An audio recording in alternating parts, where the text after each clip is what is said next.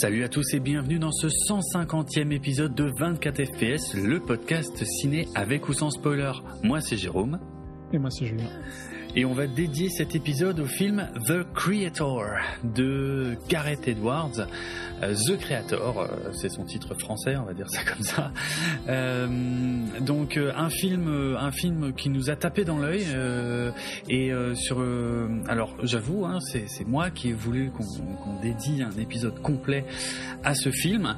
Et je vais essayer de vous expliquer pourquoi, parce que si c'est un, petit coup de cœur, je suis également conscient que c'est pas forcément le chef-d'œuvre de l'année ou quoi que ce soit, mais mais mais il y a des points qui méritent d'être mis en lumière et c'est un film d'une manière générale qui mérite d'être mis en lumière, qui est important, je trouve aussi dans l'industrie pour ce qu'il représente dans l'industrie hollywoodienne actuelle et comme vous êtes malheureusement très nombreux et nombreux à ne pas aller le voir, il y a même presque un petit côté un peu militant à cet épisode. Euh, pour, vous pour, être clair, euh, c'est toi hmm. qui as demandé parce que je crois qu'il est sorti plus tard chez moi, mais, mais j'aurais voulu le faire aussi. Hein, ouais, ok. ok. Bon, c'est cool. Je me sens pas forcé du tout. ok, c'est cool, on est d'accord. Euh, donc voilà, la formule de cet épisode, c'est la formule classique de 24 FPS. D'abord, on va faire un petit peu la fiche technique du film, euh, qui sera euh, assez brève, hein, puisque justement, on va beaucoup en parler. Ce n'est pas une franchise, c'est une création originale, donc il n'y a pas grand-chose, il n'y a pas beaucoup de background. et puis, on donnera un avis sans spoiler sur le film, le casting, les visuels, les effets spéciaux, tous ces trucs-là. Et après il y aura un signal sonore on, ira euh, discuter de, la plupart des scènes principales du film. Euh, mais ouais, on en, préambule, on pourrait dire ça comme ça. Euh, ouais, je voudrais un peu expliquer pourquoi ce film me tient à cœur. alors, oui, on aime bien Gareth Edwards, déjà, on peut le dire. voilà, son, son petit film Monsters de 2010 euh, était très impressionnant et c'est marrant parce qu'il est vraiment revenu. Petite claque. Hein. Ouais, c'était une belle petite claque. Voilà, on était sur un euh, sur un petit film indé. Alors c'était quoi? C'était avec un budget de 500 000 dollars euh, à l'époque, euh, ce qui est rien du tout, et qui avait qui avait presque des airs de blockbuster et qui en plus était était assez réussi. il avait fait Godzilla en 2014. C'est lui qui avait rebooté la franchise. alors l'essai était moins réussi, mais il y avait de belles choses dans ce Godzilla. visuellement, c'est ça reste un des films les plus beaux de cette décennie-là. Ouais, c'est clair. Le, le Halo Jump. Euh, ouais, ouais. Ça, c'était. C'était magnifique. Euh, mm. Il n'y avait pas de scénario, quoi. Voilà, le scénario était un peu pourri et les personnages étaient un peu pourris, mais franchement, la mise en scène du Godzilla et puis euh, la fin et tout, euh, c'était vraiment classe. Mm. Moi, j'ai quand même un bon souvenir pour le coup de, de Godzilla. Ouais, ok, cool. Et je crois qu'on l'avait bien aimé. Je crois qu'on l'avait plutôt défendu parce que. On l'avait. Oui, il n'y avait pas d'histoire, mais c'était, ça restait une bonne expérience. Ouais, tout à fait. Tout à fait. Euh, donc grâce à ce Godzilla, il s'était fait embaucher par Disney euh, pour bosser sur Star Wars euh, et donc il avait réalisé Rogue One et Star Wars Story que je considère toujours à l'heure actuelle comme étant la seule bonne chose que Disney ait sorti au cinéma en termes de Star Wars, même si j'ai de la sympathie pour Solo également.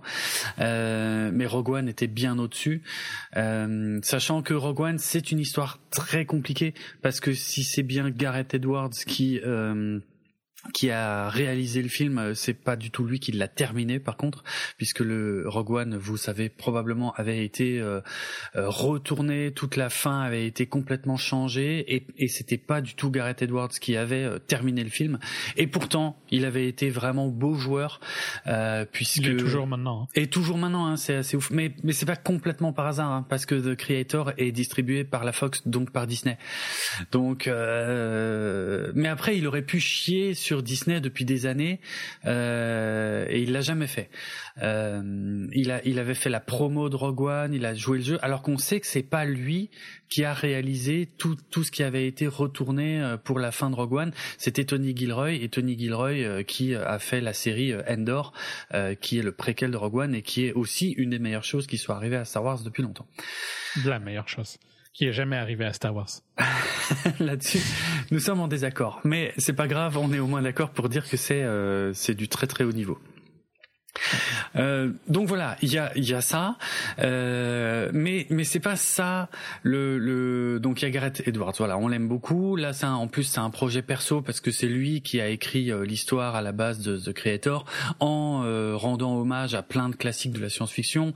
Donc là, euh, il va me chercher, on va dire, sur les sujets qui me qui me touchent et qui fonctionnent bien avec moi. Et c'est pas non plus pour ça que je tenais absolument à évoquer ce film. la raison pour laquelle je tenais à évoquer ce film, c'est vraiment sa place dans le euh, dans dans dans, dans l'industrie hollywoodienne actuelle. Vous m'avez entendu dire, si vous suivez ce podcast depuis longtemps, que euh, depuis quelques années, quand on parle de films à 200 millions de dollars, 250 millions de dollars, 300 millions, 350 millions, euh, euh, vous m'avez entendu dire un paquet de fois, je comprends pas où passe tout ce fric. Je comprends pas, je ne vois pas la différence entre un film à 250 millions de dollars et un film à 150 millions de dollars. Tous ces putains de blockbusters. Ou à 50 millions ou à 100 millions. Ouais, pour certains, ouais, pour certains, c'est vrai. C'est vrai. Il y a, il y a en plus quand on, regarde euh, les derniers Marvel et certains DC aussi, on a des effets spéciaux de plus en plus dégueulasses. Donc c'est pas c'est pas là-dedans que passe non plus tout ce fric. Enfin voilà, il y a, y a, un gros problème avec l'explosion des budgets pour des qualités qui ne sont pas du tout à la hauteur euh, des budgets. Et là, on se retrouve avec The Creator de Gareth Edwards. Alors, je vais, euh, je vais en profiter pour raconter un peu le truc. En gros, euh, il a commencé à travailler dessus, Gareth Edwards, en novembre 2019, donc c'est relativement récent. bon, il avait peut-être commencé à travailler dessus un peu avant, mais en tout cas, c'est en novembre 2019 qu'il signe, en tout cas, pour réaliser son film chez New Regency. et d'ailleurs, il, il, a à ses côtés Kiri Hart qui était euh, euh, qui était déjà à la production sur Rogue One, donc euh, il s'entoure de gens voilà qui connaît. Et on sait que c'est un projet de science-fiction, mais on n'en sait pas plus. Et il commence tout de suite en 2019 euh, par aller faire des repérages pour son tournage. Donc, euh, il, il, ouais, il va chercher des lieux, euh, des pour euh, voilà, des, des, beaux décors, on va dire, pour euh, pour son film. Et il fait même des tests, des petits tests de tournage, euh, ce qui lui permet déjà de, de, de travailler de façon assez concrète sur son film. et donc, il il l'explique, hein, il dit voilà, il a pris une une il dit une une caméra, alors il précise pas laquelle, et un objectif des années 70, un objectif anamorphique donc euh, très grand angle. Euh, et, euh, et il est parti, il est parti se promener au Vietnam, au Cambodge, au Japon, en Indonésie, en Thaïlande et au Népal. Et et en gros, il s'est dit, c'est il a voulu faire le truc à l'économie dès le départ. En gros, on va chercher les endroits qui sont beaux pour aller tourner sur place parce que le coût d'un billet d'avion c'est lui qui le dit. Hein. Euh, le, billet, le coût d'un vol en avion, c'est moins cher que de construire un décor. Donc, euh, il dit, on, on, va chercher les endroits dans lesquels on va tourner le film, et on va tourner le film dans ces endroits, et ensuite, on rajoutera en post-production toute la couche science-fictionnelle euh, avec les effets spéciaux et les trucs comme ça. Mais en allant tourner dans les lieux réels, euh, en tout cas, on, ça coûte moins cher. Ça coûtera moins cher et, ce sera plus beau, plus réaliste. En fait, il y aura un, il y aura un feeling plus réaliste. Et euh, en février 2020, donc euh, il, bon, on, on, apprend que ce sera officiellement lui le réalisateur du film, même si c'est pas, c'était déjà plus ou moins acté avant. Il a surtout euh, mentionné euh, ses sources d'inspiration. Euh, alors ça c'est beaucoup plus tard, hein, les sources d'inspiration, mais c'est intéressant de les noter parce que en plus je les connais pas toutes. Alors il a, il a cité Apocalypse Now comme source d'inspiration, ça c'est très connu évidemment. Il a cité Baraka, ça je connais pas. C'est un documentaire euh, de 1992 euh, que je connais pas trop, mais euh, qui a l'air qui a l'air d'être un truc assez marquant. Un documentaire non narratif. Alors je suis pas sûr de comprendre ce que ça veut dire en plus, pour être franc. Mais euh, bon, voilà, c'est ouais, je sais pas. Ah oui, c'est un documentaire où il n'y a pas de narrateur. ouais, il y a pas de, ouais, il y a pas de narration. Il y a pas de narration en fait. C'est juste on voit. Euh, alors c'est euh, Ouais, je sais pas. Où est-ce que ça a été filmé en fait? Parce que c'est pas clair. Bon, bref, je je sais pas. Je l'ai pas vu. Jamais, je l'ai jamais vu. Ouais, ok. Ah ouais, c'est en fait c'est à plein d'endroits. C'est euh, il y a autant euh, Jérusalem que Kyoto, que la Tanzanie, que le Koweït. Euh, ok, il y a plein de choses dans ce documentaire. Intéressant. Je sais pas, je connais pas. Bon, Bref, euh, qu'est-ce qu'il a cité d'autre comme influence? Blade Runner? Alors oui, évidemment. Euh, c'est classique pour ce genre. De... Assez assez classique, mais c'est aussi bien visible dans son film. Mmh, il n'y a, pas trop de doute. Euh, Akira, le fameux animé de Katsuhiro Otomo datant de 1988, et là aussi c'est flagrant sur certains points quand on connaît bien Akira. Rain Man, le film de, de Barin Levinson qui date de 88. Alors je Là, je saurais pas trop. Ah, quoique si, peut-être dans la relation. je... Ouais, je pense que c'est la relation. Ah oui, c'est ça. Ouais, ok. J'avais pas fait le, le, rapprochement. Ouais. Euh, un film que je connais pas, euh, The Hit, euh, qui date de 1984, un film de Stephen Frears. Euh, Est-ce que c'est un titre français? Ben non, ça s'appelle aussi The Hit. Ok, c'est une histoire de truand. Euh, je sais pas, je connais pas. J'ai pas vu. Il a cité évidemment E.T. Euh, de 1982 de Spielberg et un autre film que je connais pas qui s'appelle Paper Moon, euh, un film. Barba Papa. Ah, Barba Papa. Bon, ça me dit, ça me parle pas plus, mais ok. Euh, ouais, un film de 1973. ouais, que, que que je connais pas, qui est une comédie visiblement. Ok. Ok, bon, intéressant intéressant euh, parce que bon je vais je vais encore un petit peu parler du tournage et puis euh, justement expliquer en quoi ce film est important et, et, change vraiment la donne. En tout cas devrait changer la donne mais pour ça il faudrait aller le voir au cinéma pour envoyer le message au, au studio. Euh, donc euh, le tournage du film euh, eh bien a commencé en Thaïlande. C'était en janvier 2022 alors ah oui, ça c'est intéressant parce que euh, il y a deux directeurs photos sur euh, le film. Je sais pas si tu as vu ça. Euh, mhm. C'est Greg Fraser qui a commencé le travail sur le film. En fait, il a fait surtout la la pré-production, je crois. Donc Greg Fraser, c'est quand même le mec qui avait fait Zero Dark Thirty, Lion, Rogue One, Dune, Dune The Batman récemment. Donc ça va, on est, quand même excellent hein, ouais, clairement. Très bon directeur photo. Euh, mais euh, alors là, j'ai un trou de mémoire, mais je retrouverai l'info tout à l'heure. Euh, il est, euh, il a ensuite quitté le projet pour aller travailler sur autre chose. Et, euh, et euh, c'est un certain Oren Sofer qui a qui a pris la suite. Et bah, il, travaille sur Dune, hein, donc je sais pas si. si ah mais oui, c'était ça, je crois. C'était peut-être bien pour Dune. Ouais, c'était peut-être bien pour Dune, effectivement. Euh, Ouais, donc euh, voilà, bon, euh, Oren Sofer, pas du tout connu. Euh, je regarde les films sur lesquels il a bossé. Franchement, j'en connais pour ainsi dire aucun. mais en tout cas, ben, très beau travail. Enfin, je veux dire, c'est, c'est, ça marche. C'est un superbe film. Hein. visuellement, hein. mm, mm. visuellement, c'est très très beau. Ouais, c'est vraiment l'une des plus grandes qualités de, de Creator. C'est vraiment la photo, l'image. C'est magnifique, quoi. Mm-hmm. Magnifique. Euh, c'est classique. C'est, ce sera, ouais, c'est classique. C'est, c'est pas innovant, tu vois. C'est pas de la photo innovante. Non. Euh, mais ce sera intemporel. Ce sera toujours beau dans, mm. dans 20 ans ou dans 30 ans. Oui, c'est ça. C'est ça, c'est vrai. Euh, et vu que c'est ancré dans du réel, dans du sale, je pense que ça vieillira bien. Je suis pas méga méga fan euh, de le, du ultra du format ultra wide qu'ils ont utilisé. Ouais. Euh, principalement parce que il y a quasiment aucun ciné qui ont ce format-là. Enfin, ça existe pas, tu vois. C'est hmm. donc t'es obligé d'avoir des black box. Euh, oui. En haut et en bas. Des bandes noires euh, en haut et en bas, ouais. Ouais, c'est un choix, ouais. Hmm. Je préfère toujours. Enfin, ouais. À choisir, je préfère utiliser le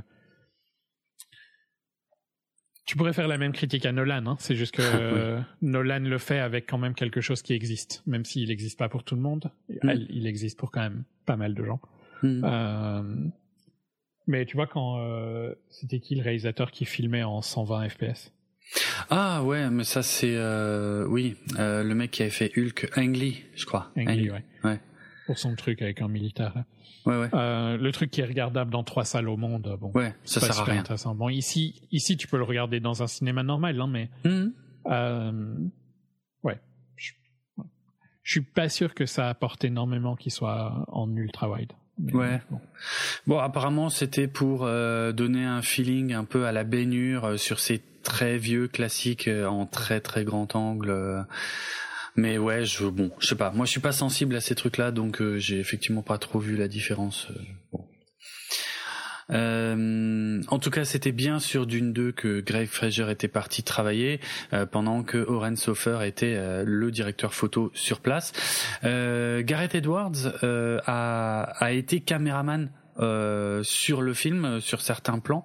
C'est-à-dire que c'est là qu'on arrive dans, dans, à quel point ce film est intéressant techniquement parce que ça ne se voit pas en fait à l'écran. C'est que Gareth Edwards a réfléchi tout son projet à l'économie en fait. Euh, et donc pour euh, ok, il dit que ça coûte moins cher d'aller filmer sur place que de construire des décors, mais ça, ça n'est valable que si on part avec des équipes très réduites.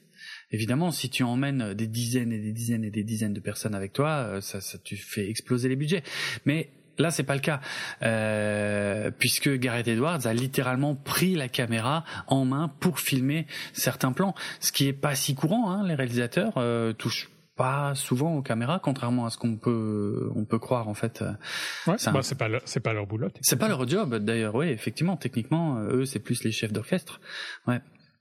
Donc ah, euh, tu sens, hein, enfin, je trouve que ça se voit dans tous ces films qu'il a un œil, il a un œil de DP. C'est vrai. Tu vois, c'est comme, euh, je pense que Nolan aussi, il fait des remarques à son DP. oh, c'est sûr. Ils se comprennent. donc oui, tous les films de Edwards ont quand même une, un style similaire, je trouve. Mm-hmm. Un, peu sale, un peu sale mais propre. Enfin, tu vois, sale comme Blade Runner, quoi. Ouais, tout à fait. Très euh, naturel. Euh, donc ouais, tu sens clairement que c'est quelqu'un qui aime bien la technique, quoi. Oui, c'est vrai. Non, mais déjà, son premier film euh, Monsters avec son budget ridicule était déjà propre, quoi, visuellement, enfin propre. Tu vois ce que je veux dire En tout cas, tu. Quand je dis sale, c'est c'est c'est une c'est un compliment. C'est. Oui oui. euh, et sur son premier film, bah c'était lui le DP, donc. Euh, ouais. Donc tu, ressens ça sur euh, Rogue. Ouais. Euh, et tu ressens ça dans Godzilla il a une sensibilité. Ouais, non, c'est c'est flagrant. Euh, The Creator a été tourné avec une caméra Sony FX3 euh, qui est euh, alors je découvre hein, qui est une une caméra sortie en 2021 donc une caméra récente mais qui est surtout une caméra entrée de gamme si je me trompe pas. Prosumer. Ouais. Donc pour toi ça va si, Oui, donc c'est juste au-dessus C'est pas cher pour euh, mais c'est 4000 quoi. Le le body c'est 4000. Ce qui est pas cher. Hein. Ce qui est vraiment pas cher pour une caméra. Euh, ben là, on parle d'une caméra de cinéma. Et donc là, on commence à arriver. C'est pas une caméra de cinéma. Ben pas. Il y a personne qui dit ça pour le cinéma, mais. Euh, T'as raison. Mais c'est clair que c'est vraiment pas cher et c'est. C'est. Plein de youtubeurs utilisent des FX6. Ouais. Ou des euh, des Komodo. Euh, hmm. Et donc ça, c'est des caméras à 6000 pour le body. Donc ça te donne mm. une idée de, dans le monde dans lequel il vit, de prendre une caméra moins chère que la majorité de, de gros youtubeurs. Quoi. Mm. Euh, moi, euh, pour le boulot, on a, on a une FX6. Ah oui, d'accord. Ah oui, c'est impressionnant. Effectivement. Vu comme ça, c'est très impressionnant ce qu'il a fait. Après, il utilise des des, des objectifs. Ouais. Ouais. Euh, qui ont, qui, elles sont largement moins données par contre. Oui, oui, bien sûr. Donc c'est un choix. Euh, le truc c'est que c'est pas un choix de prix parce que ça change rien pour lui de mettre 10 000 ou 5 000 dans une euh, caméra, hein, soyons clairs. Mhm. parce que quand t'as, faut pas imaginer non plus que c'est comme s'il il prenait la caméra et qu'il la tenait à la main quoi. C'est sur un truc qui est posé sur l'épaule. L'avantage principal ce serait il a, il a pas beaucoup de raisons de prendre ça plutôt qu'une euh, une un peu plus chère qui serait à peine plus grande, tu vois. Hmm. C'est, juste qu'il avait envie d'utiliser celle-là. Mais c'est un euh. choix. Pour moi, c'est un choix militant de sa part. Ouais. Je pense que c'est plus un choix militant qu'un choix logique. Ouais. Parce qu'il n'y a pas une énorme différence quand tu le mets sur un rig hmm. où il y a tes batteries, tes grips, euh, ton moniteur, etc. Ouais, ouais. La différence entre une FX3 ou une FX6, la taille, c'est c'est peut-être deux fois plus grand, mais c'est c'est un détail sur Hmm. sur la totalité. Et il y a mon aspirateur qui, qui se lance. et c'est pas la preuve. C'est à chaque fois, donc je suis désolé. Je bah, c'est quoi, je l'ai jamais entendu. Donc, quasiment à chaque fois, je dois le couper pendant. Ah oui. Mais à mon avis, c'est ah, peut-être que c'est pas si bruyant que ça. Ok. Bon, est-ce que cet aspirateur est équipé d'une IA Peut-être un message. C'est son c'est son programme pour renettoyer la cuisine. Ah. Il nettoie pendant la journée, il aspire et il ah. nettoie, tu vois. Ouais, ouais. Et la nuit, il va renettoyer juste la cuisine. Comme ça, si j'ai fait quelque chose euh, entre temps, il ah. renettoie pour que le matin soit propre. Pas mal. Pas mal, pas mal. Euh, soit, désolé. mais oui, je trouve aussi que c'est un choix plus militant qu'autre chose. C'est sûr. Euh, je sais pas si Sony l'a payé, hein, parce que c'est aussi un excellent coup marketing pour Sony. Ouais, c'est vrai. Vrai. Mais hmm. mais c'est intéressant et c'est super intéressant que avec un budget mais complètement euh, anecdotique sur le matériel, parce que même si ses objectifs sont à, dans, en dizaines de milliers, ça, ça reste pas grand chose, tu vois, ouais, ouais. pour lui. Euh, avec des kits à genre moins de 20 000 dollars, euh, il fait un film comme ça, quoi. C'est ça qui est ouf. Ouais, c'est ça qui est ouf. Alors, je vais expliquer justement un petit peu comment il a été tourné, mais c'est c'est pas très compliqué. Hein. Euh, vraiment, euh, on parle de euh, alors on, on, parle de, de, de, de tournage guérilla. donc, ce que ça veut dire en gros, ça veut dire que on demande pas forcément euh, des autorisations. Euh, on y va, on tourne vite fait, on repart avec des, des très petites équipes, euh, des, un éclairage naturel au maximum. Donc d'où la nécessité d'avoir des objectifs quand même très très qualitatifs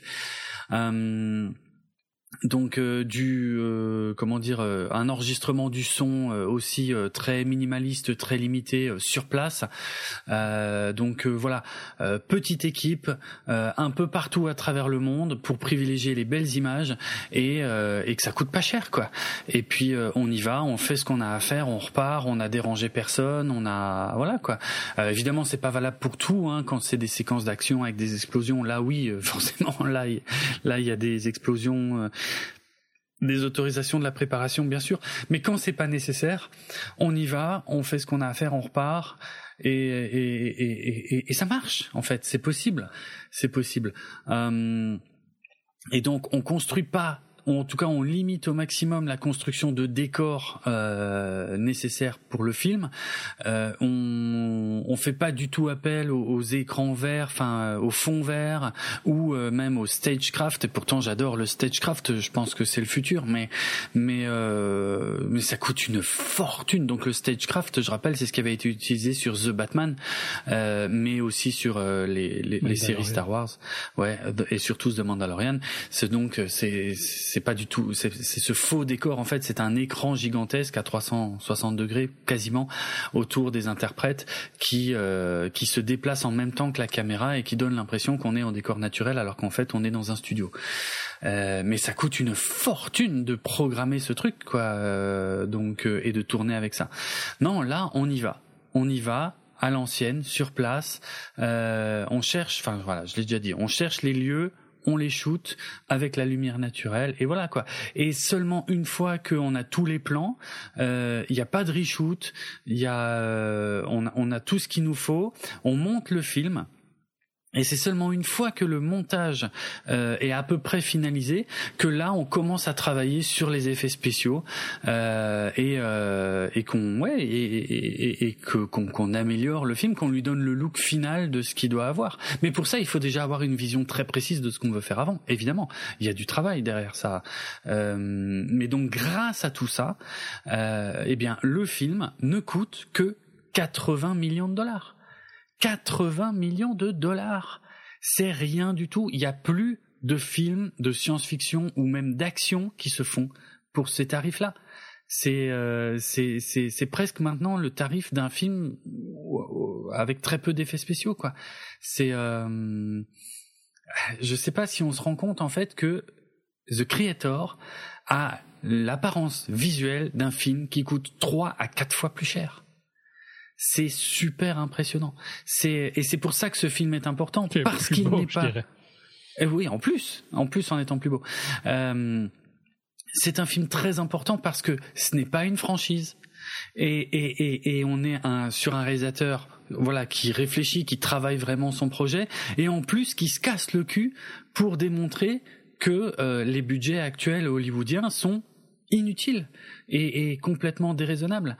Et si, euh, comment dire, si comme nous, vous vous en avez marre que les films, les gros blockbusters soient de plus en plus pourris, euh, que en plus d'être dégueulasses visuellement et qu'on nous inonde sans cesse de de franchises et de et de tout le temps les mêmes et de suites et de reboots et de machin, mais il faut absolument aller voir The Creator.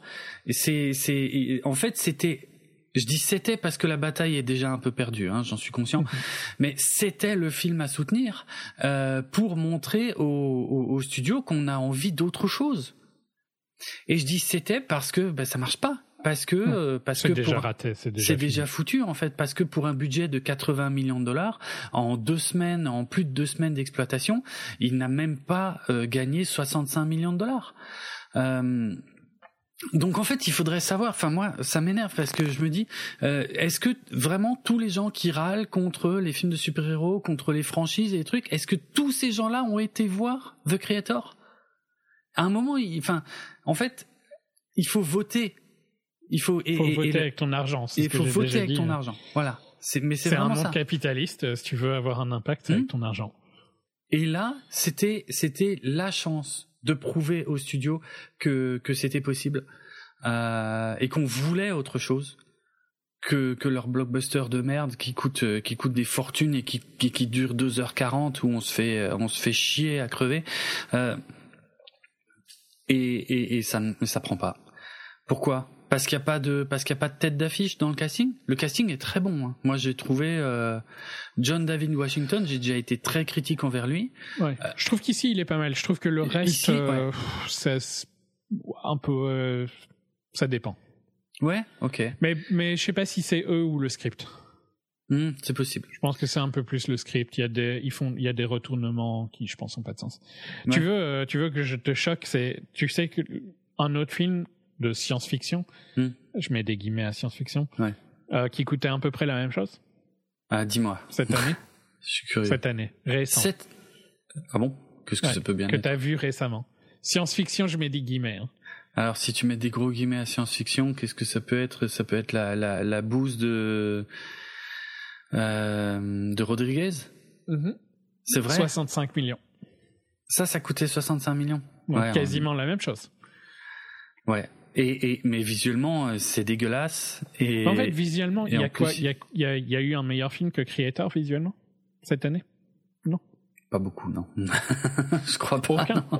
Tous les tous les tous les blockbusters avaient des des séquences CGI super euh, dégueu. Ouais. Que ce soit Guardians, que ce soit Ant-Man, que ce soit euh, Blue Beetle. Mm -hmm. Fast était immonde à plein de moments. Ouais, c'est vrai aussi. Tous ces films-là coûtent entre 200 et 250. Ouais. Ce film-ci leur met une claque, mais genre euh, Mm, mm. Si ces films-là, pour, si on parle juste visuellement, si Creator coûte 80, ces films-là devraient coûter 10 millions. Oui. Ils sont dix fois pires, ils sont largement dix fois pires que Creator, d'un point de vue purement visuel. C'est vrai. Euh, donc s'ils ont dépensé plus que 10 millions dans la réalisation du film d'un point de vue technique, mm. bah ils ont foiré. Complet. je suis d'accord. Les acteurs, bon, oui, forcément. Hein. J'imagine que Fast, euh, faut bien nourrir toute la famille, hein, donc. Euh. Ouais, d'accord, mais oui, mais bon, c'est euh, c'est marquant à quel point, enfin, la démonstration de Gareth Edwards avec ce film, elle est éclatante. C'est possible. C'est ça que le message qu'il nous envoie. C'est possible. Faut avoir envie, mais c'est possible. Ouais, je trouve que techniquement, euh, Nolan en dépensant un peu plus d'argent, mais Nolan est relativement raisonnable aussi. Il est raisonnable. ne coûtait que 100 millions par rapport à ce qu'il a fait. Il a construit une ville, quoi. C'est ça. Il a construit une ville à l'endroit où le truc a existé. Ouais. Euh... Hmm. En fait, c'est marrant parce que le CGI qui aurait dû être, enfin, le CGI est toujours et restera pour des années et des années pire que de filmer sur euh, site. Oui. en tout cas, pour quelqu'un qui a mon regard, je préférerais toujours la réalité mhm. que du virtuel. Ouais. Euh, et donc, si c'est pour que ça coûte plus cher, c'est, enfin, si c'est pour que ça coûte moins cher, c'est quoi l'intérêt du je, vais, je, je reformule. Si le mhm. CGI coûte plus cher, c'est quoi l'intérêt? C'est plus moche et c'est plus cher. C'est vrai que ça n'a pas de sens.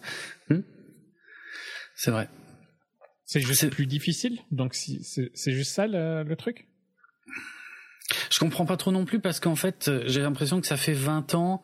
En fait, il y a, il y a, il y a, ouais, il y a une vingtaine d'années, il y a eu une bascule à Hollywood qui, euh, où on, on, est rentré dans l'ère du full CGI, euh, donc des, des, images de synthèse euh, quasi intégrales pour les séquences d'action, pour des choses comme ça qui ont dont la promesse c'était que ça ouvrait toutes les possibilités que euh, que la mise en scène ne, ne, ne permettait pas euh, en prise de vue euh, réelle ou en effets spéciaux en tout cas à l'ancienne. Et et en fait 20 ans après ouais cette promesse elle est pas du tout tenue parce que on a des films qui se ressemblent il y a 30 ans Jurassic Park sortait. ouais. Et il est plus beau que la majorité des films de 2023 ouais c'est vrai? 30 ans après, Jurassic Park rend mieux que The Flash, qui a une séquence CGI qui est honteuse, mais vraiment. Ou un stagiaire, enfin si c'est pas un stagiaire qui l'a fait, je comprends pas quoi. Et c'est un stagiaire euh, qui, j'espère qu'il aura pas son diplôme parce que mm, mm. il était nul à chier. Ouais, c'est clair. Euh, il y a des il y a des films qui sortent, des films qui coûtent des centaines de millions. Mm où les, les CGI sont à chier. Bah vraiment à chier, ouais, ouais.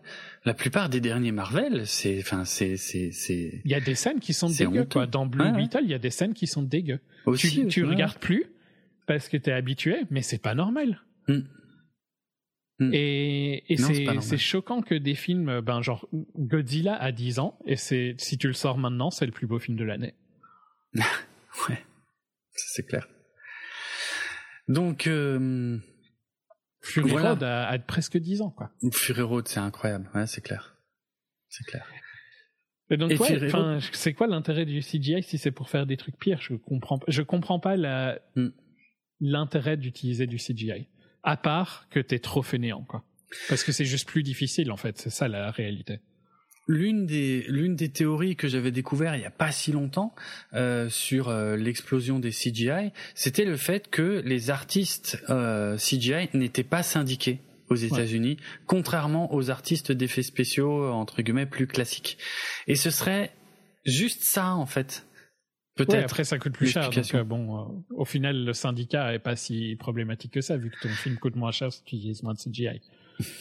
Oui, mais mais par contre, tu prends moins de risques à faire à faire travailler les gens euh, 50 heures euh, ou 70 heures par semaine euh, et euh, et ouais voilà. Et puis bref, enfin c'est le problème qu'on que c'est le problème de Marvel Studios mais les CGI, et je le dis, et je l'ai compris moi depuis 1999 avec Matrix, les CGI doivent faire partie intégrante de l'histoire et doivent servir l'histoire, ne doivent pas compenser euh, une espèce de flemme euh, de, de, de, de, construire. Et c'est euh, souvent le cas, quoi. Et c'est souvent le cas. C'est de la flemme. C'est de la, ouais, c'est clairement ça.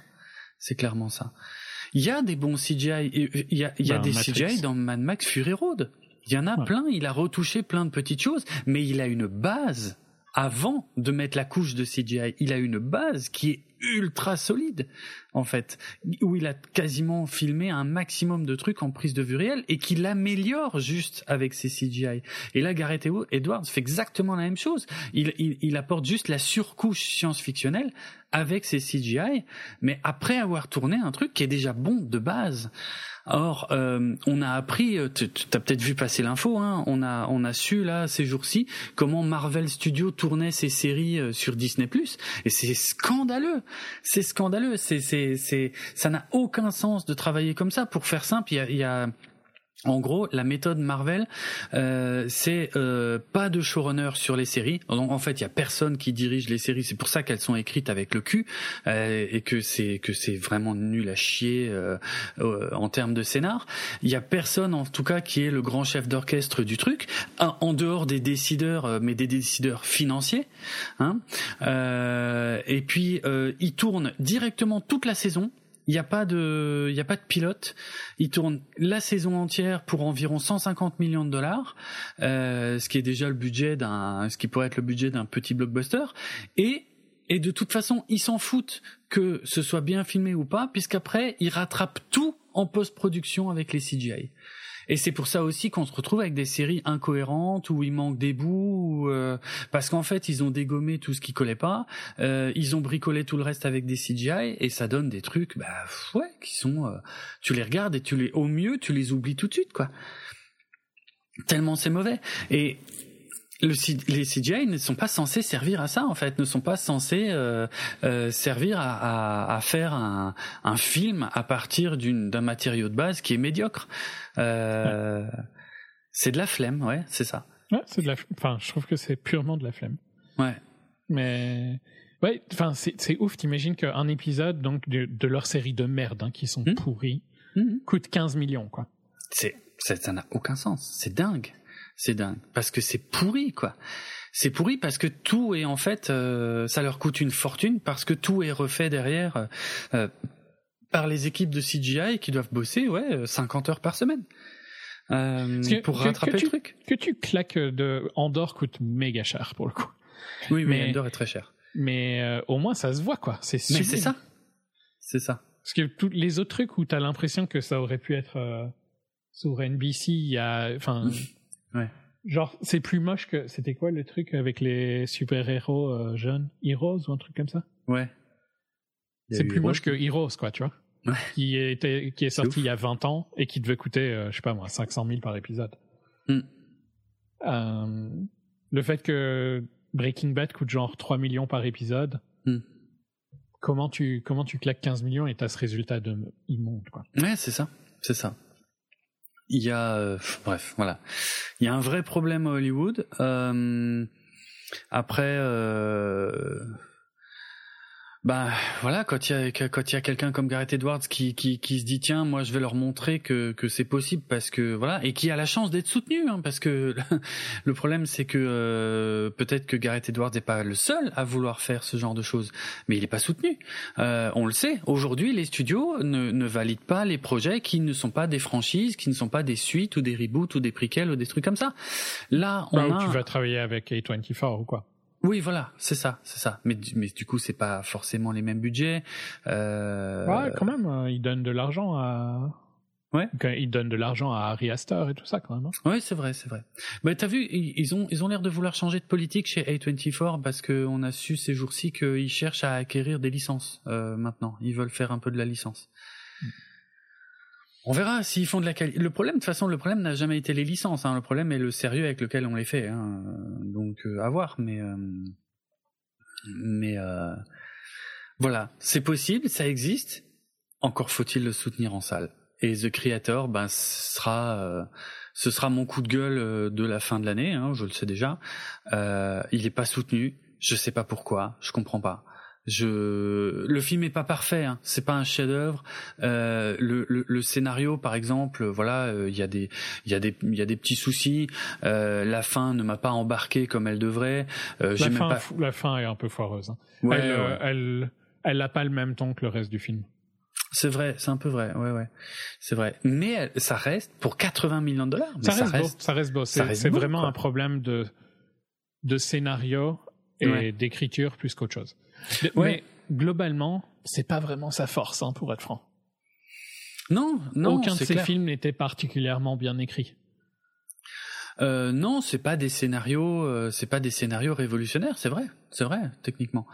Mais euh, mais ça veut pas dire que j'ai passé un mauvais moment, ça veut pas dire non, non, que je me passé, force j'ai à passé l'aimer. un bon moment, c'était plutôt mmh. bien, mais mais clairement il y a des problèmes. Et, ouais.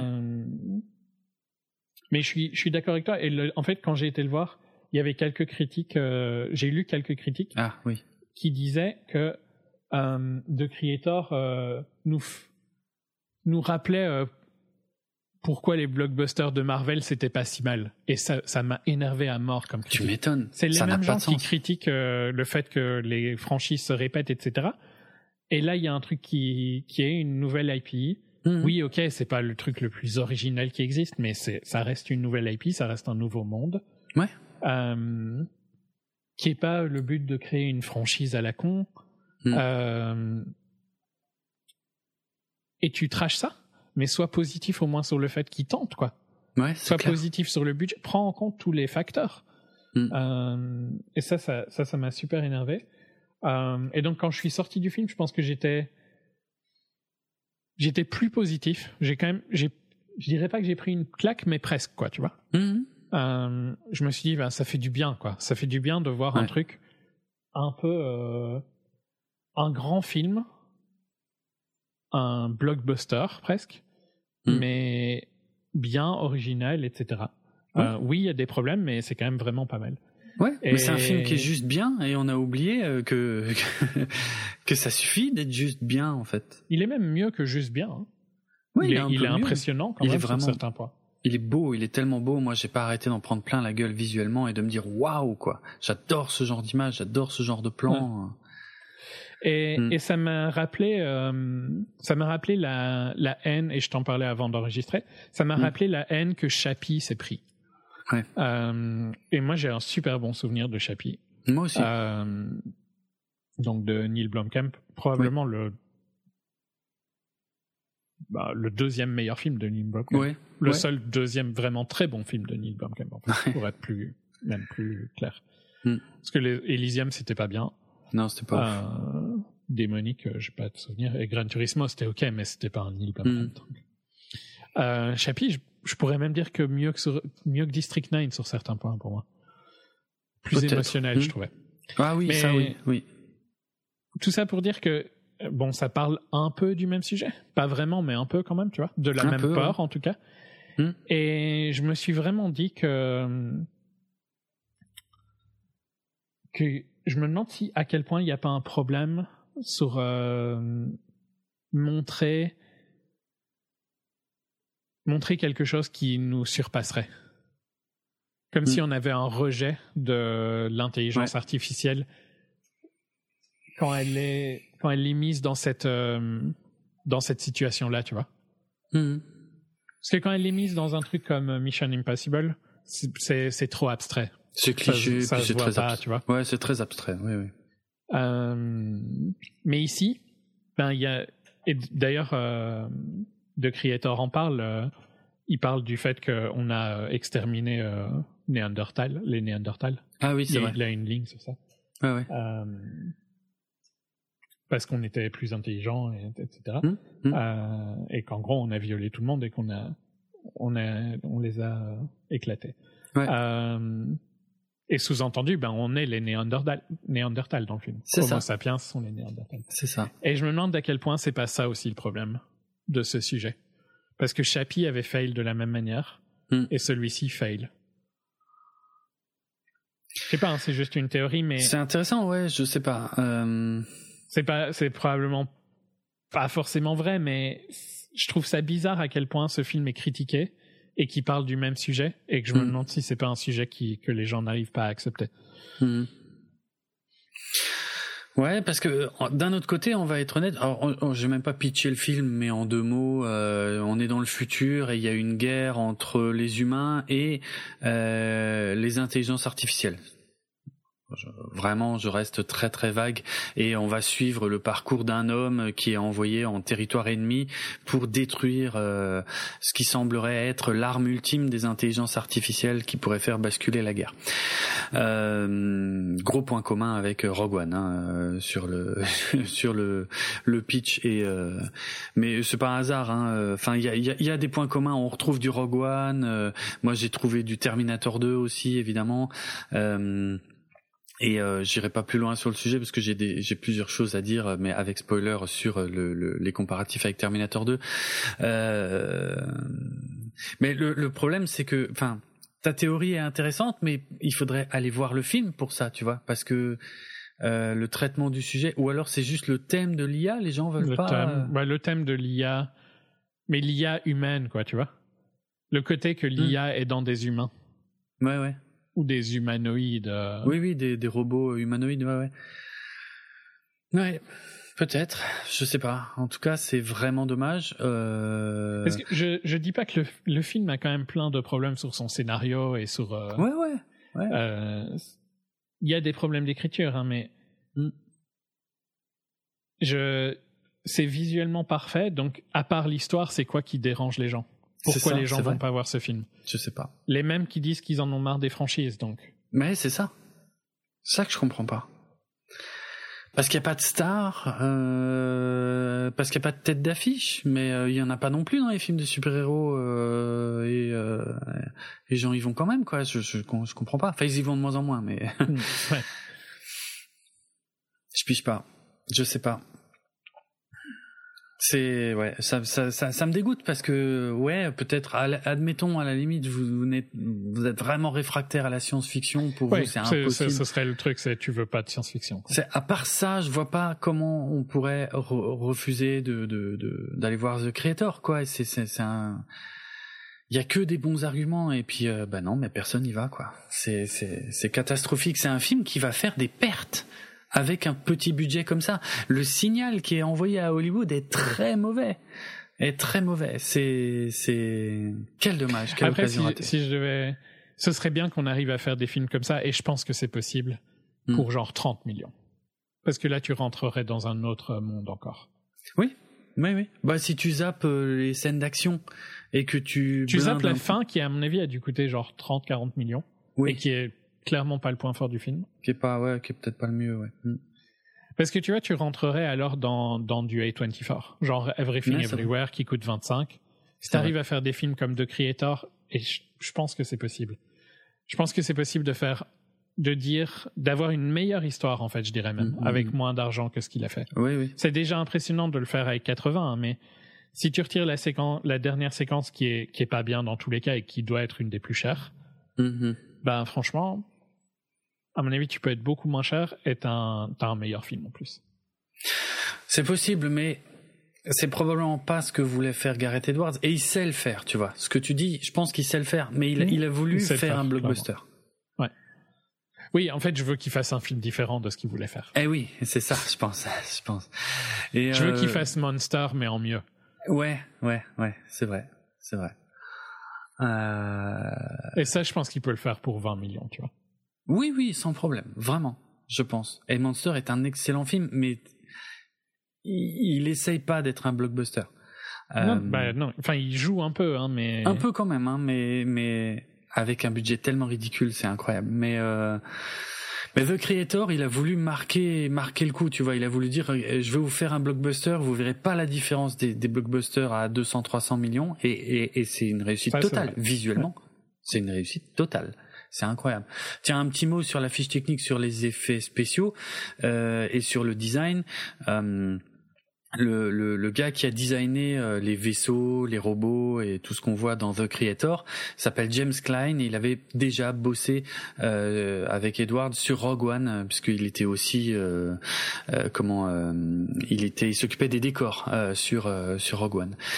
Et puis il y a y a un, y a un vaisseau qui est un peu au cœur du du film hein, The Creator qui s'appelle le Nomad l'USS Nomad et donc qui a été designé par par Gareth Edwards lui-même apparemment hein, pendant euh, pendant les euh, pendant la crise sanitaire et euh, il a euh, il a beaucoup travaillé sur le concept et, et, c- et ça reste un des trucs visuellement les plus marquants du film quoi ça marche un- je suis un peu en conflit avec euh, le Nomade. Ah ouais? Si, je trouve que c'est visuellement très beau, mais que ça a pas Ouais. beaucoup de sens.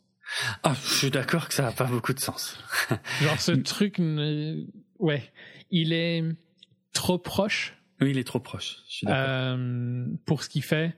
Je pense qu'il voulait un peu donner le feeling de, du vaisseau d'Halo. C'est un peu ce que, ce que ça me donne. ah peut-être ok Euh, et en même temps, ça marche. Ouais, Mm. il y a un truc qui marche pas avec ce truc. J'ai l'impression. Il le, il le traite comme une. euh, comme un, un truc euh, impossible à. à, détruire ouais, ouais, ouais. Et j'ai pas l'impression, tu vois, quand je le regarde. non je suis d'accord je me suis aussi Genre, j'ai l'impression que tu lances assez de pierres et que tu arrives à le. Tu vois, il est, il y a- ça marche pas. Et en plus, son machin visuel qui rend super bien visuellement. hein, C'est la trop beau, mais musique, ça n'a ces pas- trucs. Ouais. C'est c'est quoi le but? Aucune idée c'est purement visuel hein. Genre à part Euh. dire à tout le monde que t'es là, c'est quoi l'intérêt? Je sais pas.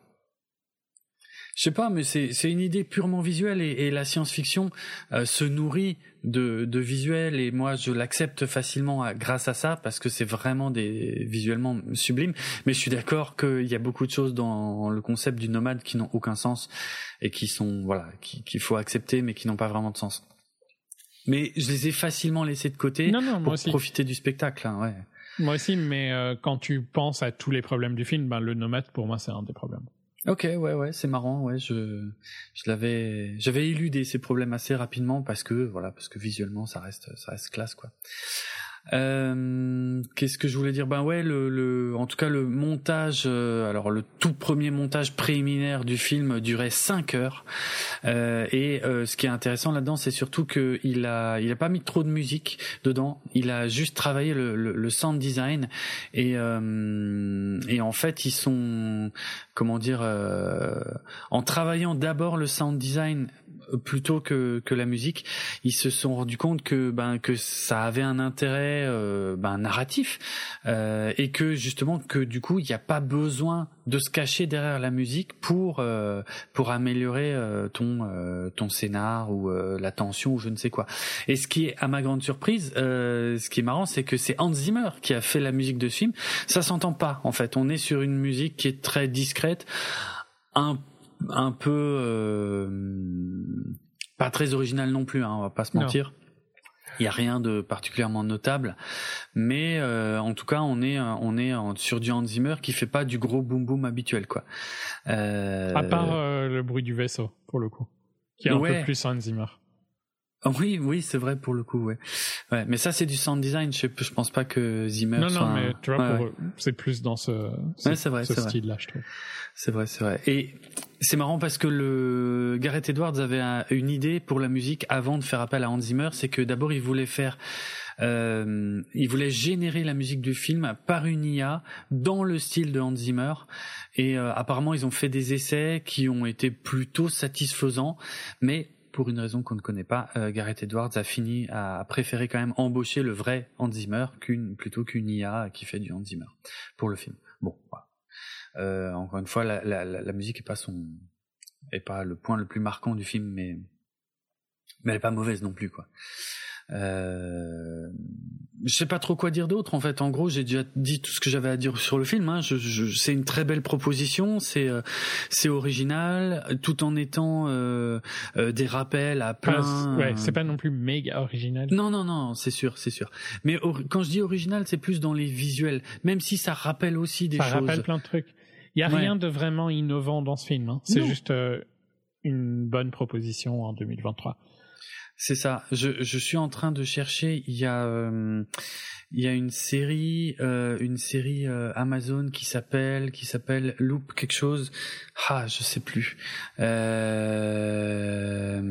Inside the Loop. Into the loop. Tales from the Loop, voilà, merci. Et euh, Tales from Tales from the Loop, en fait, c'est euh, c'est une série qui est surtout inspirée de, de peintures de science-fiction, des peintures de Simon Stalenhag, et euh, que, que, que je trouve magnifique parce que c'est un mec qui mélange justement des beaux décors, souvent un peu champêtres, avec des des, des purs objets de science-fiction qui sont euh, voilà avec des robots et des purs objets de science-fiction. Euh, je vous conseille de de de, bah, de chercher ça sur Google, voire d'acheter son bouquin. Hein, parce qu'il y a, y a un livre.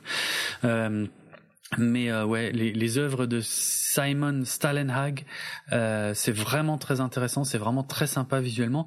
Et pour moi, euh, The Creator est vraiment très inspiré, très très fortement inspiré de de, de ce qu'a fait Simon Stalenhag. Et je vous conseille aussi la, série Tales from the Loop, hein, qui qui qui est qui est plutôt sympa euh, aussi euh, à voir sur Amazon.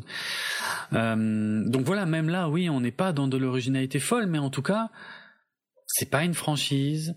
On, on a une digestion de euh, ouais de Rogue One, de Terminator 2, de Blade Runner, d'Akira. Euh, ça, je l'ai vu, je l'ai perçu, et des visuels de Simon Stalenhag, et ça donne quelque chose de, de chouette. Voilà, tout simplement. Mhm. J'ai été le voir deux fois au cinéma euh, parce que parce que juste parce que je, je vais passer un beau moment, je vais voir de belles choses. Euh, je vais voir euh, euh aussi euh, comment il s'appelle John euh, David Washington qui joue bien, alors que je le trouvais pas ouf dans Tenet et que et je l'avais trouvé encore pire dans d'autres films avant ça. donc là, je suis vraiment content, quoi, vraiment. Ouais. Je dirais pas qu'il est je dirais que aucun des acteurs n'est parfaitement. Euh, hmm? Aucun n'est super impressionnant. Non. Il est le moins pire de tous, hein, je dirais. Enfin, donc après Ken Watanabe, il est toujours sympa. Il est toujours très bon, ouais, ouais. Mais Howell, le colonel qui le recrute, elle est un peu nulle. Enfin, non, elle est nulle, je trouve. Elle est, elle est un peu bizarre, oui, qui est interprétée par Alison Janey. Elle est un peu étrange parce que, ouais, je sais pas. J'arrive pas à, savoir si elle est badass ou, ou, dangereuse ou je sais pas trop en fait. Et je sais pas si c'est un problème d'écriture ou d'interprétation, c'est vrai. Game Chan, oui et non, tu vois, je suis pas méga fan. Euh, hmm. Le les autres, en fait, je, ouais, je trouve que c'est principalement dans l'écriture. Hein. Ils ont, ils doivent faire faire à leur perso des trucs un peu foireux, hmm. euh, donc c'est pas facile. Ouais. Euh, le truc qui marche par contre dans les acteurs, c'est le la jeune actrice. Ouais, ouais, ouais. Mais euh, sans, je dirais pas plus. Mais... Ouais, ouais. Oui, c'est vrai, c'est vrai. Euh, ouais, ça, ça marche bien, je trouve. Hmm. Et c'est important pour. Euh, enfin, c'est c'est un élément clé du film qui doit marcher pour que le film marche. Et je pense que c'est pour ça que le film, malgré un scénario moyen, hmm. le fait que l'alchimie marche entre ces personnes-là fonctionne. C'est le problème. Vrai. Euh, ouais. Je vais pas dire le film euh, qui a foiré ça parce que ce serait un spoiler. Ce serait un spoiler, ouais. Hmm. Mais euh, voilà. Alors il est pas trop tard parce que je sais pas si on peut aller beaucoup plus loin sur la critique sans spoiler. Euh, je pense pas. À moins que tu encore. Non, non, ça doit être, ça, il faut aller le voir. Il faut aller le voir, voilà. Il est pas euh, trop tard. Ça le sauvera plus, malheureusement, mais ce serait quand même dommage de se priver de ce beau spectacle. Ouais. Hmm. Et ça vaut la peine d'être vu au ciné, en plus. C'est un film de cinéma. C'est un vrai bon film de cinéma. Beau film de cinéma, ouais. C'est clair. C'est clair. Donc voilà, euh, voilà le message qu'on voulait faire passer avec euh, avec cette émission. C'est dit et c'est redit. Maintenant, euh, on va passer à la partie avec spoiler et puis on va on va décortiquer euh, quelques trucs à droite à gauche. même si on va taper un peu sur le scénar à droite à gauche, forcément, il y a des il y a des défauts de ce côté-là. Mais mais c'est le jeu. Hein, je veux dire, on n'est pas obligé d'être dithyrambique. je l'ai déjà dit. Hein, tous les films ne sont pas soit des chefs-d'œuvre, soit nuls à chier. Hein, il existe il existe un juste milieu et puis euh, The Creator en est l'un des plus beaux exemples. Euh, eh ben allez, signal sonore. Et euh, et on commence avec quelque chose que j'ai adoré, qui nous met tout de suite euh, dans l'ambiance avec des vieilles, euh, comme des vieilles pubs euh, des années 50, 60. Et, et, déjà là, alors ah oui, j'ai failli oublier, mais il y a d'abord la définition de, de ce qu'est Nirmata, hein, Nirmata qui est qui, qui, qui, est un vrai mot, hein, qui est pas du tout un truc inventé pour le film, mais donc Nirmata qui veut dire the creator, le créateur en népalais. Ça, c'est pour de vrai. Voilà, et qui est donc euh, visiblement la, la, la, personne qui a euh, qui a créé les IA euh, et et surtout qui est considéré comme une divinité par les IA. Alors, je l'ai pas dit dans la partie sans spoiler, mais c'est un oubli. une de mes déceptions par rapport à ce film, c'est le traitement du sujet de l'IA que je trouve qui bah, qui est presque pas abordé au final quoi. Euh, il est, très il est pas méga logique. Hein. En fait, surtout que par rapport à comment je pense qu'on que la majorité du monde comprend l'IA hmm. et comprend la singularité, qui est un peu, enfin, c'est un peu bizarre parce que on dirait qu'ils sont proches de ça, mais pas vraiment. Genre, on dirait qu'ils sont genre une minute away euh, de la singularité. De la singularité, ouais. Et hum, l'idée de la guerre, etc. Euh, après, c'est ma vision du truc, hein, donc euh, je, je l'ai j'ai accepté que c'était pas la vision du film, sinon j'aurais pas pu mm. profiter du film. Mais mm. ma vision du film, c'est que tu ne peux pas gagner une guerre contre une IA. Une IA qui est à ce niveau-là, tu vois, pas un, pas un LLM, quoi. Une, une true AI. AI. Après, je pense qu'en fait, c'est pas une true AI. Non, je pense pas non plus. Je pense pas non plus. Euh, alors attends, je vais traduire euh, une partie de ce que tu viens de dire. Donc parce que effectivement, c'est une, euh, ça nous présente le truc comme étant une une vraie intelligence artificielle qu'on associe souvent à la singularité. Je vais réexpliquer dans un instant ce que c'est. Or, c'est vrai qu'à l'heure actuelle, on parle plutôt toutes les IA dont on entend parler dans notre monde réel. Ce sont des modèles de langage, ce que ce que tu viens de désigner sous l'appellation LLM, Large Language Model donc ce sont les IA comme euh, ChatGPT, on va dire, qui sont en, plus plus des euh, comment dire des oh putain comment je peux expliquer ça simplement et rapidement? Des hum, des programmes en fait de ah putain, les mots m'échappent. En plus, j'ai fait un truc au boulot euh, là-dessus et je l'avais bien expliqué, je crois, j'espère. Euh, c'est de la prédiction de langage en fait, c'est-à-dire que euh, ce sont des modèles qui sont capables, si tu tapes, tu commences à taper quelques mots qui, qui, qui prédisent les mots qui vont venir derrière, en ayant analysé des milliers et des millions, voire des, des ouais des millions de, de textes. c'est pour ça qu'on appelle ça des modèles de langage. Et donc ils, ils analysent ça quand on leur parle, mais ils analysent aussi ça, évidemment, ils se servent de ça pour nous répondre, puisqu'on leur pose des questions.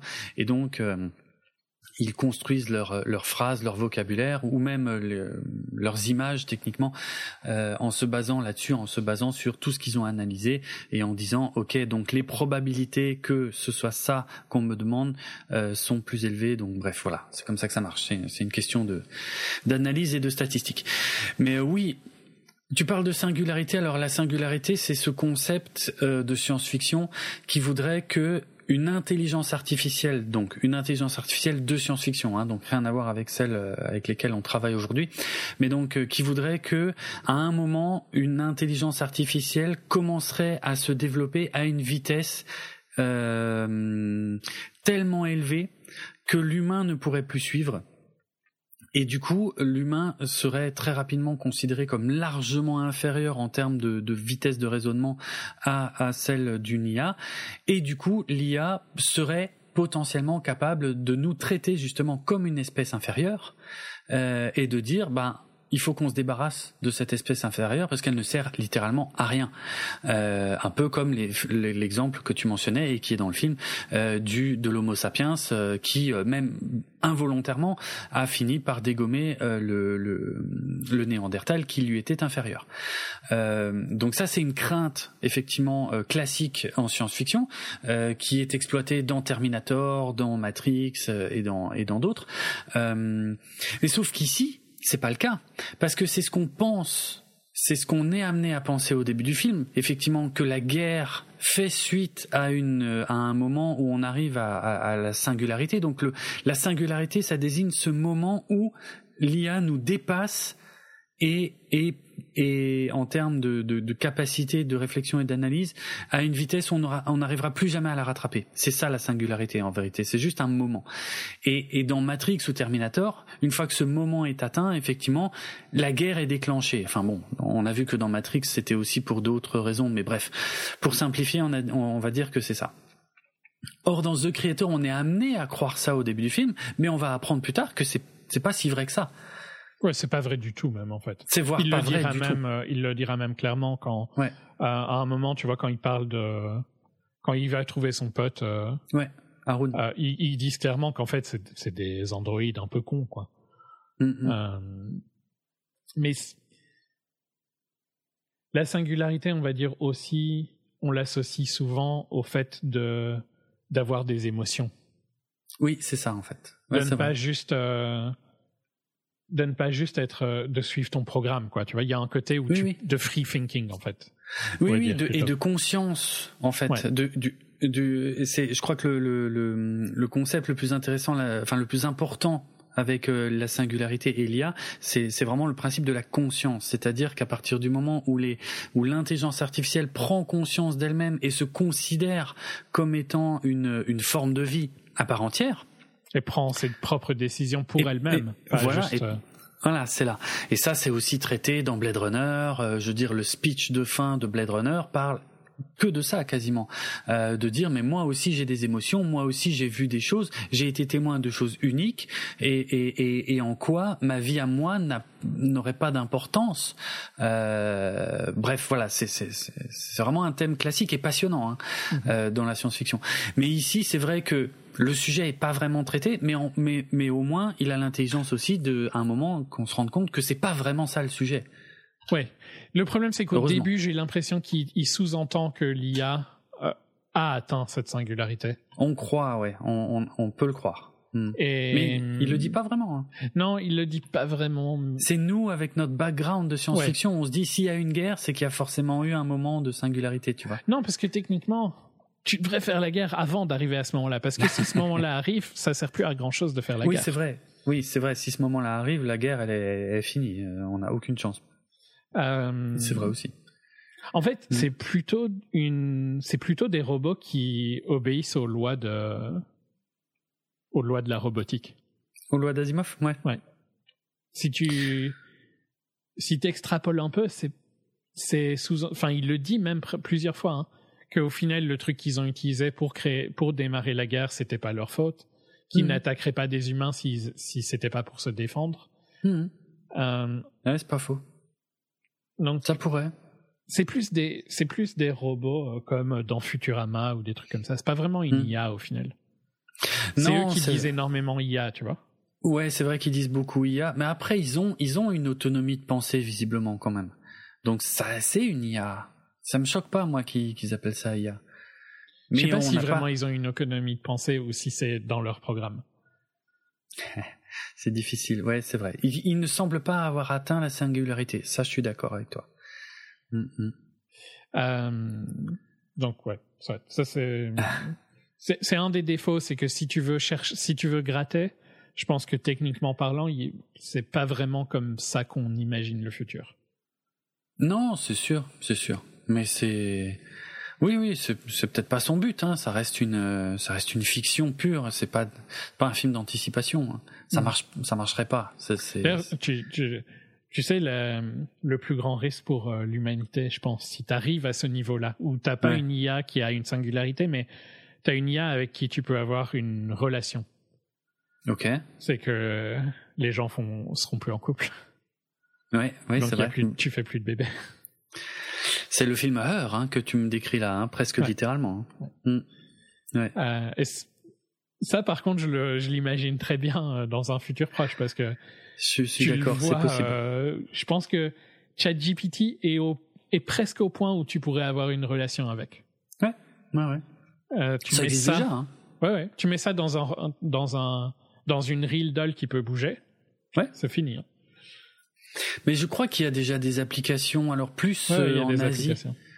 Euh, peut-être plus plus plus populaire en Asie que, que, que chez nous, mais il y a déjà des applications comme ça de petites copines virtuelles euh, basées sur des IA avec lesquelles effectivement tu peux avoir des conversations qui vont se souvenir de ce que tu lui as dit, qui vont qui vont euh, exprimer des apparences d'émotions parce que tu peux lui demander de le faire en fait mmh. effectivement effectivement bah tu, tu mets ça dans une poupée et c'est fini Ouais, c'est pas faux. c'est triste, mais, mais je pense que tu as, partiellement raison. C'est un plus gros risque pour l'humanité, à mon avis, qu'une guerre. c'est pas complètement faux. Euh, euh un peu exagéré, mais pas complètement faux. Euh...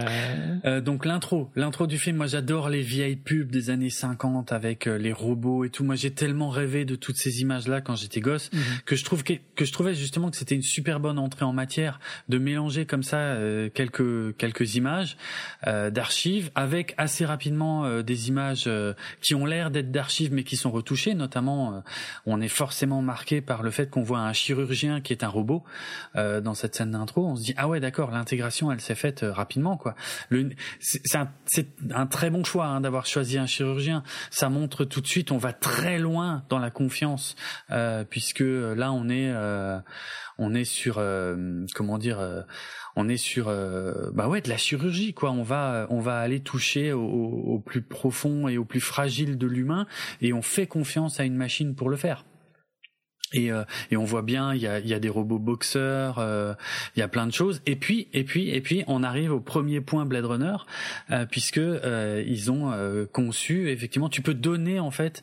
alors, je, je comprends pas bien l'intérêt si tu creuses un peu le truc, mais mais en tout cas, l'idée intéressante, c'est que tu peux tu peux faire pas don, mais en tout cas, tu peux te faire scanner ton visage mhm. et ils vont reconstruire un humain de synthèse, qui est en fait un robot donc, mais avec euh, ton visage et ça va s'appeler un simulant. Et on voit que le, le slogan, puisqu'on voit une pub au, tout début du film, on voit que le slogan c'est More human than human, plus humain que l'humain, ce qui est littéralement une phrase qui est prononcée par le docteur Tyrell dans, dans Blade Runner à propos des réplicants. Donc voilà. Et ici, ça s'appelle pas des réplicants, ça s'appelle des simulants. On a bien compris la rêve quand même. Euh, c'est la même chose, même si bon, ils ont un gros trou dans la tête, mais à part ça, euh, c'est c'est vraiment la même chose quoi. Visuellement, d'ailleurs, le design des simulants est pas mal, je trouve. C'est ouais ouais. C'est. Je sais pas si c'est méga logique. Hein. non, je pense pas. C'est peut-être pas le plus intelligent euh, comme design, mais en termes de nettoyage, par exemple, ça, ça, me paraît pas très intéressant. Et puis, est-ce que Enfin, comment ça résiste à la corrosion, tout ça? Bref, je ne sais pas. Mais euh, j'aime bien par contre qu'il se charge. C'est souvent oublié dans les films euh, où il y a ce niveau-là, tu vois. Ouais. J'aime bien l'idée qu'ils doivent se, aller se charger, tu vois. Je trouve c'est marrant. C'est vrai, c'est vrai que c'est sympa d'y avoir pensé. C'est pas au cœur du truc, mais c'est ouais, ouais. Non, mais euh, c'est présent et aussi qu'ils ont mm. un bouton pause, quoi. Oui, oui, oui, ça c'est malin, ouais.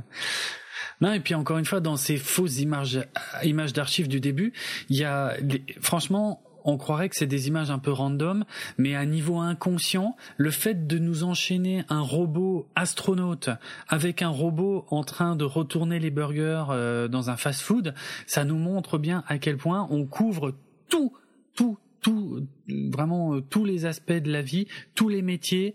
Il n'y a plus de limites, ils sont absolument partout parce qu'on est littéralement, euh, bon, c'est des clichés, hein, mais euh, le, le, le, fait d'avoir d'aller faire cuire les burgers et le fait d'être astronaute, on est vraiment aux deux extrêmes en fait de, enfin de aux deux clichés, hein, je dis bien extrêmes de ce qu'on considère comme étant les, les, les boulots les moins valorisants et les plus valorisants, quoi.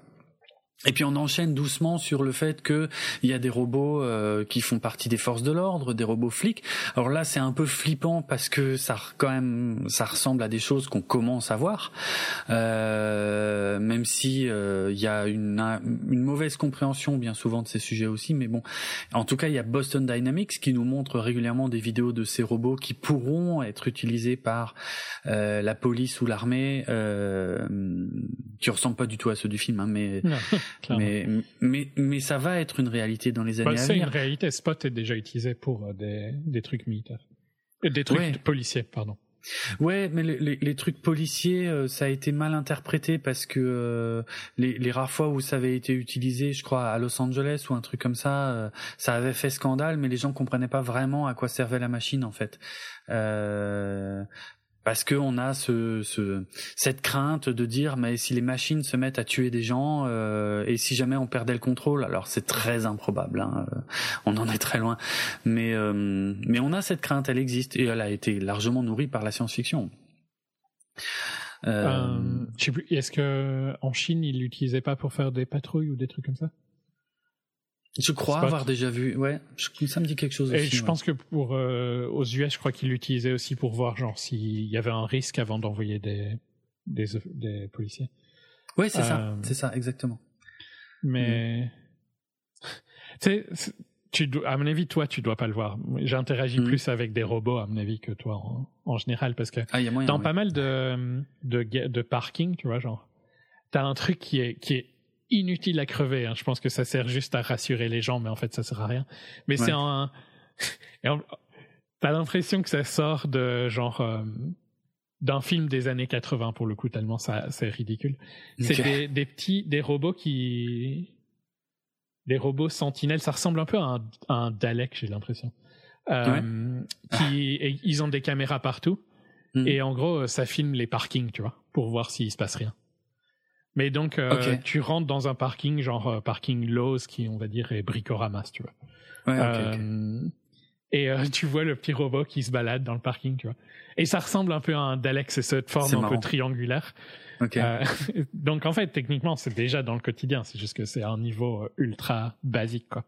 Oui, ça n'a rien à voir avec avec ce que ce que ce que ce qu'on voit de la science-fiction. Mais il y a déjà eu, enfin, il y a déjà eu des, des, tests, il y a déjà eu des robots. Tu sais, il y a quelques années, il y avait un, espèce de robot autostoppeur. Euh, c'était une espèce d'expérience à, à, grande échelle euh, au Canada, je crois, euh, que tu pouvais prendre dans ta voiture, embarquer, relâcher quelque part. Et puis évidemment, il a été détruit. voilà, bref. Ouais, super rapidement. Ouais, ouais, très rapidement. Il y avait aussi, je crois, en Asie, des robots euh, qui se baladent dans les centres commerciaux et que euh, au moindre truc, euh, pareil, il y a les gens les vandalisent, les défoncent. C'est marrant, hein, cette crainte du robot. elle, est, elle est vraiment ancrée en nous, alors qu'elle repose sur pas grand-chose de concret, quoi. Ben, le, le plus flagrant, c'est que l'autre truc où le, le truc où j'interagis avec probablement la tech la plus en avance sur le reste du monde, tu vois. C'est les, mm. c'est les, c'est les voitures. C'est les, c'est le fait que je prends des Waymo et des Cruise ouais. assez souvent. Ouais. Euh, les gens détestent quoi, tu vois. Euh, à chaque fois qu'il y a une histoire, ben, alors que statistiquement parlant, t'es plus safe dedans. Euh, T'es plus safe dedans que dans un Uber. Mm. Euh, peut-être juste expliquer. On parle de véhicules sans euh, sans conducteur. Mm-hmm. C'est ça. Hein voilà. Non, mais parce que tout le monde ne sait pas ce que c'est un Waymo ici. c'est juste ça. Oui. Ok. Euh... Enfin, c'est c'est tu sais, tu tu t'arrives, tu débloques le truc hmm? avec ton téléphone, tu appuies sur Start Ride et euh, il t'amène où tu veux quoi. Hmm. Euh, et il y a personne, donc il conduit tout seul. Ouais. Taxi autonome, voilà. C'est ça. Et les gens détestent quoi, tu vois. Ils, quand ils mettent des cônes sur les cruises pour les bloquer. Ah, Parce que si tu, si tu mets un cône, euh, la caméra euh, freak out et. Euh, et il y a eu une news la semaine dernière que un cruise a fait un truc un peu foireux, mais c'est pas de ah sa faute. C'est quelqu'un a foncé dans un piéton, un humain a foncé dans un piéton. Ok. Ça a, ça a projeté le piéton devant un, une, une cruise. Ah, ok et la cruise a roulé dessus parce que c'était ah, trop proche. Et quand elle a remarqué qu'il y avait quelqu'un, elle s'est arrêtée. Sauf que la personne était toujours en dessous. Merde, ah oui, putain, le truc con. Mais avant ah, de blâmer le robot, hmm. euh, blâme peut-être le connard qui a fait un hit and run, quoi, plutôt. Bien sûr. Euh, un délit de fuite. Et hmm. oui, il y a parfois des scènes marrantes. Et moi, j'ai déjà été dans une scène marrante hein, où euh, je suis dans, je suis dans une, une cruise et il y a hmm. deux Waymo en face de moi. Il ouais. n'y a, a, aucun conducteur dans les trois voitures. Hein. Et euh, il y avait plein de voitures euh, qui étaient. Il y avait des camions qui étaient euh, mis en double fil. Hmm. Et la, la cruise où j'étais dedans se met pour donc se met sur la bande où elle a, elle est pas censée être, tu vois, vu que le, hmm. le parking, le camion était dans son dans sa bande. Et les Waymo sont là aussi, et donc elles, elles se regardent, tu vois, pendant deux trois minutes, à genre bon, c'est qui qui recule, quoi, tu vois. c'est drôle ça. Euh, et donc oui, je dis pas que c'est parfait, tu vois, mais hmm. globalement, c'est mieux que beaucoup d'Uber que je prends. Ah ouais. Oh, Parce que le, pire que tu peux avoir, c'est un Uber en Tesla. Parce que bon, je sais pas si tu as déjà été passager en Tesla souvent, mais non. Euh, du fait que ça accélère trop vite, pour peu qu'il ait pas mis le settings pour que ça accélère plus graduellement, Ouais. Euh, tu peux changer ça. Et si tu es nul à conduire, tu devrais changer ça. Ah, il y a beaucoup d'Uber qui sont nuls à conduire. Ah, euh, le, tu vois les gens qui conduisent ultra euh, brusquement et donc ton corps fait tout le temps des, oui, oui. Des allers-retours dans le siège. c'est immonde, tu vois. Imagine ça, dans une ville où il y a du trafic à mort et où tu t'arrêtes tout le temps, quoi. Ah, trop chiant.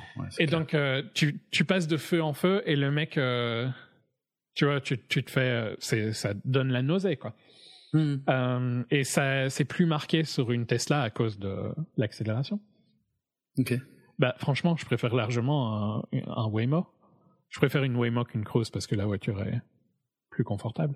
Okay. Euh, je préfère largement prendre un Waymo que ça, quoi. Bon, c'est limité à la ville, hein, et ça va pas plus que 30 miles par heure, donc euh, ce qui est pas un problème dans la ville, mais euh, tu hmm. peux si tu sors de la ville, c'est un peu, c'est un peu. Euh, les, les, les cruises sont limitées à 56 km/h. Hmm. Ouais, les deux sont à 30 miles, je crois. Ben apparemment, euh, Waymo a le droit de monter à 105 km/h, mais évidemment hors de la ville. Ça, à mon avis, ils ont le droit de monter à ça euh, à Phoenix, mais pas à SF. Ah d'accord. Ok ok. Euh, okay. Ouais, moi j'ai jamais été qu'à 30, mais au moins c'est fluide hmm. quoi. Et et ça marche nickel. Hmm quasiment tout le temps. ok. Euh, et, et, je me sens mieux que dans un Uber. Donc, euh, mais tu t'entends tout le temps des news. Hein. Ici, vu que c'est un truc que les gens vivent, tu vois, ici. Au contraire de pour toi, c'est euh, c'est lointain. Ah, pour, moi, c'est très lointain même. C'est de la science-fiction presque, tout ce que tu me racontes là. Mais j'adore. Euh, hmm. Vu que c'est un truc que les gens vivent, tu verrais le nombre de news dès qu'il y a un truc qui se passe pas bien. Mais bon, faut comparer euh, en nombre de de miles parcourus, quoi. Sinon, ça sert à rien. S'ils font moins d'accidents qu'un humain, bah tant mieux, non? Ouais. Euh, et je dis pas ça. Euh, je parle de vraiment de, des deux trucs en avance, tu vois. Je parle pas de, des trucs de Tesla qui sont euh, codés comme de la merde et qui sont clairement pas prêts pour la route, quoi. Mais une Waymo, je me sens en sécurité sans problème. Quoi. Donc ouais, tout ça pour dire les, les, les humains ont un problème avec l'IA, je pense. Oui, oui. Et ironiquement, par contre, ChatGPT est le truc le plus populaire qui existe, tu vois. C'est ça. C'est jamais une technologie n'avait atteint un tel niveau de popularité aussi rapidement. C'est complètement contradictoire. il, y a, il y a une dualité avec. Euh, ouais. Tant que c'est sur un PC, ça va. Oui. Mais si ça vient dans ta vie, ça va plus du tout. Ouais. Il y a cette crainte. Ouais, c'est c'est marrant. Tant que c'est sur un écran et que c'est pas, ça interagit pas avec le monde, mm-hmm. ça dérange pas.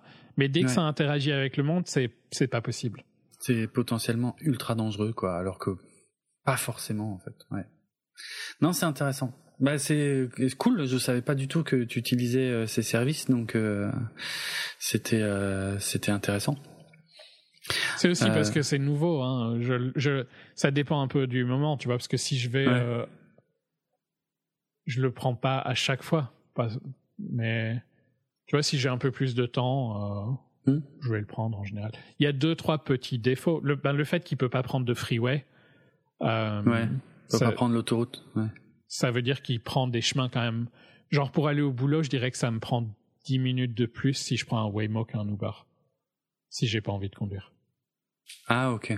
Donc c'est pas très grave, tu vois, mais hmm. euh, ça dépend du, ça dépend de comment genre ça dépend de mon humeur. Quoi.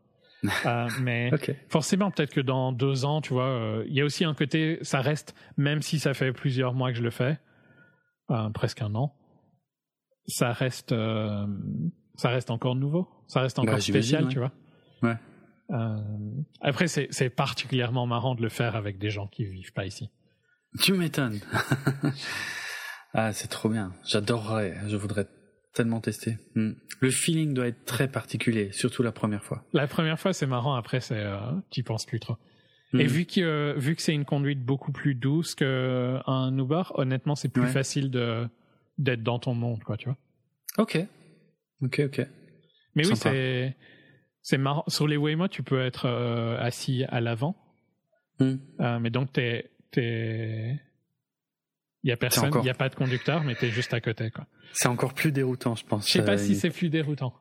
Parce que tu vois moins le volant, donc tu penses moins que. Parce que quand tu es ah. derrière, tu vois le volant en permanence, tu vois, si tu oui, regardes. Oui. Euh, donc, je sais pas ce qui est le plus déroutant, mais. Euh, maintenant, ça me stresse plus. Au début, je, au début, je regardais, tu vois, quand ça tournait, etc. Et les fois où je me suis retrouvé bloqué, je me suis quand même dit, bon, j'espère que ça va se régler, quoi, tu vois. Ouais, bah oui. Parce que le truc, c'est que tu sais pas vraiment. Euh... Faut, quel... faut que faut que une des deux prenne une décision, quoi. Bah ouais. Euh... c'est marrant. Mais le problème reste que c'était l'humain qui avait bloqué la bande de circulation, hein, au final. Mmh, mmh. Parce que si l'humain avait pas foiré, euh, il y aurait pas eu de problème. Mais l'humain s'est dit, euh, ben rien à foutre, euh, donc. Ouais, ouais. Euh. Après, après, normalement, euh, le système autonome devrait aussi euh, savoir réagir. Enfin, je... Mais le problème, c'est que tant que la situation s'est pas présentée, elle peut pas la, la, complexité du truc est quand même assez énorme parce que tu es ah, sur une route où tu peux pas passer la bande. Tu vois, c'est une. Ah oui, ah bon? Ah oui, en plus. Donc, elle doit ah faire un truc illégal parce que sinon elle est bloquée. C'est, enfin, tu vois, c'est toi, en tant qu'humain, tu prendrais la décision facilement parce que tu vas te dire, bah tant pis, tu vois, c'est un mhm. flic m'arrêtera pas parce que j'ai fait ça. Ouais. Mais là, tu dois dire à, à ton modèle que il doit faire un truc illégal dans ce moment-là. Ah ouais, ah oui, là c'est compliqué. C'est compliqué parce que ça se programme pas n'importe comment, ça. Ouais. La, la complexité quand même du nombre de décisions qui doivent être prises oui. en permanence est assez haute, je trouve. Mm-hmm. c'est vrai. C'est aussi pour ça que les ingénieurs gagnent bien leur vie. oui, c'est vrai. ok, ok, ok. Ben, on, a fait un gros détour. Ouais, mais c'était très intéressant complètement dans le sujet euh, pour le coup, parce que c'est de l'IA hein, techniquement, euh, c'est une forme d'IA aussi. Hein, c'est à peu près la même forme d'IA qu'ils ont dans le film au final. C'est plus. C'est un, poil en dessous, mais c'est proche. Ouais, ouais, c'est plus proche, ouais, parce qu'il y a le côté interaction physique. Oui, ouais, ok. Parce que sinon, en, en, termes de fonctionnement pur, euh, c'est pas fondamentalement différent de ChatGPT en fait. C'est on lui a demandé de faire quelque chose et il se base sur des statistiques pour produire un résultat. Ce qui dans le film est au final beaucoup des des, des robots euh, plus basiques. Hein. Ouais, c'est vrai aussi, ouais, ouais. Mm, mm. C'est juste que euh, au début du film, il, sous-entend que ils sont plus comme les les simulants qu'on voit au début, mais en fait la réalité c'est que la majorité c'est juste des c'est des robots basiques. Hmm. Enfin, basique, mais plus avancé que ce qui existe vraiment. Mais, mais oui, basique dans l'univers du film. Ah, un, point que je voulais dire, par contre, je trouve que c'était assez intelligent qui, le fait que les pubs soient un peu euh, vintage, ça sous-entend qu'ils ont commencé. Parce que j'ai lu quelques critiques qui disent euh, c'est pas réaliste qu'en 2055 on ait ça. Ça, je sais pas, ben. je sais pas si je suis d'accord ou pas, mais, mais techniquement, hmm. ils ont commencé avant nous. Ouais. Donc, c'est pas, tu vois, c'est pas si choquant en fait. Ouais, c'est vrai, c'est vrai. On dirait parce que quand on voit l'astronaute, euh, par exemple, il, il utilise la navette spatiale de la NASA. Donc euh, effectivement, euh, ce qui semblerait indiquer qu'ils ont progressé beaucoup plus vite à partir des années 50. Donc oui, c'est si moi. Donc ils sont 50 ans en avance sur nous, techniquement. Ouais, ouais. ça va. C'est pas c'est pas complètement délirant quoi. Ouais. Non non non, c'est parce que j'ai lu. La... Moi j'ai pas trouvé, je trouvais pas que c'était important mais j'ai lu la critique qui disait que c'est pas réaliste que dans 30 ans on ait ça, tu vois. Oui, mais est-ce que ça, le serait dans 80 pour toi? Parce que c'est plus ça que le film dit, mais dans les deux cas, je pense que c'est vraiment pas important parce que je pense que c'est des sauts technologiques qui, hmm. euh, qui peuvent arriver très vite ou mettre énormément de temps.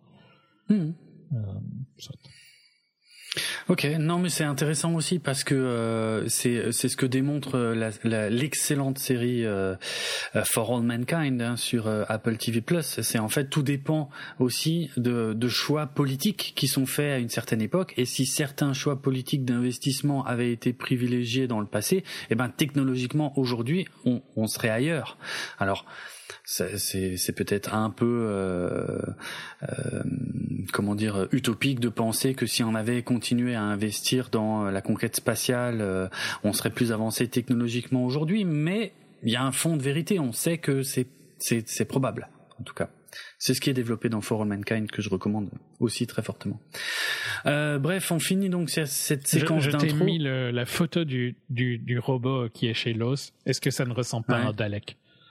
Oh putain, si, il y a un truc, ouais. C'est, on est entre le Dalek et tu sais quoi, et aussi les espèces de cônes arrondis dans, ah, comment ça s'appelle, dans Portal. Hmm, ouais. Et tu te rappelles du robot dans euh, dans Rocky 2 ou Rocky 3 euh, c'est dans Rocky, ouais, je crois que c'est dans Rocky, j'ai un doute, je crois que c'est dans, non, c'est dans le 4, c'est dans, le 4, le robot. Euh, oui. Le robot. Il y a un peu de ça aussi, ouais. Ok, marrant. C'est, c'est, ils font plus pitié qu'autre chose, hein, t'es d'accord avec moi Oui, c'est un peu ridicule. C'est un peu un gros suppôt sur roulette, quoi. Hein, on va pas se mentir. Un gros suppositoire sur roulette, mais euh... ok, marrant. Ouais, moi, ça me fait vraiment penser à ce Portal, mais ça pourrait être des Daleks, euh, des Daleks euh, avec un design un peu plus lisse. Effectivement, c'est marrant. Ouais. Bon, euh, le film qu'on a traité, euh, même pas, on a traité 30 secondes de film pour l'instant. Euh, on en arrive quand même à une image choc. D'un coup, une énorme explosion nucléaire sur Los Angeles. Et alors là, je suis obligé de marquer un temps d'arrêt parce que ça, c'est pas anodin. Euh, comme choix visuel, même si c'est très très bref. Hein. On voit juste l'explosion et puis après un plan, un plan sur des immeubles qui se font dégommer par la la vague, ouais, enfin bref, la l'onde de choc. Voilà, c'était ça que je mhm. cherchais. Euh, alors, je suis obligé de marquer un gros temps d'arrêt parce que là, on fait appel à une des images les plus marquantes de mon enfance en termes de science-fiction, euh, puisque je parle évidemment de Terminator 2 et du rêve, plutôt du cauchemar de Sarah Connor, et donc de l'explosion sur Los Angeles. Euh, vu qu'on n'a jamais vraiment fait d'émission sur Terminator 2, j'ai pas eu beaucoup l'occasion de dire à quel point cette image m'a hanté, euh, à quel point j'ai, je suis d'ailleurs toujours fasciné par l'explosion de Los Angeles dans Terminator 2. Euh, déjà parce qu'elle est extrêmement bien faite pour son époque, mais aussi parce que parce que d'un coup en fait, euh, tu comprends euh, le danger que représentent euh, ces IA dans ces dans ces œuvres là. Et donc c'est pas innocent de la part de, de Gareth Edwards de faire appel à cette image. Enfin, ça peut pas l'être pour moi. Euh, peut-être parce que je vois du Terminator de partout, mais mais euh, pour moi, c'est vraiment pas euh, innocent. C'est c'est c'est très très fort. Moi, ça me fait forcément immédiatement froid dans le dos. Euh, ça évoque des tas de choses et il y a il y a d'ailleurs voilà, on, le verra après dans le film. Hein, le point d'impact va s'appeler Grand Zero, ce qui est tout à fait normal. Ce qui est pas juste pour faire un parallèle avec le 11 septembre, mais qui fait quand même un parallèle avec le 11 septembre. Mais euh, en fait, parce que Grande Zéro veut littéralement dire point d'impact, en fait. Euh, et ça peut-être que beaucoup de gens l'ignorent en fait. Grande Zéro n'est pas un nom euh, choisi au hasard. En fait, ça veut littéralement dire en anglais, c'est le point zéro, c'est le point d'impact zéro quoi je sais pas dans dans Akira par exemple quand on a l'explosion de Tokyo euh, pareil euh, au début d'Akira ben le le point euh, l'épicentre de l'explosion s'appellerait aussi Grande Zéro quoi en fait. C'est c'est c'est ce que signifie cette expression en anglais. Voilà mais ça on en parle après. Mais en tout cas ouais le c'est marquant c'est fort en fait. En, en 30 secondes il nous montre l'évolution de la robotique la place qu'elle a dans dans cette société et le moment où c'est parti en couille Évidemment, ça fait quand même. Il faut avoir un petit bagage euh, pour que ça nous parle. Euh, je dis pas que si on n'a pas vu Terminator 2, on comprend pas. Hein. Bien sûr que si, euh, on comprend très bien euh, où est le problème. Mais euh, j'ai tendance à croire que si on a vu et qu'on a été marqué à vie par Terminator 2 comme moi, ben ça, ça a vraiment un très très gros impact, quoi. Et, c'est marrant parce que le plan est vraiment très très court. Et on, et on enchaîne direct avec le discours d'un militaire qui nous dit voilà, il y a dix ans, les IA nous, nous ont attaqués. Euh, et euh, depuis, donc, on est en guerre contre les IA. Et là, on commence à, toucher le vrai sujet du film, hein. mhm. euh, parce qu'on a dans on, a des choses très intéressantes dans le discours du gars qui dit euh, que euh, c'est quoi? J'allais dire l'Estasia, c'est pas l'Estasia du tout. L'Estasia, c'est dans 1984. C'est comment ça s'appelle? Je sais plus. L'Asie? Comment ça s'appelle? New Asia. La, la, New Asia, merci, la Nouvelle-Asie. Voilà. Euh, D'ailleurs, je pense que le lien avec 1984 n'est pas non plus complètement fortuit. Hein. Euh, le, le, fait d'alimenter une guerre euh, pour euh, pour contrôler l'opinion publique et puis pour garder, enfin pour euh, pour empêcher en tout cas toute velléité de de, de, de contestation de, du gouvernement en détournant littéralement la colère du peuple vers un conflit extérieur, euh, c'est ça fait partie de ce qui est au cœur de 1984, mais ça existe, on le sait, euh, ça existe vraiment, et les Américains l'ont beaucoup fait. Euh, Dois-je rappeler euh, les, les, Américains qui euh, affirmaient que l'Irak détenait des armes de destruction massive hein Tout était dans le langage, tout était dans le, enfin c'était un, c'était un pur langage marketing pour nous vendre une guerre. Et là, le, le, militaire dans le film, il utilise aussi un vocabulaire très particulier. Il dit nous ne sommes pas en guerre contre la Nouvelle-Asie. Nous sommes seulement en guerre contre les IA. Oui, mais les IA, euh, la, nation qui continue euh, d'utiliser euh, des IA au jour le jour, c'est la Nouvelle-Asie. Donc techniquement, vous êtes bien en guerre contre la Nouvelle-Asie. Mais on est là dans du pur, de la pure rhétorique politique. Euh, qui existe vraiment en fait. C'est pour ça que je voulais euh, relever ce truc. Et, et je dis que c'est le vrai sujet du film parce que oui, je pense que c'est le vrai sujet du film que, que Gareth Edwards traite plus, enfin, plus en profondeur que le sujet de l'IA, c'est le problème de l'interventionnisme américain à l'étranger euh, et euh, les guerres que les États-Unis vont mener à l'étranger sous des euh, prétextes ben, régulièrement fallacieux. Et ici, on, on apprendra d'ailleurs que que c'est aussi le cas, mais, mais à ce stade du film, on ne le sait pas encore. Mais voilà, très intéressant parce que c'est fait finement et ça explique aussi peut-être pourquoi le film ne fonctionne pas aux États-Unis, parce que les Américains n'aiment pas qu'on leur mette le nez dans leur caca. ça dépend comment c'est fait, mais quand même, ils aiment pas trop qu'on leur dise regardez la merde que vous faites, surtout à l'international, quoi. Ça peut être, mais ça peut être un début d'explication, mais encore une fois, pour ça, il faudrait que les gens aillent voir le film et qu'il y ait un, un bouche à oreille. Coup, ça se dit pas euh, au début, quoi, tu vois. Et c'est pas dans les critiques, donc. Euh... C'est pas dans la bande-annonce, donc effectivement, tu peux pas le savoir si tu vas pas voir le film. Mm, mm. Mais ça peut jouer En fait, je pense même que plein de gens euh, penseraient que ben non, en fait, ils ont bien le droit de faire la guerre euh, vu que c'est pour la défense du monde. Oui, bah ça, parce que c'est le narratif que nous vendent les États-Unis depuis euh, quasiment la fin de la Seconde Guerre mondiale et à chaque fois qu'ils sont intervenus quelque part, c'est pour protéger le monde. Sauf que c'est déjà rarement vraiment pour ça et qu'en plus, euh, et en plus, euh, des fois ils se foirent et ils créent des situations encore pires en, en allant intervenir. Jamais. Ouais, tu parles. Land of the free, home of the brave. Ouais, Home of the Brave, ouais, putain, surtout quand c'est euh, sur euh, un, un, sol euh, extérieur. Ah, ouais. Ouais, non, mais quand même, quoi. Tu veux pas qu'ils fassent la guerre ici. Bon, honnêtement, faire la guerre aux États-Unis, ça, good non. luck. Hein. Ouais, c'est clair. Non, non. Stratégiquement, c'est non, c'est ça n'a aucun sens. C'est clair. tu peux exploser les côtes, mais après, bonne chance pour rentrer. Ouais, quoi. pour le reste. Ouais, c'est clair. c'est vrai. Il y a quand même des, des endroits chauds, quoi. Oui, oui, bah oui, oui. Non, bah oui, la taille du pays euh, rend ça extrêmement euh, compliqué. Euh, bref, c'est pas le sujet, mais en tout cas, voilà, il y a, euh, en fait, on n'a même pas une minute de film, il y a déjà tellement de choses qui sont abordées dedans. Donc, ok, le scénar est pas parfait, mais il y a, y a du boulot derrière. Il y a une digestion de plein de codes, de plein de sujets de société. je trouve que c'est, voilà, je trouve que le film est quand même plus riche que ce qu'on peut aussi en penser quoi. Euh, et donc on, on, enchaîne directement sur une opération spéciale. Donc ça aussi, hein, opération spéciale. C'est du pur narratif. Hein. Je rappelle que euh, Vladimir Poutine n'est officiellement pas en guerre contre l'Ukraine. Il a simplement lancé une opération spéciale.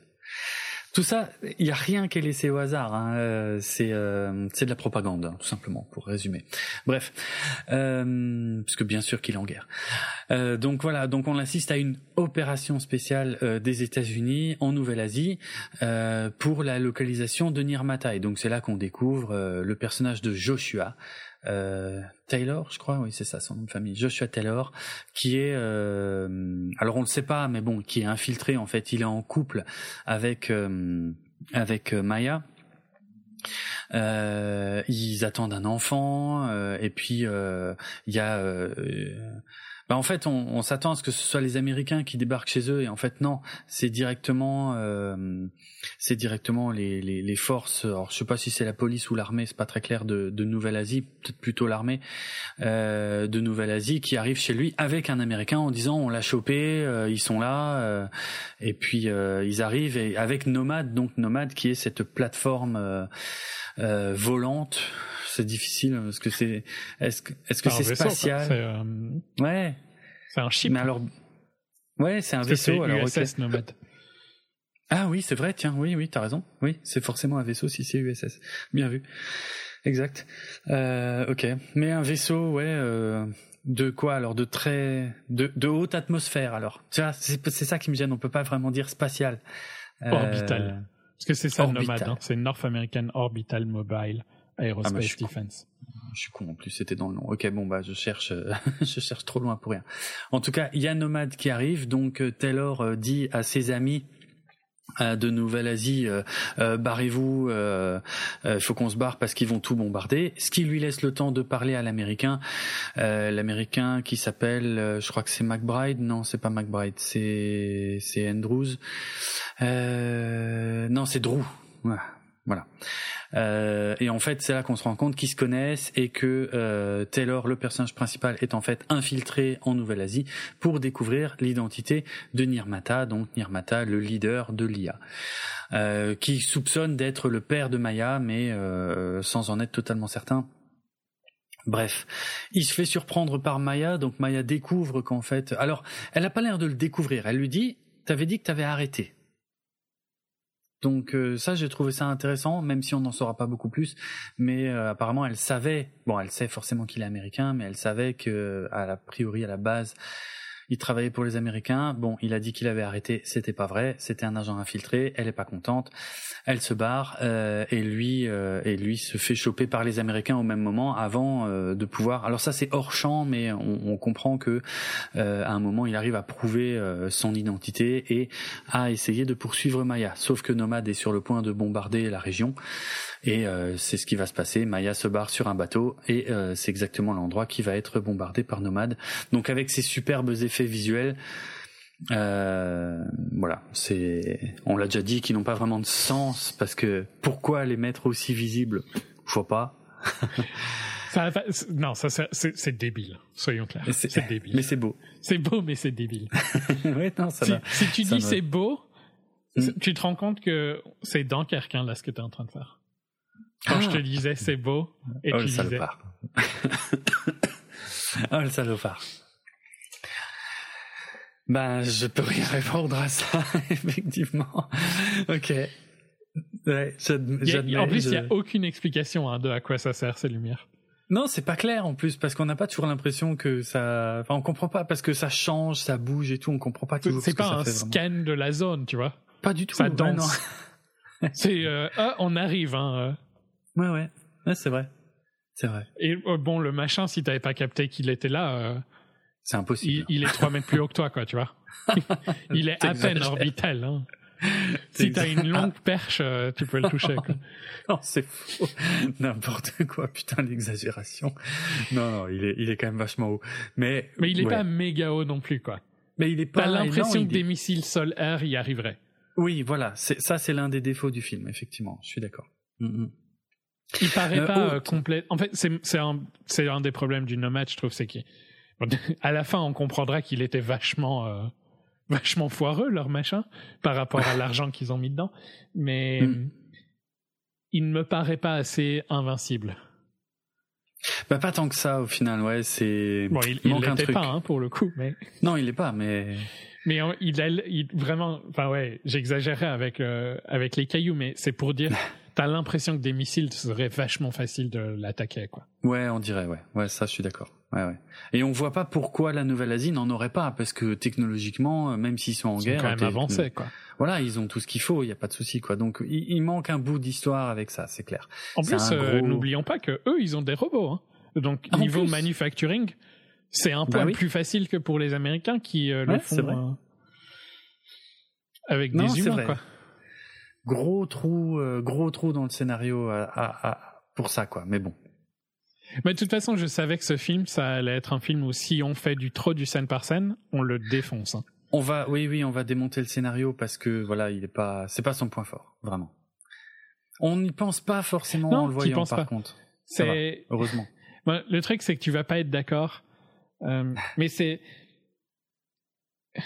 non, je vais pas le comparer à quelque chose, mais euh, c'est pas de la hard SF, mais ça prétend plutôt pas mal, tu vois. Tu peux, Un tu peu, peux te laisser pas, bercer par le fait que c'est censé Mhm. être de la hard SF alors que ça l'est pas. Mhm. Euh, il le fait Je- pas trop je- mal. J'accepte ça. Ouais. Le film ça. euh, que je voulais dire au- avant qu'on passe dans les spoilers, c'était le Mm. truc euh, avec Adam Driver, avec les dinosaures, Ah, 65, ouais. qui reposait sur une relation, tu vois, entre un enfant et Oui. lui. Et ça marchait pas du tout parce qu'ils avaient aucune alchimie. Ouais, zéro, bon, le film avait plein de problèmes, mais si cette relation-là avait marché, ça aurait, tu vois, ça aurait, le film aurait pu être potable. Et ici, je Mm. pense que ce qui marche bien avec les deux acteurs, c'est que euh, Alpha, Alfie, Alfie, euh, et Joshua, ça, ça marche plutôt pas mal. Ouais, ouais, Euh, je suis d'accord. Parce Je que les autres acteurs, pour truc, moi, il y a un problème, mais ces deux-là, au moins, ça va, quoi. Ces deux-là fonctionnent bien, ouais. je, voulais pas le, je voulais pas le dire en pré-spoiler. Non, ça aurait, ça aurait été un spoiler, ouais. Mais euh, je vais faire un petit point Terminator. Il y en aura plusieurs. Hein. Euh, petit point Terminator quand euh, j'allais j'allais l'appeler Gemma, mais elle s'appelle Maya dans le film. Quand Maya s'enfuit sur la plage et que euh, Joshua lui court après, on a autour d'eux en fait on a euh, les soldats des deux camps qui se tirent dessus euh, à coups de, de, de, de gros fusils laser. Et le son des lasers dans cette scène, c'est très précis. Hein. et, et peut-être qu'il y a peu de tarés comme moi qui l'ont noté, mais moi dans cette scène et uniquement dans cette scène, parce que ces flingues, on va les revoir plusieurs fois dans le film et ils feront pas le même bruit, mais dans cette scène-là, ils font vraiment le bruit des lasers de Terminator. Dans le futur, quand on voit les scènes de guerre dans le futur, c'est quasiment les mêmes sons de laser presque à l'identique. Et ça m'a. Euh... Ah moi, si tu veux m'installer dans un film et que tu me rappelles Terminator euh, déjà deux fois, boum boum en moins de cinq minutes, je me dis ok, cool, euh, vas-y, on est ok, on est en confiance, on est entre gens de bonne compagnie. Ça, tu m'intéresses. bon après c'est plus des clins d'œil qu'autre chose, mais euh, et encore celui des lasers, je sais même pas s'il est volontaire, mais en tout cas moi ça m'a ça m'a beaucoup plu. Et ça m'a vraiment marqué que dans les autres scènes du film, euh, les lasers n'ont pas la même n'ont pas le même son. Ensuite, on a euh, alors le, film est chapitré. Ça, je voulais aussi le hmm. noter parce qu'il y a une énorme frustration avec ces chapitres. Donc chaque chaque chapitre commence par un titre de chapitre, donc ce qu'on appelle un carton en bon français, donc un titre sur fond noir. Euh, je suis plus sûr à 100%. Je crois que le le, le, le premier chapitre après l'intro, c'est euh, résistance, un truc comme ça. Euh, et en fait, il y a une énorme frustration parce que tu l'as forcément euh, vu aussi, enfin je pense que tout le monde l'a vu, c'est que il y a des trucs écrits en tout petit à gauche et à droite de l'écran. Mhm. Et notamment euh, à, à, à, droite, il y a le texte alt. Tu sais, il y a marqué alt et en dessous il y a du texte. Et ça, il est pas lisible en fait. Il est, il est trop petit pour être lisible et ça m'a frustré de ouf. Bah non, euh... enfin, moi c'était lisible, hein, pas ça. Mais... Toi, t'as réussi à lire ce qu'il y avait écrit? J'aurais pu te dire ce qui était écrit là maintenant, mais je réussi, je savais lire les deux côtés, ouais. Ah moi c'était impossible à lire. Et, et c'était pas un problème de lunettes, hein. j'avais mes lunettes et tout, euh, je voyais très très bien, mais c'était juste trop petit. Euh... Ouais mais après ton cinéma il est en 480p non? Non ça va pas non, n'importe quoi, qu'est-ce qu'il raconte? Non je te jure moi pour moi c'était et je l'ai vu deux fois le film hein, et euh, les deux fois c'était pas lisible. Et pourtant j'étais pas au fond de la salle. Et c'est pas d'ailleurs c'est pas des salles immenses, euh, c'est pas des salles gigantesques non plus. Mais ouais, euh, non pour moi énorme frustration de pas pouvoir lire. Alors le texte alt, euh, peut-être expliquer ce que c'est parce que pour pour nous c'est une évidence peut-être, mais peut-être pas pour tout le monde. Pour faire très simple, sur internet, euh, toutes les images que vous voyez sur un site, en fait quand vous faites un site internet mais même sur les réseaux sociaux techniquement d'ailleurs moi je le fais presque systématiquement sur Twitter mais pas trop sur les autres donc c'est pas euh, voilà je devrais pas tout me la raconter non plus. En gros euh, quand vous mettez une image sur un site, euh, il y a la balise, ce qu'on appelle la balise alt, qu'il faut remplir, qui est en gros un petit texte qui décrit l'image pour faire simple. Parce que si vous le faites, ça aide le référencement par Google. Voilà.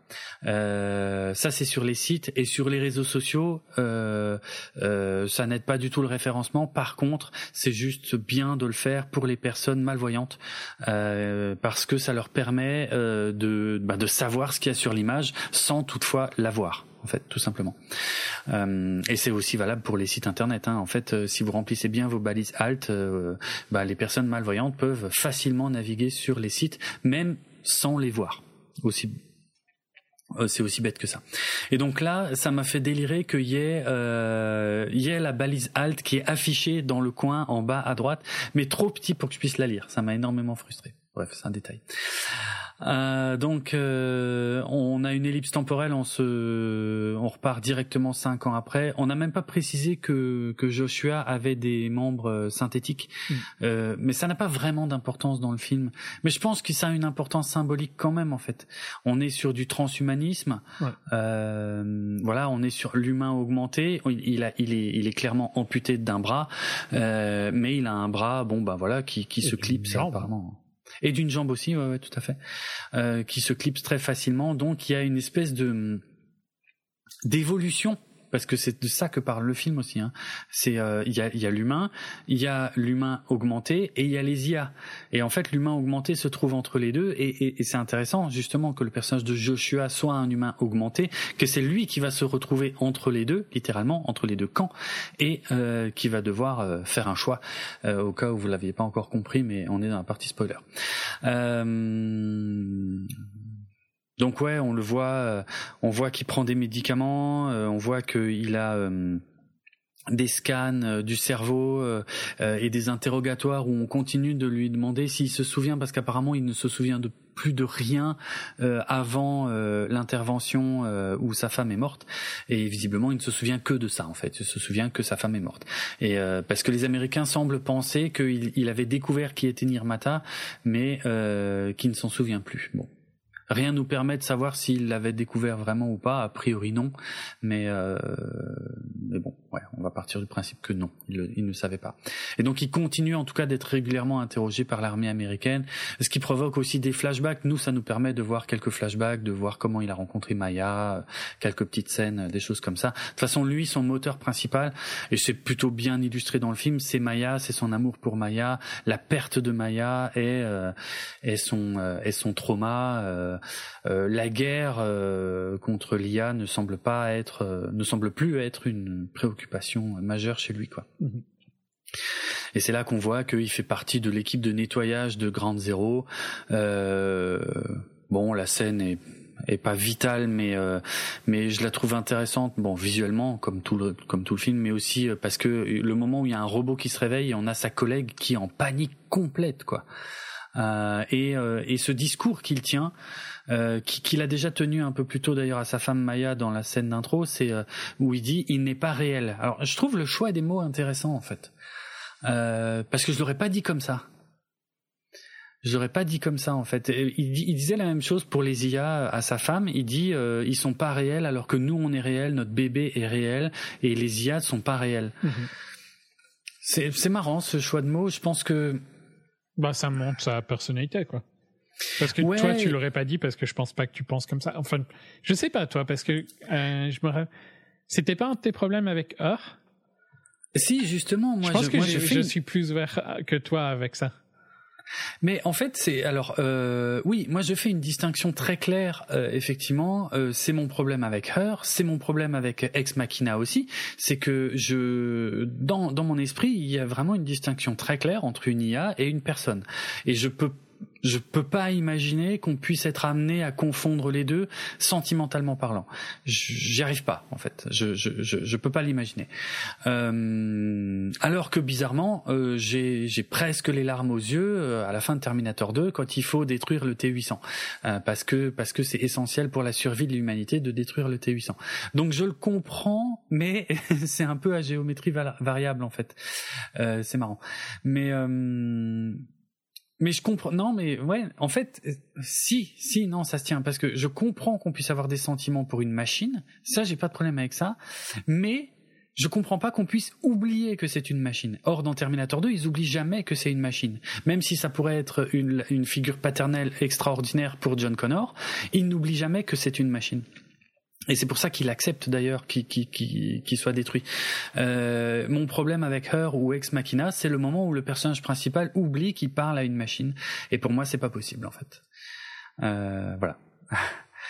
Mais euh, mais le choix des mots est intéressant parce que euh, je dirais pas que j'utiliserai pas les mots qu'utilise Joshua dans le film. Je dirais pas qu'ils sont pas réels. Ils sont réels. Ils existent. Ils sont là.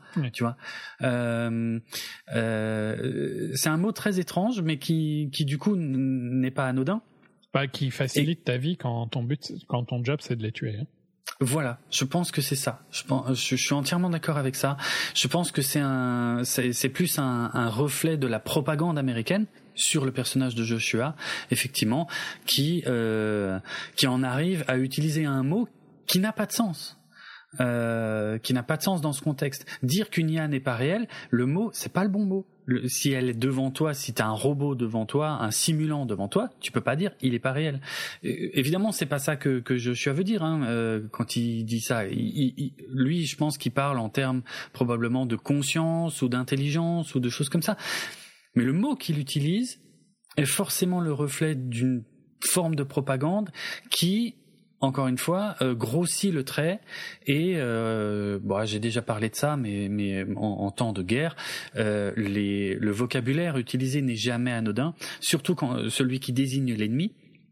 Et, et, et même souvent, on parle alors. On a malheureusement un exemple en plus récent, mais quand on désigne l'ennemi sous le terme d'animaux, euh, eh ben, on, on, est dans un vocabulaire de déshumanisation qui sert à justifier l'intervention euh, inhumaine qu'on va avoir envers eux. Mhm. En fait, mais pour pas se prendre la foudre soi-même, on traite les autres d'inhumains pour dire bah regardez ce qu'on fait. Mais les Américains ont fait pareil pendant la guerre du Pacifique avec les Japonais euh, et, et, beaucoup. enfin, voilà. ils, étaient violents, mais oui. Les, les Japonais étaient complètement barges, c'est sûr. ouais. mais, mais, oui, mais, mais, c'est euh, et c'est, je pense que c'est conscient et inconscient. Hmm. Je pense que pour euh, Joshua, c'est inconscient parce que tu ne peux pas euh, réconcilier d'être quelqu'un qui veut être, tu vois, d'être fondamentalement quelqu'un de bien et de faire hmm. ça. Hmm. Donc il faut que ce soit quelque chose d'irréel. Mais c'est marrant, j'ai pas lu autant la scène. Je pense que la scène, il y a un point important dans la scène, c'est que tu peux poser le robot. Enfin, tu peux, tu oui, peux, oui, c'est vrai. Tu peux euh, turn off. Tu peux le désactiver. Euh, c'est vrai, c'est vrai. Oui, c'est intéressant aussi de placer déjà ça là parce que ça reviendra plus tard. Mais, mais ouais, moi je trouve que les, voilà, tu vois, c'est marrant, il se, il se foire sur des gros trucs au niveau de l'écriture et sur certains autres euh, détails, il y a vraiment une finesse que je trouve euh, très très intéressante parce qu'il y a, il y a un plan qu'on voit juste après, on voit on voit plein de robots qui sont jetés dans un, un compacteur géant et on a ce compacteur qui se ferme et on voit les robots qui bougent encore dedans elle me gêne cette scène, tu vois. Je... Euh, parce que l'image est forcément parce qu'ils ont ils ont une forme euh, humanoïde, ils ont deux bras, deux jambes, une tête, et euh, ils sont encore en train de bouger dans cette fosse. Et elle est forcément marquante, je trouve cette scène. Elle est Ouais, elle est, elle est très réfléchie, elle est pas là par hasard et elle est, elle est là pour nous gêner. En tout cas, si elle nous gêne, c'est qu'il y a quelque chose qui, qui marche, qui, qui est réussi. Et sur moi, ça marche. Aussi bizarre que ça puisse paraître. Euh, donc ouais, voilà, je, je, je trouve ça très intéressant. Je trouve ça, je trouve ça fin, je trouve ça malin. Euh, je pense qu'on peut aller directement à la euh, à la scène où ils viennent le chercher. Donc hein, les militaires, ils viennent le chercher à la piscine avec une. Euh, donc il dit déjà non avant même qu'on lui propose le truc parce qu'il sait très bien pourquoi on va le chercher. On vient le chercher. Euh, est-ce que vous vous souvenez qui est Nirmata? Non. on a une proposition à vous faire Non plus. ça m'intéresse pas. C'est là qu'on a le, le speech donc du Néandertal dont tu as déjà parlé, qui est très très malin à placer là, euh, puisque c'est un peu ça l'enjeu, effectivement, la crainte, hein, euh, la crainte d'être remplacé. Euh, et puis l'argument ultime, la projection vidéo. Alors, est-ce que je suis le seul à l'avoir relevé? Je pense pas, mais les projections vidéo dans ce film ressemblent énormément à celles de Star Wars, avec ce côté un peu bleuté, un peu écran, vieil écran cathodique, un peu bleuté, bref, bon peut-être pas complètement un hasard. Mhm. Euh, et donc, euh, et donc, on lui montre des images avec Maya, sa femme. Il dit que c'est pas possible, mais euh, en même temps, ils savent de l'autre côté que c'est forcément ça l'argument qui va le faire basculer, et ça marche pour le coup. Euh, effectivement, c'est le seul truc sur lequel il pouvait le toucher et il le touche et, euh, et voilà quoi. Et ça marche. C'est un peu cliché, on sait très bien. C'est un peu facile. C'est un peu facile surtout et, et, et, et c'est pas le truc le plus facile du film. Hein. Il y a, il y a d'autres trucs encore plus gros, mais ouais. Mais bon, ça fonctionne. Ça fonctionne. Ça fait, ça crée du mouvement quoi. Ça, ça, ça crée une opportunité. Je sais pas comment dire. Ouais, c'est un peu facile quoi. Je dis pas, hein. c'est c'est pas la plus maline, c'est pas la plus fine, c'est même limite cliché, mais bon, pourquoi pas. En fait, tu savais très bien que c'était là où ça allait. C'est un peu d'ailleurs le problème du film, tu sais très bien. Je ouais. Tu sais quasiment tout à peu près. Il y a, y a aucun moment m'a surpris. Ben à partir du moment où il découvre l'arme, oui, là il y a plus trop de surprises en fait, effectivement. Oui, et, c'est même pas non plus méga choquant. Non, non, je suis d'accord. Je suis d'accord. C'est un peu un classique. Euh, c'est vrai. Et par contre, j'ai entendu des critiques. Enfin, je sais pas si tu veux parler de l'arme ou si on, on peut attendre. On peut entendre d'être plus. On peut attendre encore un tout petit peu, mais euh, voilà, parce que par exemple dans, dans le dans le transport euh, qui les emmène en Nouvelle-Asie, euh, il y a justement la la générale, la colonelle, la colonelle, la colonelle Howell qui lui raconte qu'elle a perdu ses fils. Il y a il y a quand même une image qui est très inhabituelle et je sais pas comment interpréter ce plan, hein, pour être franc. Mais il y a la colonelle qui qui qui vient l'interroger lui parce qu'il est en train de regarder une photo de sa femme et qui lui raconte que elle aussi, elle a perdu ses fils euh, à cause des IA, euh, dont un qui s'est fait piéger euh, par une IA, bref. Et elle verse une larme. Et on voit qu'il y a un des autres soldats qui la regarde au moment où elle verse la larme. Et je ne sais pas comment interpréter ce plan. Est-ce qu'ils la prennent pas au sérieux? J'ai pas ce feeling. Non, je pense pas. Moi non plus. Mais alors, mais du coup, à quoi, à quoi sert? Parce que ça n'apporte rien à l'histoire. Je sais pas. Je pense que c'est pour essayer de humaniser les persos, mais sauf qu'il n'y arrive pas vraiment. Ok. Je pense que oui, ça, ça, peut être ça alors. Ouais, ça peut vraiment être ça. Euh, ok, alors bon, il se pose. Euh, alors là, pareil, ça fait partie des choses pas très logiques, hein, parce qu'ils arrivent quand même avec un appareil qui est pas qui est pas petit. Ils font aucune référence à un éventuel camouflage radar ou je sais pas quoi, donc. Euh, non, mais ils font un halo jump, non? Non, non, ils se posent. Ils se posent? Ah ouais, ils parlent pas d'halo jump à un moment? C'est pas dans ce film-là qu'il parle d'Halo C'est peut-être à un autre moment du film, mais euh, ou alors pas dans ce film, mais en tout cas pas dans cette scène. non, non, ils se posent, ils descendent à pied et euh, ils arrivent euh, donc au village. Alors donc l'excuse officielle d'avoir emmené Joshua, c'est parce qu'il connaît le laboratoire. Apparemment, il y a déjà été. C'est comme ça que je, que je le comprends, bien que ce soit jamais dit clairement. et puis là, il découvre qu'en fait, il y a un village sur le laboratoire, donc on a une scène qui est euh, qui est bien, hein, il y a rien à critiquer, mais qui est effectivement très très attendu quoi. Euh, où ils arrivent dans le village, ils terrorisent un peu les enfants euh, en menaçant de tuer l'animal. ben là, ils sont dans une situation qui est quand même complexe, tu vois, où techniquement ils sont en guerre contre les IA, mais pas contre ces gens. Mais en même temps, ils sont, sont obligés de les menacer. Bon, bref, ça fait partie du un peu de ce qui est dénoncé aussi par le film quelque part, même si c'est pas hyper flagrant dans cette scène, mais euh, non. Mais voilà quoi, le, le, double langage américain quoi en fait. Euh, c'est bref. Ouais, ouais, le white savior euh, littéralement. Euh, et bon, la petite fille qui montre un endroit parce qu'elle a trop peur que son chien se fasse tirer dessus, puis Joshua qui va, c'est un espèce de petit hôtel avec des petites statues, puis il tourne la statue, ça ouvre le truc. Bon, tout ça est trop facile, mhm. on va pas se mentir. Le but est pas de, de, de, de, cacher les défauts du film.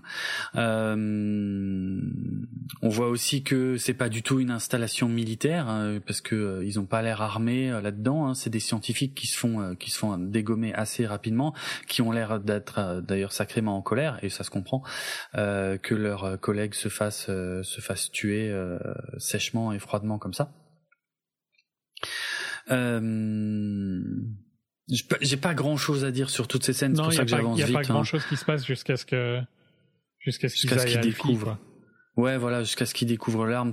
Eux, ils connaissent juste le nom de code de l'arme qui, qui est Alpha 0, mais euh, voilà, ils, y vont pour la, la trouver, la détruire. S'il y a un plan que je trouve euh, malin, si on veut, c'est, tu sais, il y a, y a une des femmes de l'équipe qui est restée en arrière, qui est restée à l'extérieur à côté d'un robot euh, et en fait, au moment où la police arrive, elle lance des espèces de missiles qui partent en l'air et elle lève les bras, elle fait semblant de se rendre et les, et les missiles retombent. C'est des petits missiles. Hein. Euh, et retombent sur les flics juste devant elle. Euh, bon, je trouvais que le plan, l'idée était sympa, quoi. Voilà. Euh, mais bref, effectivement, ils arrivent, ils disent l'arme est là, c'est une énorme porte circulaire dans une, une installation. Alors là, ça rappelle Akira à, à 1000%. On est vraiment dans du pur Akira, euh, ce qui a contribué aussi au fait que je sois pas euh, fondamentalement choqué que ce soit un enfant qui se Moi, trouve là Moi, j'étais pas choqué que ce soit un enfant. En plus, le, le la TV, le siège, c'est aussi, euh, il y a plein, c'est dans plein de films. Oui, ça. Ouais. et j'ai entendu des critiques sur le fait que c'est mm. un enfant, genre euh, que c'est de, de, la manipulation émotionnelle de la part de Gareth Edwards, etc. Mais en fait, c'est mm. débile de penser comme ça, parce que si tu penses comme ça, ben, ce serait aussi logique que Nirmata le construise comme ça. Parce qu'elle voudrait que les humains le protègent le plus possible. Enfin, jouer ça. Donc tu peux pas critiquer les, la manipulation émotionnelle de Gareth Edwards vu qu'elle est hmm. logique de la part du créateur de l'IA. Enfin, de C'est ça. Elle est logique dans le film, elle est logique dans, dans, dans le contexte. tu, peux, tu peux critiquer la logique que... Hum, en fait, là, on repart sur le problème du traitement de la singularité du film. La, la, singularité pour la majorité euh, de la science-fiction, c'est très rapide, quoi. Oui. C'est sous-entendu euh, overnight ou instantané. Euh. Oui, oui. Et là, vu qu'il y a un côté très organique, genre ça doit grandir de manière humaine, mm, c'est un peu bizarre, quoi. Par rapport à comment on comprend l'IA en général. Par rapport à comment l'IA est dans, dans l'histoire du cinéma. C'est vrai, c'est vrai la true IA. Ouais, mais on parce que parce que le film au final ne nous parle pas vraiment d'IA, nous parle plus d'évolution que d'IA. Mhm. Donc ça a du sens dans le thème de l'évolution, mais mais pas trop euh, dans l'IA, c'est vrai. Parce que l'autre problème c'est que enfin il grandit mais le, le, PC grandit aussi. Enfin, tu vois, il y a, y a deux trois petits problèmes techniques, je trouve, qui sont un peu bizarres. Il y a des problèmes euh, physiques, effectivement. Ouais. Mm. Euh, ça soulève des questions auxquelles on n'aura jamais les réponses malheureusement, mais mm, mm. je suis d'accord. Mais c'est pas l'idée est pas choquante d'utiliser un enfant. Non, non, non, c'est une bonne idée. non, c'est clair. C'est, c'est, non, il y a une logique. Puis après, il y a une suite logique. Alors euh, ça, je l'avais grillé. Euh, enfin, ouais, très rapidement. Euh, c'est que l'enfant en question, l'arme Alpha Zero, est calqué sur le modèle de l'enfant qui l'attendait avec Maya et que, que ouais. qui, qui, n'ont pas eu. L'idée que c'est un peu gros. Nirmata, c'était c'était Maya, c'est aussi. Ben ouais, c'est le pire cliché du film tu le vois venir dès le début du film, quoi, quasiment. Oui, oui. C'est pas, ouais. C'est euh, dans, dans le film, il te l'amène comme une grosse révélation et euh, ça marche pas. Ouais, je suis, je suis d'accord. Ça fait partie des choses qu'on voit vraiment venir. Parce qu'on est là en fait donc sur un humain qui doit euh, qui doit théoriquement détruire donc euh, une arme euh, qui dont dépend le futur de l'humanité mais l'arme en question est un enfant. Et mais un enfant robotique. Mais un enfant quand même. Et en plus, sans qu'il le sache encore à ce moment-là, un enfant calqué sur le sien. Euh, ce qui a du sens pour Nirmata, puisque si Nirmata c'était Maya, euh, bah forcément euh, l'arme, ça peut se comprendre qu'elle soit en colère contre les Américains et ça peut se comprendre qu'elle calque le futur de l'IA sur l'enfant qu'elle aurait voulu mettre au monde. Ça se tient. Mm. C'est pas d'une originalité folle, mais ça se tient. Euh, bref, ouais, bon bah voilà, l'opération militaire part un peu en couille. Euh, il y a il y a Howell, le colonel Howell, donc euh, qui elle ne repart pas avec ses hommes, qui eux disent que c'est foiré. Elle, elles disent si je suis pas revenu dans trois minutes, partez sans moi. on a Joshua qui court. T'as remarqué que Joshua, à chaque fois qu'il croise un scientifique, il crie Maya en fait. Mais après, on n'avait pas de doute, hein, de toute façon. On n'a pas de doute que lui, sa seule motivation, il en a rien à foutre de la guerre, des IA, de ces trucs-là. Il est uniquement là pour retrouver Maya. On l'avait bien compris. Mais c'est bien que ça reste, euh, même quand, quand c'est les moments de grosse panique, euh, il continue, quoi. Mm-hmm. il continue de crier Maya. Et puis il y a ce moment, alors je sais pas, je sais pas, euh, je sais pas si je dois penser que c'est bien ou pas. La scène, elle est, c'est con parce que je l'ai trouvé un peu ridicule. Tu sais, il y a, y a celle qui était euh, cachée derrière son robot avec les flics qui court pour rejoindre le reste de l'équipe dans le, la petite navette. Et puis on voit qu'il lui tire dessus, qu'il y a quelque chose qui se colle dans son dos. Puis elle arrive à monter et ils sont tout contents. Et puis euh, il décolle et puis le truc qu'elle a dans le dos clignote en rouge de plus en plus vite et explose. J'ai trouvé que c'était un peu cliché aussi. Voilà, je... C'est très euh, cliché, je trouve. Ouais, Et genre, et en plus, c'est cliché que eux, c'est des militaires qui vont dans la, la mission la plus importante au monde et ils sont aussi débiles. Ouais, voilà, c'est ça qui marche pas en fait. C'est, le plus gros problème, c'est ça en fait, effectivement, parce qu'ils ont, ils ont forcément vu que qu'elle avait un truc dans le dos. Elle l'a senti, j'imagine quand même. Et puis aussi, ouais, c'est ça. Enfin, le fait qu'ils ne s'en inquiètent pas tant que le truc ne se met pas à clignoter En plus, ils auraient eu le temps de la jeter. Largement. Je pense que c'est pour ça que la scène marche pas ouf. Ouais. Le plus gros problème, il est là. Ouais. Mm, parce que que elle, tu vois, elle se suicide pas, passe encore. Mm. Euh, et donc ça aurait la scène aurait été moins débile si ça mm. avait explosé au moment où elle saute dans le, la navette. Mais ouais, ouais. Il, il, passe 10 minutes à entendre le bip. Tu la, tu la jettes dehors, quoi. C'est nul. Ouais, c'est c'est pas malin. C'est trop long. C'est dommage. Ça tient à pas grand chose. Hein. Non, mais c'est le genre de détail euh, qui. Hmm, je suis d'accord. Je suis d'accord. C'est pour ça que je suis gêné par cette scène aussi. Euh, ok, et puis bon, euh, Nomade lance donc euh, son missile a priori nucléaire parce que vu la taille de l'explosion et puis voilà toute la région explose. Joshua est sorti, l'enfant aussi. bref, et justement on passe au chapitre suivant, carton marqué l'enfant. Et donc on a Joshua qui serait mais j'en sais rien, putain.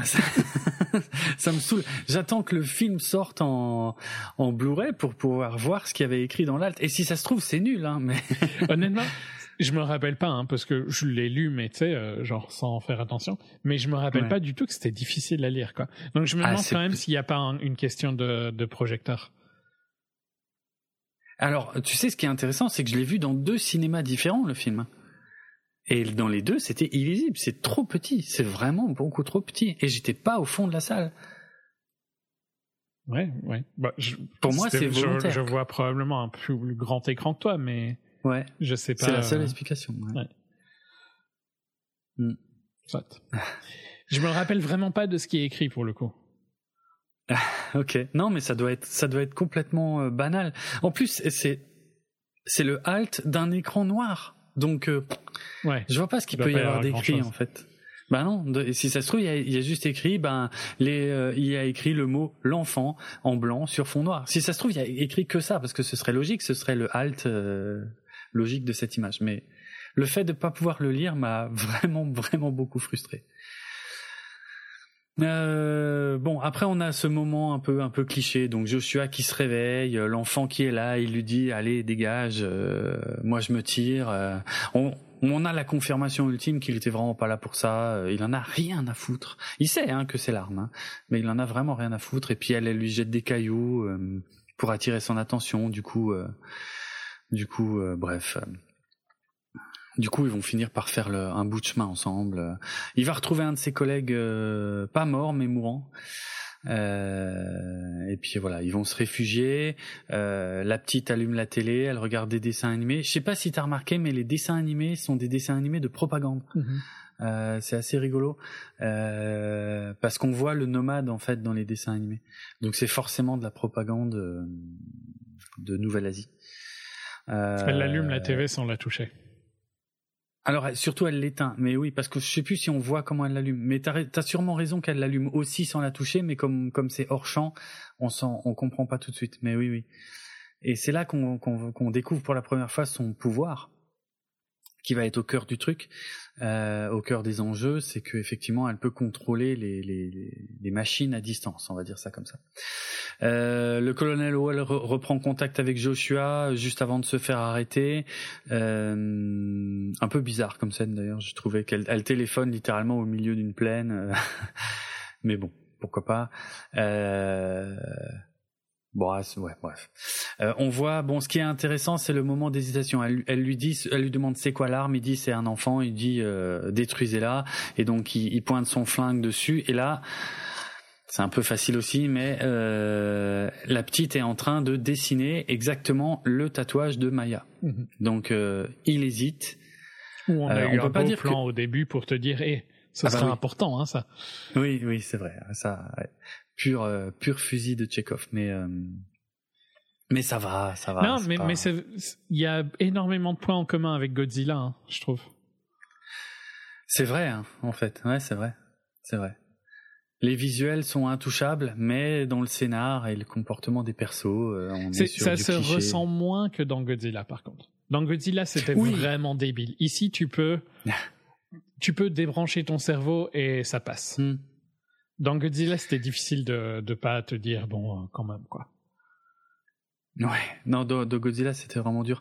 Euh, je, je, suis juste en train de vérifier qui avait écrit Godzilla. Je sais pas si c'était lui qui l'avait écrit. Euh, non, pour le coup, c'était pas du tout lui qui l'avait écrit. Ok. Mais c'est vrai que c'est intéressant qu'on retrouve un peu les mêmes défauts. Mhm. Ouais, je dis pas. Bon, le mec qui l'a euh. écrit. Ah ben.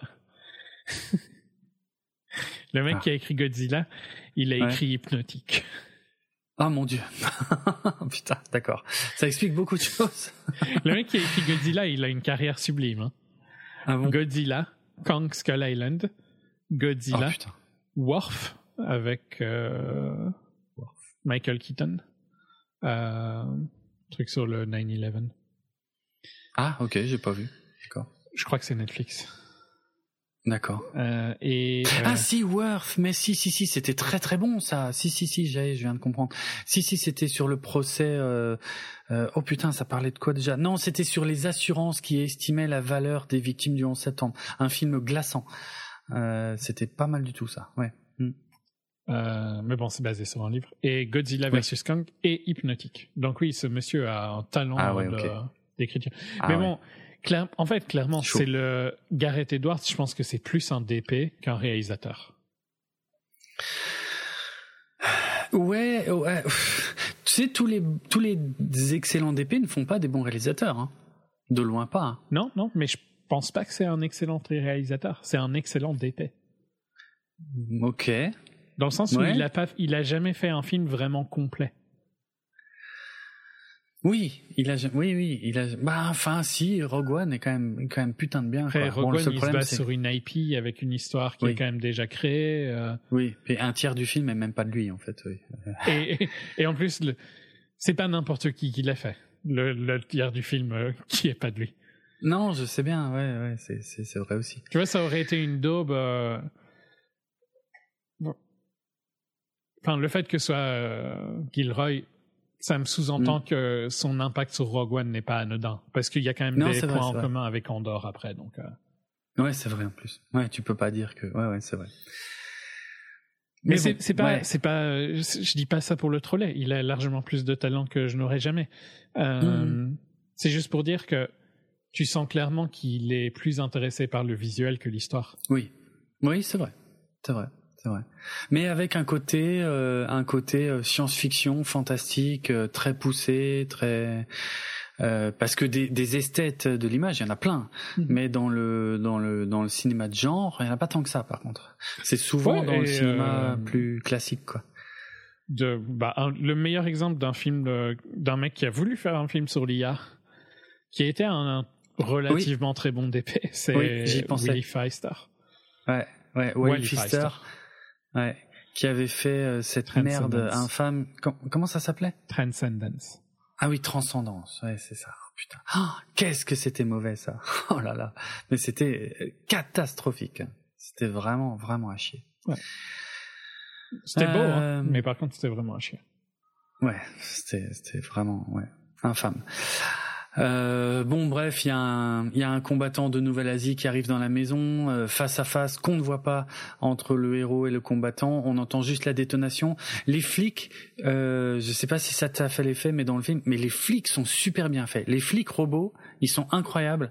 Euh, leur façon de bouger. Euh, euh, alors, il n'y a pas trop de doute sur le fait que les flics, en fait, c'est des acteurs réels qui ont été filmés et puis qui ont été après remplacés par des corps de robots. Mais ça marche hyper bien. Je trouve qu'il y a un côté dérangeant de voir ces robots bouger aussi bien, courir aussi bien, en fait. Ça, il y a un truc qui marche, qui, qui, est intéressant, quoi. Et puis. Euh, ah oui, et puis il y a, ça qui est intéressant aussi, c'est que donc comme euh, Joshua avait insisté pour éteindre la télé, euh, il défonce le, le simulant qui venait le menacer en faisant littéralement un gros un gros trou dedans, euh, et, euh, et on voit que la petite elle est un peu choquée et il lui dit bah je je l'ai éteint.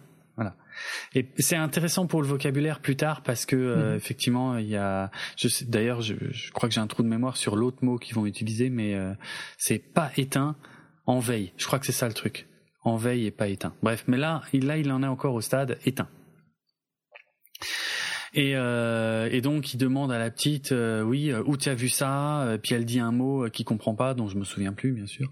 Et, et bref, il se dit, ben en fait, si j'embarque la petite avec moi, je pourrais retrouver Maya. Et donc voilà, ça y est, les enjeux, les vrais enjeux du film sont posés. Lui, il veut retrouver Maya, et c'est pour ça qu'il va protéger la petite. Pas parce qu'il en a quelque chose à foutre. c'est vraiment pour la protéger, quoi. Donc voilà, grosse fusillade. Il y a la scène de la grenade, les robots qui jettent la grenade, le chien qui ramène la grenade. C'est rigolo, c'est un peu cliché. Euh, on va pas passer euh, beaucoup de temps là-dessus. Je pense qu'on a tous pensé que c'était cliché, mais ça fait sourire. D'autant plus que le chien n'est pas blessé. Et, et, Gareth Edwards prend le temps de nous le montrer. J'apprécie, j'apprécie l'effort. Euh, bon, le colonel Howell euh, se retrouve dans le même véhicule euh, que McBride. Je crois que c'est McBride si je me trompe pas. ils arrivent à prendre l'arme du gars qui les accompagne et et, ils prennent le contrôle du véhicule et puis voilà ils vont ils vont essayer de retrouver l'arme ainsi que Joshua parce qu'ils savent pas ils savent pas où ils sont. Il y a, je voulais trouver le nom du gars. C'est, c'est con parce que je retrouve pas le nom du mec. Euh, ouais, d'ailleurs, c'est très bizarre qu'il soit pas dans le casting principal. Il va falloir que j'aille voir sur IMDb.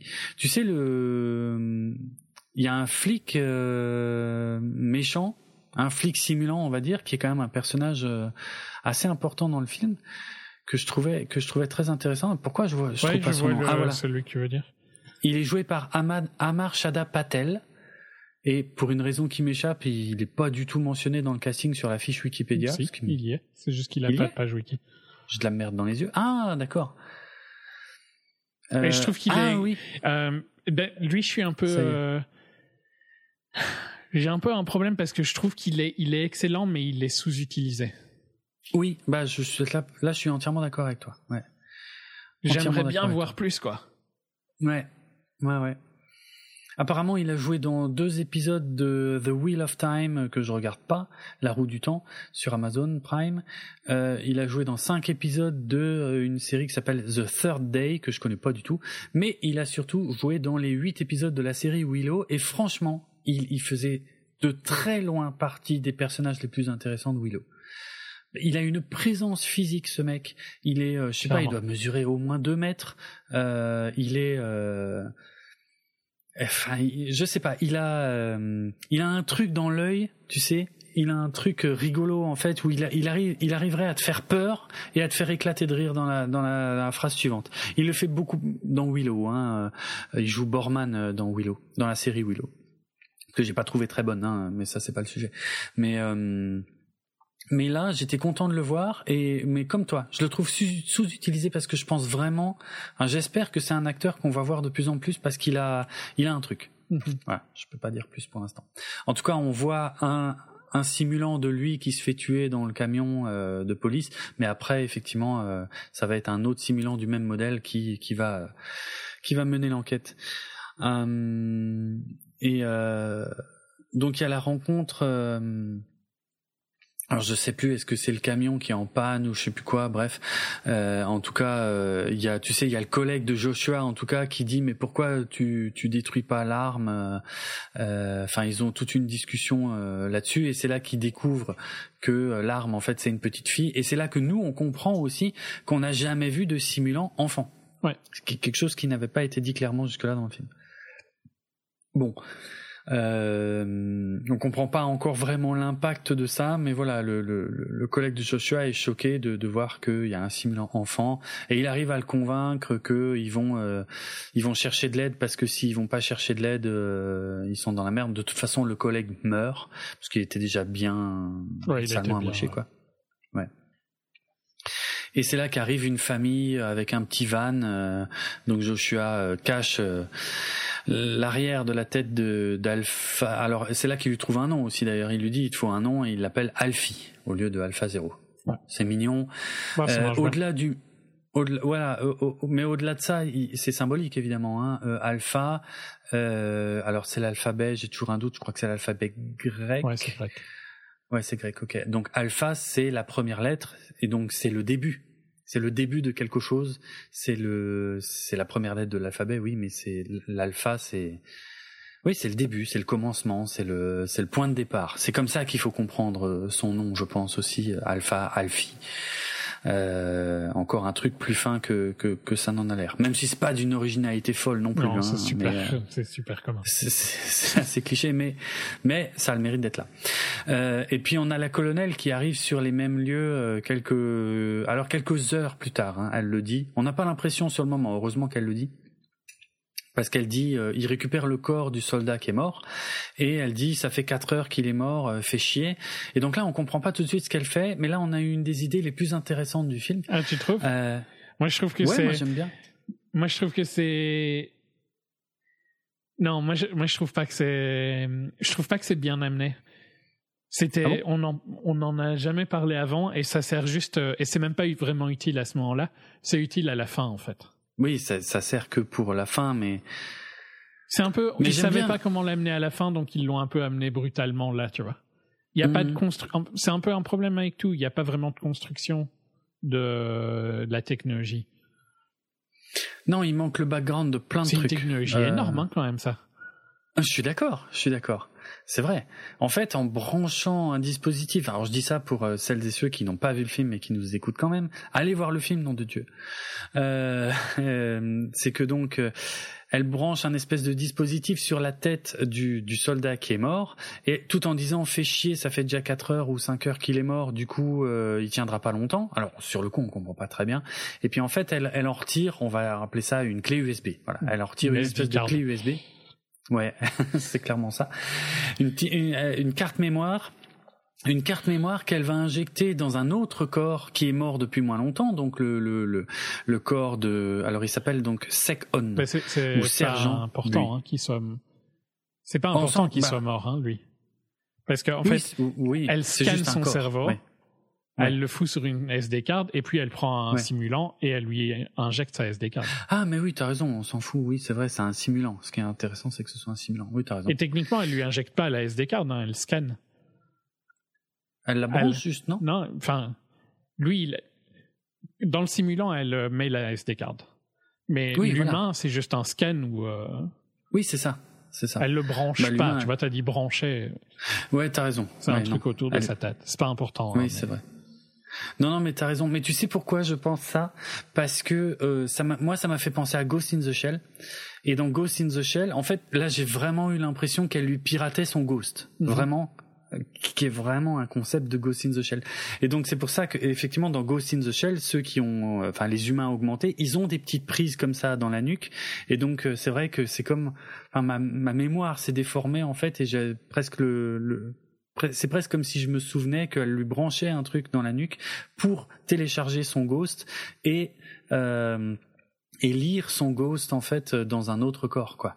Euh, bon, c'est un peu ça, hein, c'est juste que. C'est vraiment, ouais ouais, c'est vraiment ça. Sauf que elle le branche pas physiquement puisque effectivement euh, l'humain n'a pas de prise. Mais après, quand elle l'injecte dans le simulant, oui, euh, je trouve la scène vraiment super bien faite parce que il parce joue que, bien en tout cas lui. Ouais, il, voilà, il joue hyper bien. Il voit que il voit tout de suite que c'est son propre corps qui est à côté, qu'il est mort, et il dit, il est en panique complète. Il dit, dites à ma femme, dites à ma femme, et, elle lui dit non, on n'a pas le temps, on n'a pas le temps. Où est, où est l'arme? Euh, Et donc il a juste à peine le temps de dire, euh, l'arme c'est un enfant, et Joshua s'est barré avec. Et après il, essaie de redire, mais dites à ma femme, et là il s'arrête, et il s'éteint. c'est rapide Moi, je trouve ça, le, le timing est bien dans cette scène. Il y a de, ouais, oui, tu ressens l'urgence. Euh. Ça marche, ouais, ouais. Ça marche super bien. Euh, moi, moi, je trouve le concept vraiment cool. Oui, il est amené au chausse-pied quand on sait à quoi il va servir, mais l'idée est cool quand même. Mm. Mhm. Bon, passons beaucoup plus rapidement sur le contrôle de, je sais pas, de douane, de frontières, de police, de je ne sais quoi, euh, ou euh, au moment où le flic demande à Alfie d'enlever son, bonnet, euh, elle coupe l'électricité, et là, comme par hasard, ils disent à tout le monde, allez-y, circulez.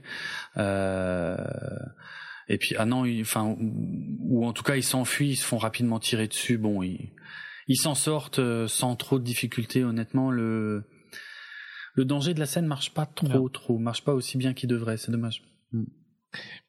C'est un peu le problème. Il n'y a pas vraiment de tension. Hein. Oui, je sais. Bah, c'est le gros problème avec la fin. Hein. Mm-hmm. Euh, pour moi, la fin, il y a, ça manque gravement de tension. Donc ça y est, ils sont en ville, on voit des publicités pour le fait de, de, de, de donner ton visage pour les simulants. Euh, on est en plein Blade Runner à 200%, avec vraiment le, toutes les mêmes idées en fait. Euh, du pur euh, copier-coller quoi. Ouais ouais, mais c'est bien fait parce que des fois, des fois c'est fait de façon un peu cheap. Là, non non, ça, rend bien, ça rend bien, mais c'est juste que c'est, oui, c'est rien d'innovant quoi. Non non non, c'est clair c'est clair. Bon, j'aime bien le dialogue là quand il dit à, la petite, euh, parce que tout doucement, elle, euh, il communique de plus en plus avec elle parce qu'en fait, elle apprend. Je pense qu'il faut comprendre qu'elle apprend sa langue. Au début, elle comprend pas la langue, mais elle finit par l'apprendre. Euh, lui, il ne le comprend pas tout de suite en tout cas. Mais il lui dit, on va jouer à un jeu et le jeu, c'est éviter que que Joshua se fasse tuer par ces connards de flics ou un truc comme ça. Bon, c'est rigolo parce qu'elle va le répéter plus tard. Bref.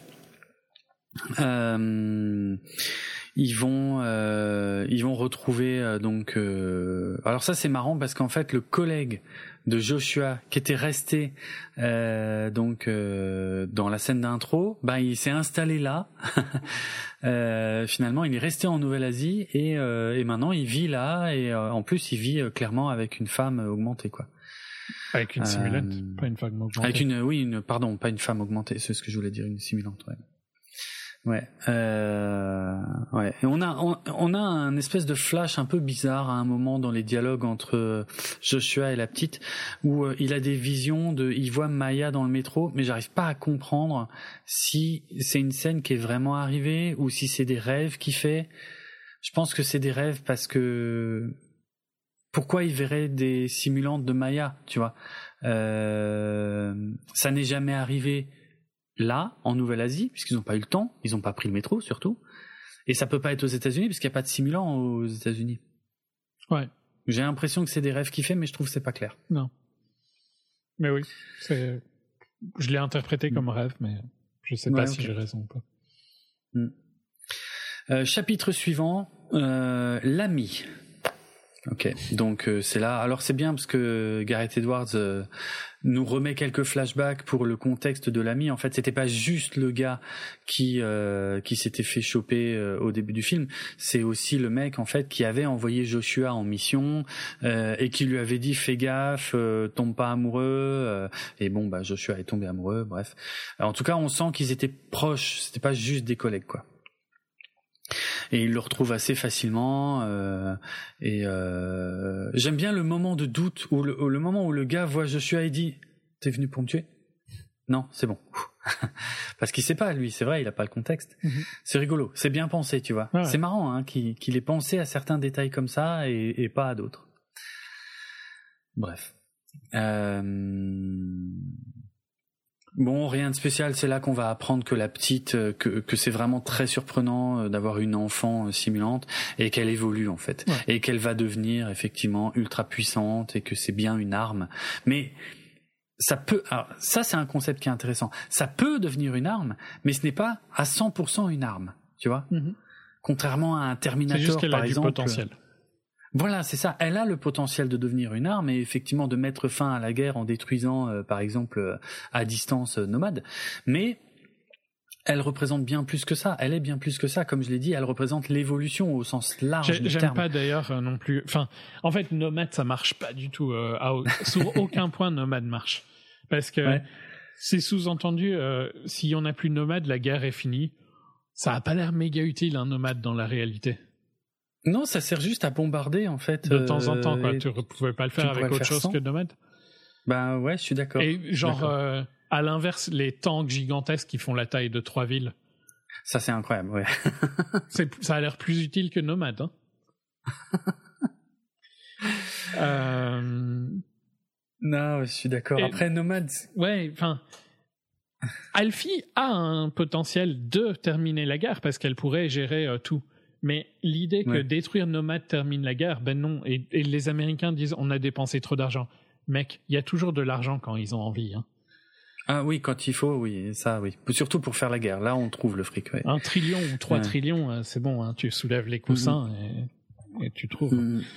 Euh, tous ces points-là, en fait, tu sens de l'écriture vraiment moyenne, quoi. Ouais, c'est dommage. Hein. Mm-hmm.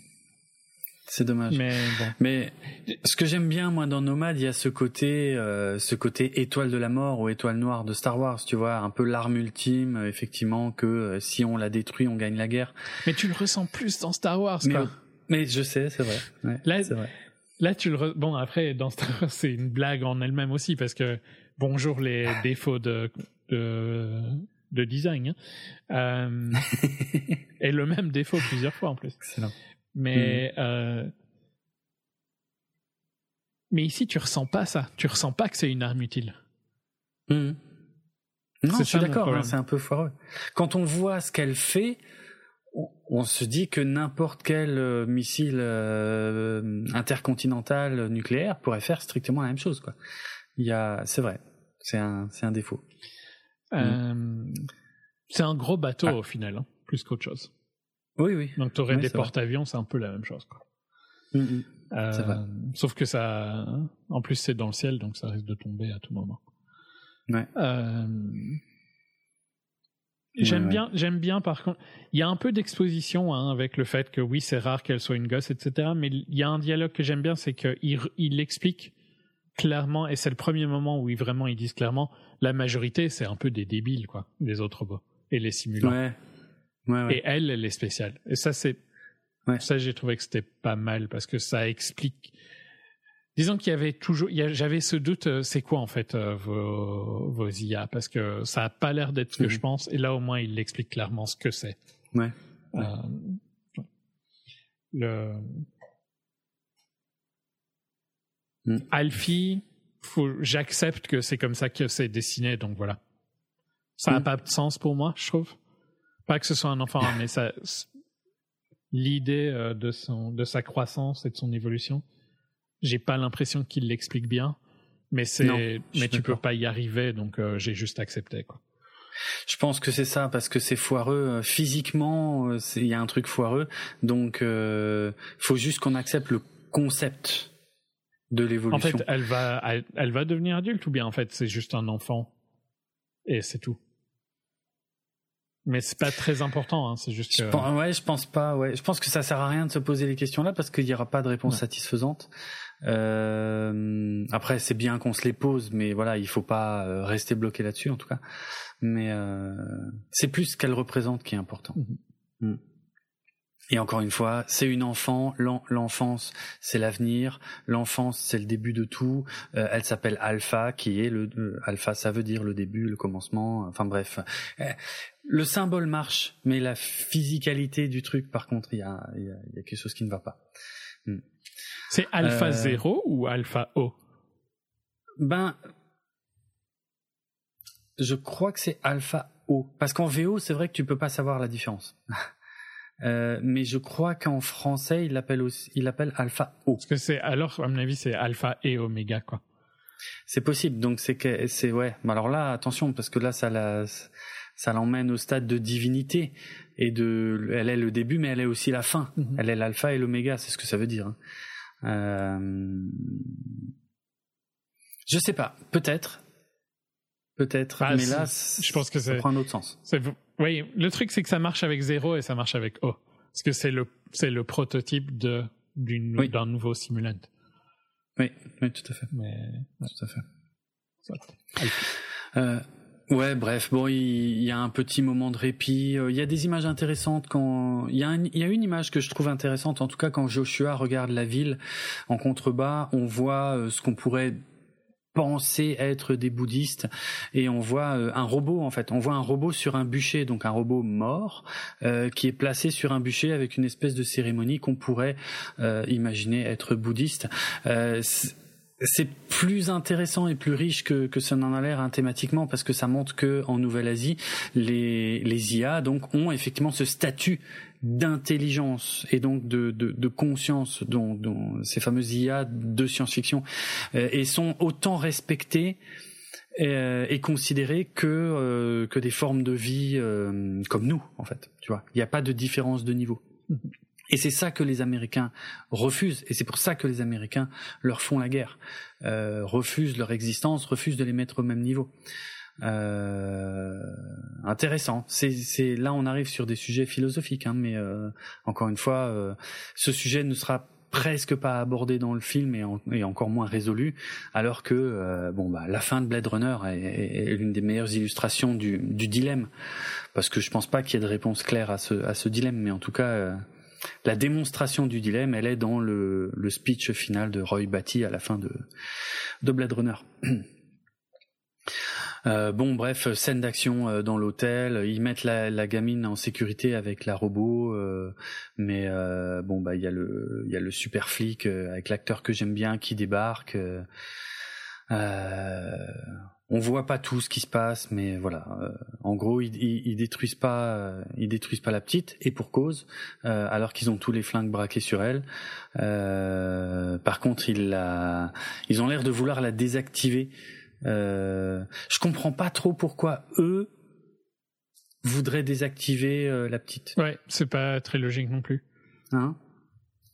Parce qu'ils utilisent donc des, des EMP. Alors on a déjà parlé de ça hein, dans le passé. C'est un peu l'arme magique en science-fiction, les EMP ou les IEM en bon français. Les comment c'est? Electromagnetic pulse. en VO et en français c'est impulsion électromagnétique qui donc apparaît éteint tous les appareils euh, électriques, enfin électroniques, voire électriques. Bon, bref. Ouais. Pourquoi eux voudraient utiliser ça Pas clair pour moi euh, à ce moment-là. Mais après, peut-être, peut-être qu'elle était développée en secret et qu'ils sont surpris euh, de l'avoir. Euh, je sais pas. Bon, admettons. Bref, Joshua vient pour la sauver, euh, il se retrouve un peu en difficulté et au final c'est lui qui utilise le MP contre les soldats robots, euh, ce qui leur permet de foutre le camp et de laisser leur ami, enfin son ami Drew qui lui a l'air effondré, euh, que sa copine, euh, comment elle s'appelle elle? Euh, Je me rappelle. Je crois que c'est Camille. Camille. Camille. Je suis pas sûr que ce soit dit dans le film. Non. Je sais pas si, ouais, non. Peut-être que c'est dit, mais j'en ai aucun souvenir. Hmm. Mais j'aime bien, euh, ça c'est un truc que j'aime bien des fois en, science-fiction. Euh, alors que euh, si ça se trouve c'est pas du tout un prénom inventé, hein, c'est peut-être un prénom qui existe vraiment. Mais j'aime bien quand on fait ça, quand euh, parce que Camille, t'entends Camille, tu, tu, penses, tu penses au prénom Camille qui existe vraiment, tu vois. Sauf que là c'est écrit K A M I. Et moi j'aime bien ce genre de détails en fait en science-fiction. Quand tu prends un mot que tu tu changes la façon de l'écrire, mais ça, ça sonne comme un mot que tu connais. J'aime beaucoup. Bref, c'est un détail. Euh, c'est juste un nom normal au Japon. Hein, Oui, je, oui. Écrit comme ça, quoi, tu vois. mais ça marche bien, en tout cas. Ça marche bien, moi j'aime bien. Euh, puis après, quand tu as une deuxième équipe d'intervention qui arrive sur place, elle se fait dégommer. Alors euh, pendant deux secondes, tu comprends pas. Puis en fait, tu te rends compte que c'est le colonel Howell.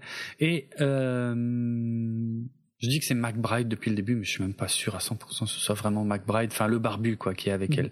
Si c'est lui, ouais, si c'est McBride. Ouais.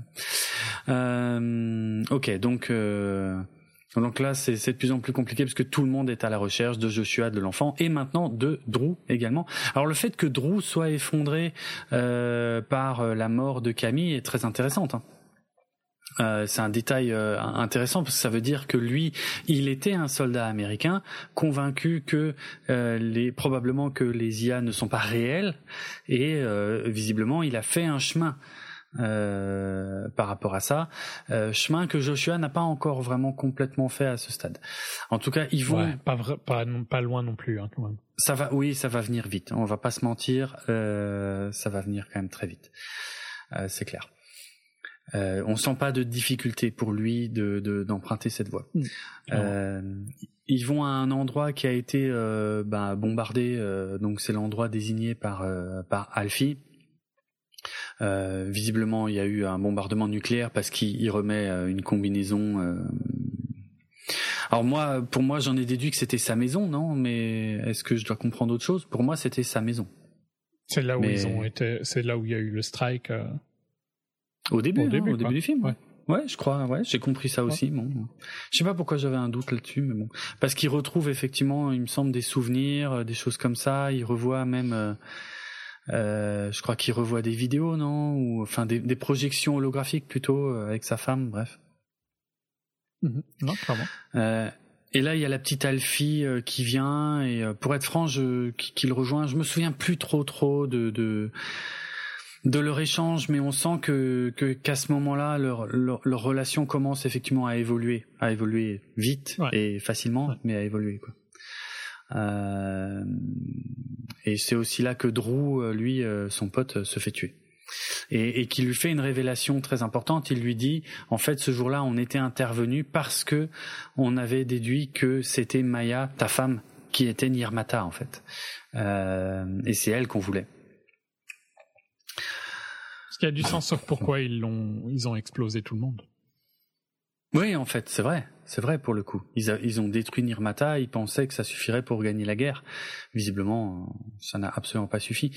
Mais euh, c'est un peu choquant que ça n'ait jamais été dit à Joshua, tu vois.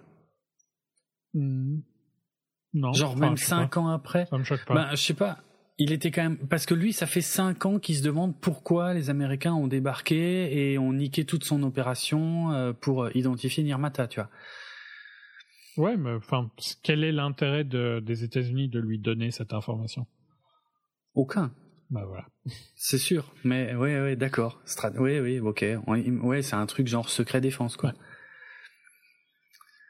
Mais c'est ouais. Du coup, ouais, c'est quand même un peu foireux parce que du coup, pourquoi, pourquoi les Américains continueraient de chercher Nirmata depuis cinq ans s'ils sont persuadés de l'avoir détruit? Parce que la guerre n'est pas finie? Oui, et, parce qu'à mon avis, ils ont peur de l'arme. Oui, mais sauf que l'arme, euh, ils l'ont découverte euh, tout récemment. Ça passe cinq ans qu'ils sont au courant de l'arme, quoi. Non, mais ils voulaient confirmer qu'elle était bien morte ou un truc comme ça, je pense. Ah oui, ok. Ah oui, oui, oui, peut-être. Bon, en tout cas, ils ont bien vu que la guerre ne s'était pas terminée, ça c'est sûr. Mm. Alors qu'il n'y avait pas d'armes. Donc, euh, apparemment, nomade, pas si utile que ça. Hein. à part faire des rave parties. mais par contre, en rave party, ce serait génial.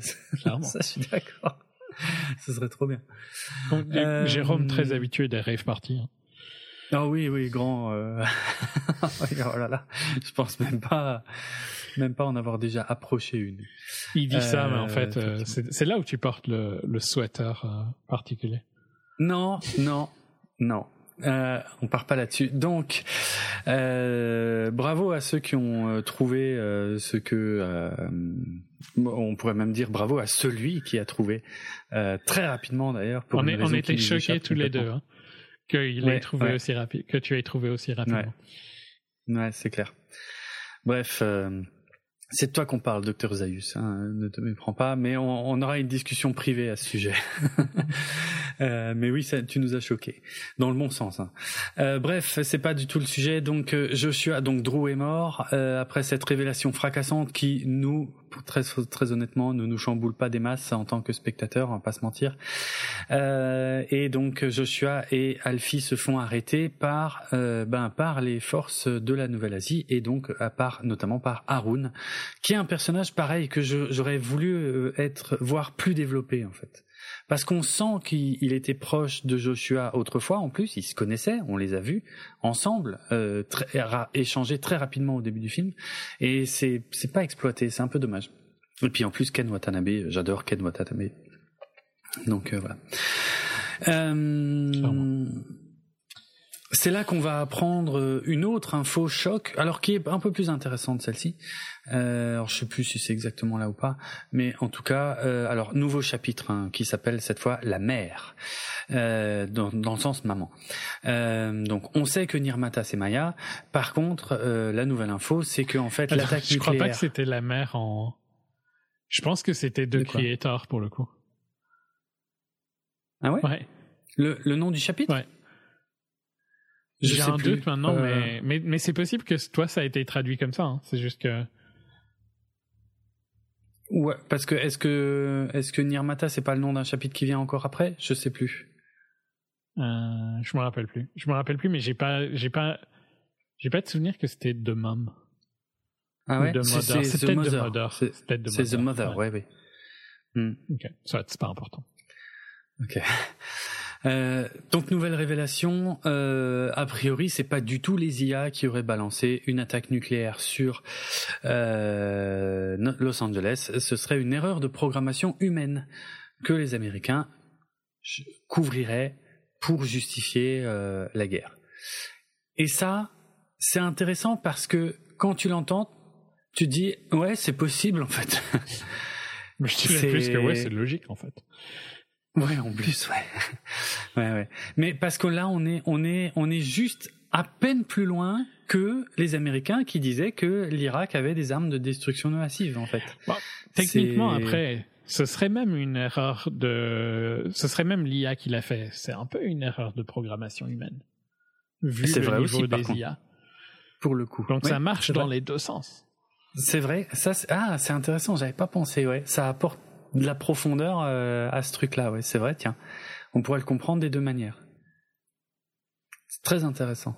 Hmm. Je pense que le film ne le veut pas le dire de la manière euh, que j'ai sous-entendu. Hein. Je pense qu'il le dit du, de la manière non, nous on est les gentils euh, hmm. et euh, ils ont ils nous ont utilisés comme scapegoat. Euh, ouais, ouais. Comme comment on appelle ça en français? Ah, je me souviens plus comment on traduit scapegoat. Merde, trop de mémoire. Comme comme comme comme ah putain le trou de mémoire complet, c'est une expression très connue. Hein, C'est le le le. Ah, putain, quand on désigne quelqu'un. Euh, comme bouc émissaire, voilà, je savais. En plus, il y a goat quoi. Ouais, c'est juste que j'arrivais plus à trouver émissaire. Oui, ok. ah ouais.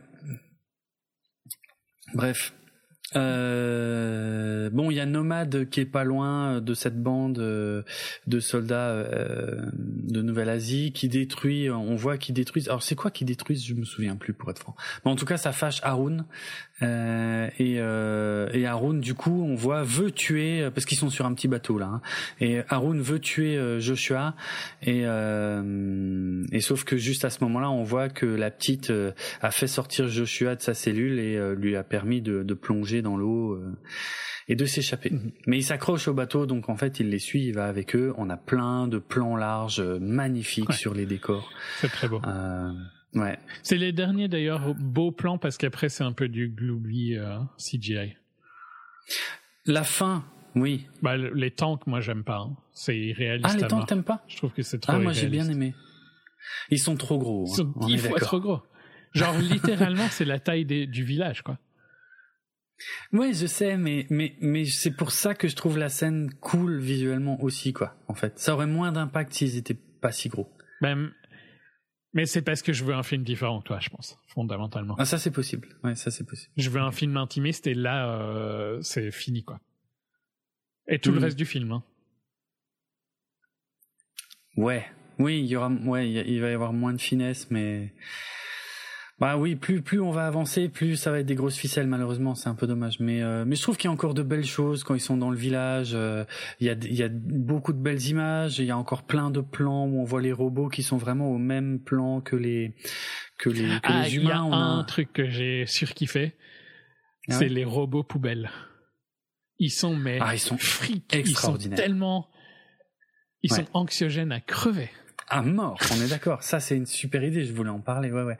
Dans l'attaque. Donc, bref, c'est le, c'est le lendemain parce que le, le soir, euh, on a euh, encore euh, comment Joshua qui va qui va éteindre son son ami Haroun, pas éteindre justement, le mettre en veille. Et c'est là, ouais.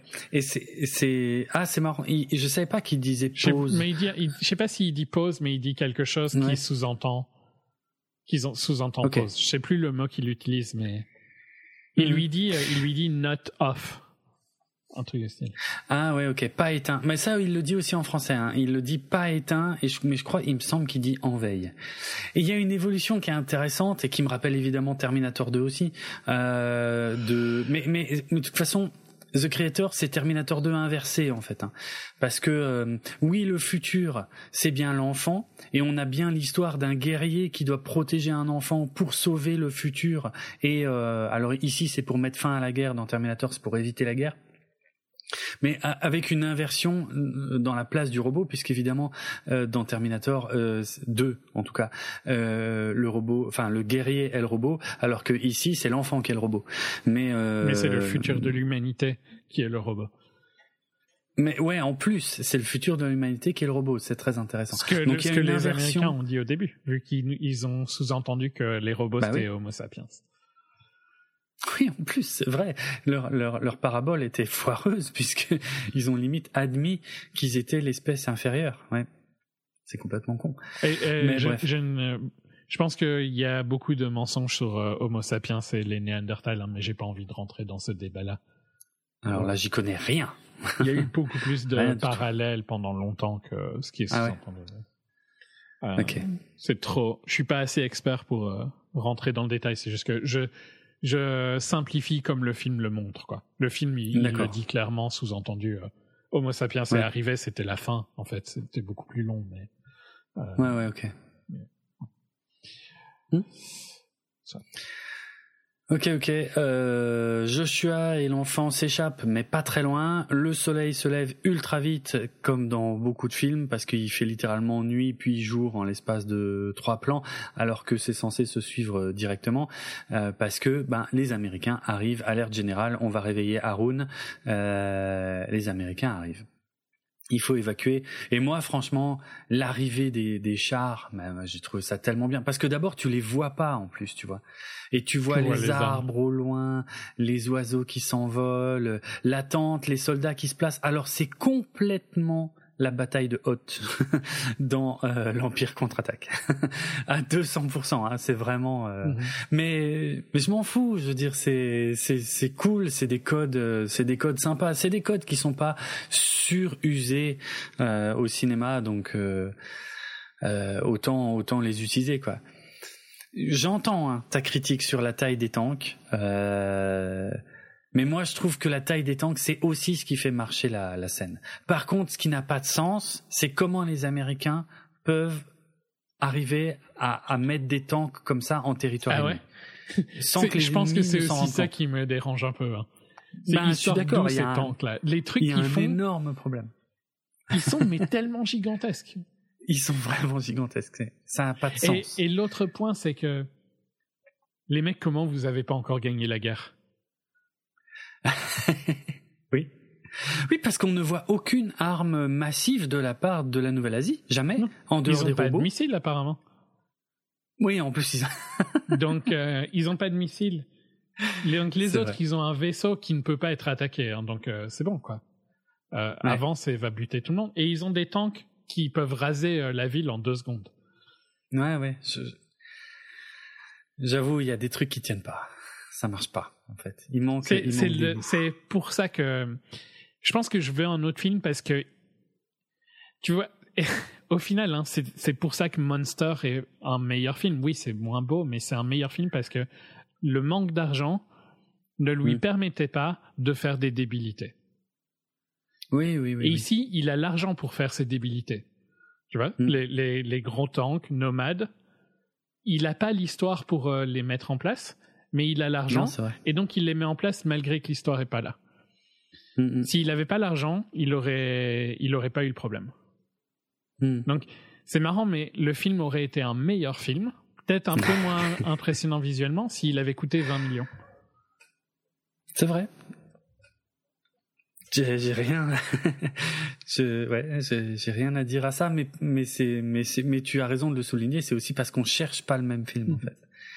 Euh, que toi tu le vois comme ça, moi ça m'avait même pas effleuré ce que tu dis, mais mais oui, t'as probablement raison, ouais. Mmh. c'est vrai, c'est vrai. Euh, bon, en tout cas, la scène est top. Hein. Enfin, visuellement, euh, voilà quoi. Euh, entre les, entre, ouais, entre les chars, enfin vraiment qui sont, qui ont une présence à l'image qui est vraiment géniale, qui marche à mort. Et puis alors cette idée des des robots poubelles, comme tu les appelles. Ah, eux ils sont top. Par contre, j'adore les robots poubelles. C'est, c'est incroyable. Donc tellement. C'est un truc de, de cauchemar, quoi, hein, les robots poubelles. Ouais, ouais, ouais. Ils sont, franchement, c'est, c'est fantastique. Et c'est, euh, c'est une idée tellement simple. C'est sublime tellement génial. Alors pour ceux qui n'ont pas vu le film, celles et ceux qui n'ont pas vu le film, donc euh, pour faire simple, c'est c'est un robot euh, qui est du côté américain, donc c'est pas une IA. Hein. C'est un robot très basique. Euh, en fait, c'est c'est juste un cylindre. C'est pour ça qu'on les appelle une poubelle. Une, un cylindre avec, avec des jambes, hein, deux bras, ouais, deux jambes, deux bras, et avec une voix synthétique très très limitée, très old school. Et en gros, c'est juste une bombe. C'est une bombe avec des jambes et des bras. Et c'est-à-dire, tu l'allumes, il y a un compte à rebours qui se met en marche, et il puis il court. courir comme un taré. Voilà, il court comme un taré, mais c'est vrai que dans la physicalité, dans le, la façon de se déplacer, il y a quelque chose qui le rend super inquiétant, inquiétant, flippant, euh, et, et et le machin, il est tout petit, c'est juste un cylindre blindé. Il est pas tout petit, tout petit non plus. Hein. Oui, oui, mais je veux dire, il est pas. C'est pas gigantesque. Non, voilà, c'est pas gigantesque. Il est pas, il est pas fondamentalement plus large qu'un humain, tu vois. Non, il, est un peu plus gros, mais pas plus grand. Il, Ouais, ouais. Et, et, et, en fait, il court et du coup, il traverse les défenses. Parce que c'est ça qui est intéressant, c'est que les, les, les, les combattants euh, de la Nouvelle-Asie, ils tirent dessus, mais ils peuvent rien faire en fait. Le truc, il est blindé et il, il court tout droit. Il, il cherche même pas à se défendre, il tire pas, il s'en fout. Lui, il a qu'un seul but, c'est aller au cœur de la base ennemie et de se laisser exploser. Et c'est un c'est un concept qui est tellement old school, je trouve. Il y a un côté science-fiction si, euh, euh... tellement utilisé pour le coup. Parce que c'est pas, c'est, c'est une des, c'est pas une idée originale, mais c'est une des idées les plus originales. Parce que les gigantesques tanks, c'est, euh, enfin, c'est aussi euh, les AT-AT. AT. Oui. Je déteste. C'est Star Wars, ouais, ouais. Oui, c'est euh, les AT-AT, c'est ça. Ouais, enfin, ça a rien de surprenant. Ça a rien de surprenant, tu vois. C'est une, une autre manière de le montrer, mais celui-ci, même mm. si ça a déjà été fait, j'ai pas eu l'impression que ça a été, mm. déjà été fait aussi bien. Ouais. Et non, il y a, y a un vrai impact. C'est vraiment, c'est la, c'est l'animation quand il bouge, la physicalité du truc, le, le sound design parce qu'il est lourd, tu vois. Tout. Tu sens que, tu sens qu'il est inarrêtable, quoi. Tu sens le. C'est ça. Bon, encore une fois, ça renforce mon idée de comment est-ce qu'ils n'ont pas encore gagné cette guerre. Hein. c'est vrai. Mais en fait, techniquement, c'est New Asia devrait avoir explosé tout le monde vu qu'ils ont tout le pouvoir de fabrication. Vu qu'ils ont tous les robots. Donc, il n'y a aucun sens que les US soient si loin. Mais, mais comme m'a mm. montré New Asia, qui c'est une bande de pacifistes euh, avec des des baïonnets comme euh, les baïonnets, c'est leur arme la plus avancée quasiment. Euh, mm. Dans le monde dans lequel il évolue, même si ça n'a pas de sens qu'ils soient à ce niveau-là par rapport à leurs possibilités, c'est pas mm. logique que Western Allies, je pense que je pense que c'est ça le nom. Euh, mm. les US, quoi, enfin. Les US, hein, on comprend tout ce que c'est les Américains parce qu'il n'y a jamais aucune autre nationalité qui est montrée. Hein. Mais oui. Euh, par rapport au film, c'est pas normal que les US n'aient pas gagné. Par rapport à la mm. réalité du monde dans lequel il vit, New Asia devrait avoir gagné. C'est vrai aussi. Mais, mais j'adore ces bons poubelles en tout cas. c'est une super idée. Et oh, pour ceux celles et ceux qui n'ont pas vu le film, encore une fois, on n'en voit que deux. Hein. Mais, mais le premier est tellement marquant. Que l'autre, quand, l'autre démarre, tu te dis, oh my god. Et il y en a plein en plus hein, dans l'avion. Il y en a genre huit ou quoi, tu vois. Oui, oui, oui, oui c'est clair. Et euh, non, c'est franchement c'est trop bien parce qu'il y a, y a en fait le film marque un espèce de temps d'arrêt quand il y a le premier. C'est-à-dire qu'il y a plus personne qui tire. En tout cas, c'est un peu le feeling qu'on a. Et tout le monde regarde ce truc qui court, qui court, qui court en se disant mais où il va? Et puis euh, boum, il explose quoi. Et là, tu dis oh merde, ils ont une arme comme ça les Américains. Putain. Et là, ils lancent le deuxième direct. Et là, tu dis putain merde, mais ouais, mais là. Euh, Là, c'est vraiment mal barré, quoi. Même si techniquement, ça change pas grand chose. De toute façon, il suffisait que le temps croule un petit peu plus longtemps et c'était fini. Alors, c'est vrai aussi. Mais, ça marche quand même super bien. J'ai, j'ai vraiment kiffé. C'est, ah, c'est une super idée. Franchement, ouais, c'est extraordinaire. Et et là, on arrive alors à une scène qui est un peu cliché, mais qui fonctionne. Euh, donc, c'est quand le deuxième robot arrive en courant sur le pont. Eh ben, il y a qui sur le pont? Il y a Alfie. Et Alfie, elle l'arrête, mais elle l'arrête pas tout de suite avec son pouvoir, si je peux dire ça comme ça. D'abord, en fait, euh, c'est assez bizarre. Il y a quand même un espèce de dialogue qui se met en place entre les deux. Puis il se met à genoux, puis elle le touche. Et en fait, elle, elle le désactive pas. Elle est sur le point de le faire, hein. mhm. on n'a pas trop de doute. Et là où la scène devient surprenante, c'est que Joshua, lui, il veut aller euh, la sortir de là et il n'a pas le temps parce qu'elle se fait tirer dessus par, euh, comment il s'appelle, celui dont je cherche toujours le nom, McBride. McBride qui se trouve là à ce moment-là, quoi. Et, euh, et Joshua donc tire dans les genoux de McBride. Et ça, pareil, j'ai trouvé que c'était très intéressant. C'est peut-être parce que avant il y a eu le, le dialogue euh, en veille et pas éteint que ça m'a rappelé Terminator 2, mais ça me fait penser à, euh, tu vois, je sais que c'est pas vraiment la même chose qui se passe ici parce que euh, euh Joshua n'est pas devenu anti-américain. Euh, par contre, il protège, euh, il protège la petite parce qu'il y, y, a une relation qui s'installe entre eux. Et mais quand il tire sur McBride Le fait qu'il tire dans le genou au lieu de le descendre directement, donc il lui laisse une chance de vivre, et seulement après, euh, quand le mec se relève, il lui dit non, non, non, et seulement là, il le tue. Bon, c'est là qu'il bascule complètement du côté de la Nouvelle-Asie, mais pour moi, je, je peux pas m'empêcher de penser à Terminator 2 euh, quand il lui tire dans le genou, euh, quand ils arrivent à, à l'hôpital psychiatrique à l'entrée, après John Connor qui a expliqué au Terminator qu'il ne devait pas tuer et que le Terminator au début comprend pas pourquoi il doit pas tuer. Et quand il rentre, il tire dans les genoux du gardien et il dit il vivra. Et quand il tire dans le genou de l'américain, je me j'y ai pensé. Je sais pas pourquoi. Hein, c'est plus le contexte que l'histoire en fait qui m'y fait penser. Mais voilà que que le, but de, de Joshua n'est pas de tuer en tout cas. Même s'il va basculer du côté américain, je, je je le vois pas euh, euh, basculer du côté pardon euh, Nouvelle-Asie. Je, je, je il, il devient pas opposé à la vie humaine, tu vois, euh, contrairement à ce qu'on pourrait, ce que pourraient croire les, ces anciens alliés américains. Euh, il veut leur laisser une chance, et c'est eux qui, qui ne la saisissent pas. Mm-hmm.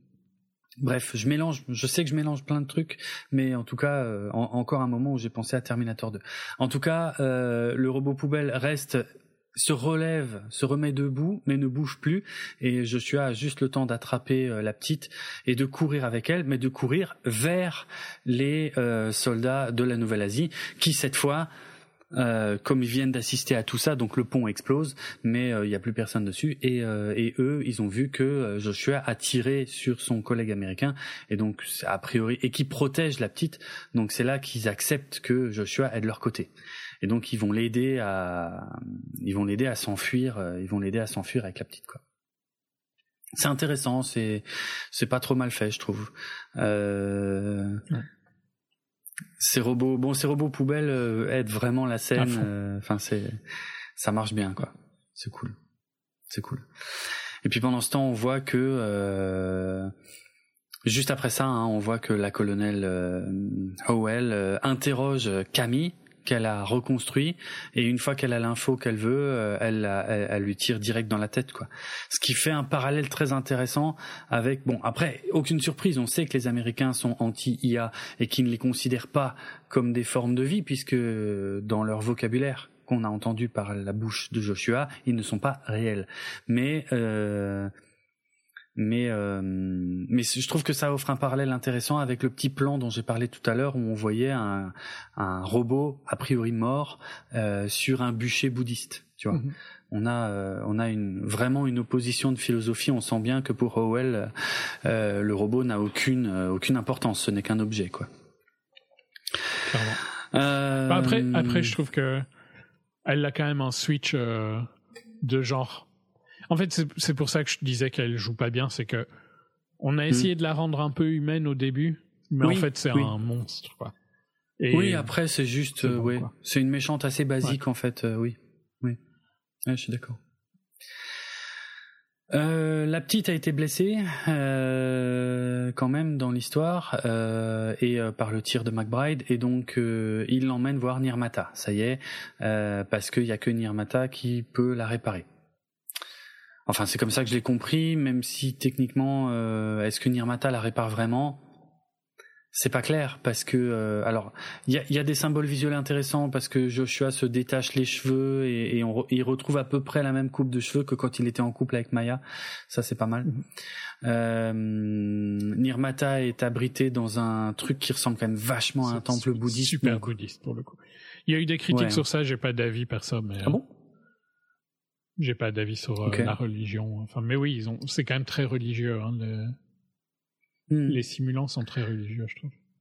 C'est vrai, c'est vrai, mais euh, en fait, ça dépend comment tu le comprends. Je, pour moi, je le vois plus comme un signe euh, de, de conscience, en fait, tu vois, que ce sont des IA qui ont quand même un certain, à, à qui on accorde en tout cas un certain niveau d'intelligence et de conscience pour les intégrer dans une religion déjà existante. Euh, alors évidemment, peut-être ça plaît pas trop aux gens qui qui croient dans cette religion. Je crois que c'est ça hein, les critiques, mais moi j'ai pas j'ai pas d'avis. Hein, je trouve que ça rendait bien visuellement. Ouais, je trouve voilà visuellement c'est intéressant. Je trouve que le concept en tout cas est intéressant. Il faut pas le prendre au premier degré le truc en fait. C'est plus pour parler de l'acceptation de, de ces machines dans la dans la vie euh, courante euh, qu'autre chose en fait. Il faut pas le prendre euh, en fait il faut pas le prendre ouais sur le plan spirituel pur je pense. Mais bon bref. Donc Nirmata en fait c'est là qu'on se rend compte que en fait en vérité ben elle est pas morte mais elle est pas vraiment vivante non plus quoi en fait ça fait cinq ans qu'elle est dans le coma euh, et, euh, et, donc c'est bien Maya. Hein. Mais euh, le truc c'est que comme c'est la créatrice des IA et que c'est les IA qui veillent sur elle, eh ben les IA ne peuvent pas se résoudre à la débrancher et donc à la tuer. Parce que a priori, et c'est là qu'on revient peut-être à des lois euh, du type Asimov que tu mentionnais, euh, effectivement les IA sont censées respecter la vie humaine. C'est un peu ce qu'on comprend euh, là. Bon, après c'est un peu bizarre parce qu'il y a quand même des IA qui sont flics ou soldats, donc euh, le truc est pas est pas parfait. Euh, mais bon, bref. En tout cas, à ce moment-là, on comprend que les IA sont emmerdés parce qu'en fait, ils ils maintiennent en vie quelqu'un qui n'a aucune chance de revivre vraiment. Et globalement, ils demandent à Joshua de la débrancher, quoi. chose que eux ne peuvent pas faire. Euh, à cause de leur programmation, si on veut, quoi. Mhm. C'est un concept intéressant, ça, ça, parce que d'un côté, pour lui, c'est un moment terrible parce que le seul but qui lui restait dans sa vie, c'était de retrouver sa femme. Il la retrouve. Et d'un autre côté, c'est ironique parce qu'il va, il a accompli sa mission quelque part aussi, sa mission euh, de base, qui était de, de, trouver Nirmata et de mettre fin à Nirmata. Et là, c'est ce qu'il va faire. Il va l'éteindre. Il va effectivement, il met fin à Nirmata aussi, quoi. Et pourtant, euh, il a accompli ces deux quêtes principales, qui étaient l'une était sa mission et l'autre c'est une quête beaucoup plus personnelle. Et pourtant, on sent bien qu'aucune des deux ne lui fait plaisir. Non. Après, bon, il découvre quand même que c'est sa fille à moitié. Oui, c'est là qu'il découvre que la gamine est, calquée sur euh, sa fille, effectivement. Ouais. La fille qu'il aurait dû avoir, en tout cas. Ouais. Hmm. Euh, bon, on n'a pas trop le temps de réfléchir. Les Américains débarquent euh, avec avec leur vaisseau. bon, il y a la petite scène du face à face où la colonelle Howell vient euh, c'est elle qui scanne la, le, le, crâne. Oui, c'est elle. Hein, qui, mhm. Oui, de toute façon, c'est elle qui a cette techno, qui va scanner euh, la tête de, de Nirmata pour récupérer son intelligence. On voit pas trop pourquoi elle ferait ça. Ils sont tellement opposés à l'IA que c'est pas comme s'ils cherchaient à récupérer la technologie, mhm. tu vois. Ça nous a jamais été montré comme ça, donc. Bah, elle fait ça pour que Joshua puisse avoir la SD card. Oui, clairement. Non, mais c'est ça quand tu quand tu connais la fin du film, euh, voilà. Mais c'est c'est mal amené. Ah, c'est super mal amené. Mais moi, j'ai tout de suite compris qu'il savait euh, qui que la SD card allait arriver chez Joshua. Hein. Bah oui, oui, il y a pas trop de doute. C'est le seul intérêt qu'il y a. Hmm. Il y a pas trop de doute. Euh, il... Bon il y a une autre grosse ficelle dans la scène, c'est que euh, dans la fusillade qui s'ensuit, alors il y a Haroun qui est tué, c'est dommage parce que je l'aimais bien, euh, mais il y, a, surtout euh, donc euh, il tire de nouveau le petit truc qui bip en rouge euh, dans le dos de la méchante. Elle s'en rend pas compte tout de suite, puis une fois qu'elle s'en rend compte, elle explose. Elle explose vachement moins fort que le même truc qui avait explosé beaucoup plus tôt dans le film, hein. parce que là il y a Joshua et la gamine juste à côté, donc ça explose moins fort. Ah j'aime pas quand on fait des trucs comme ça. Mais Alfie a contrôlé l'explosion. Ah, c'est peut-être ça. Je sais pas. En tout cas, par contre, j'aime bien le, le, fait que euh, effectivement, euh, Alfie euh, bloque. C'est quoi qu'elle bloque? Elle bloque l'explosion ou elle bloque Elle bloque un truc et en fait c'est la, la colonelle qui est complètement con qui, qui lève le blocage et du coup ça la elle fait bloque exploser. Balles? Est-ce qu'elle bloque pas les balles ou un truc comme ça? Je sais plus exactement. Petit trou de mémoire. Euh, bref, pour pas changer, Joshua s'enfuit avec la gamine, sauf que euh, en fait, euh, sauf qu'ils se font ils sont chopés très rapidement par les forces américaines, ils se font embarquer sur des vaisseaux et Nirmata, euh, Nirmata pas du tout, Nomade bombarde le temple, le village, voilà, grosse explosion, boum. Merci, au revoir. Donc là, on se retrouve. Hein, pour le coup.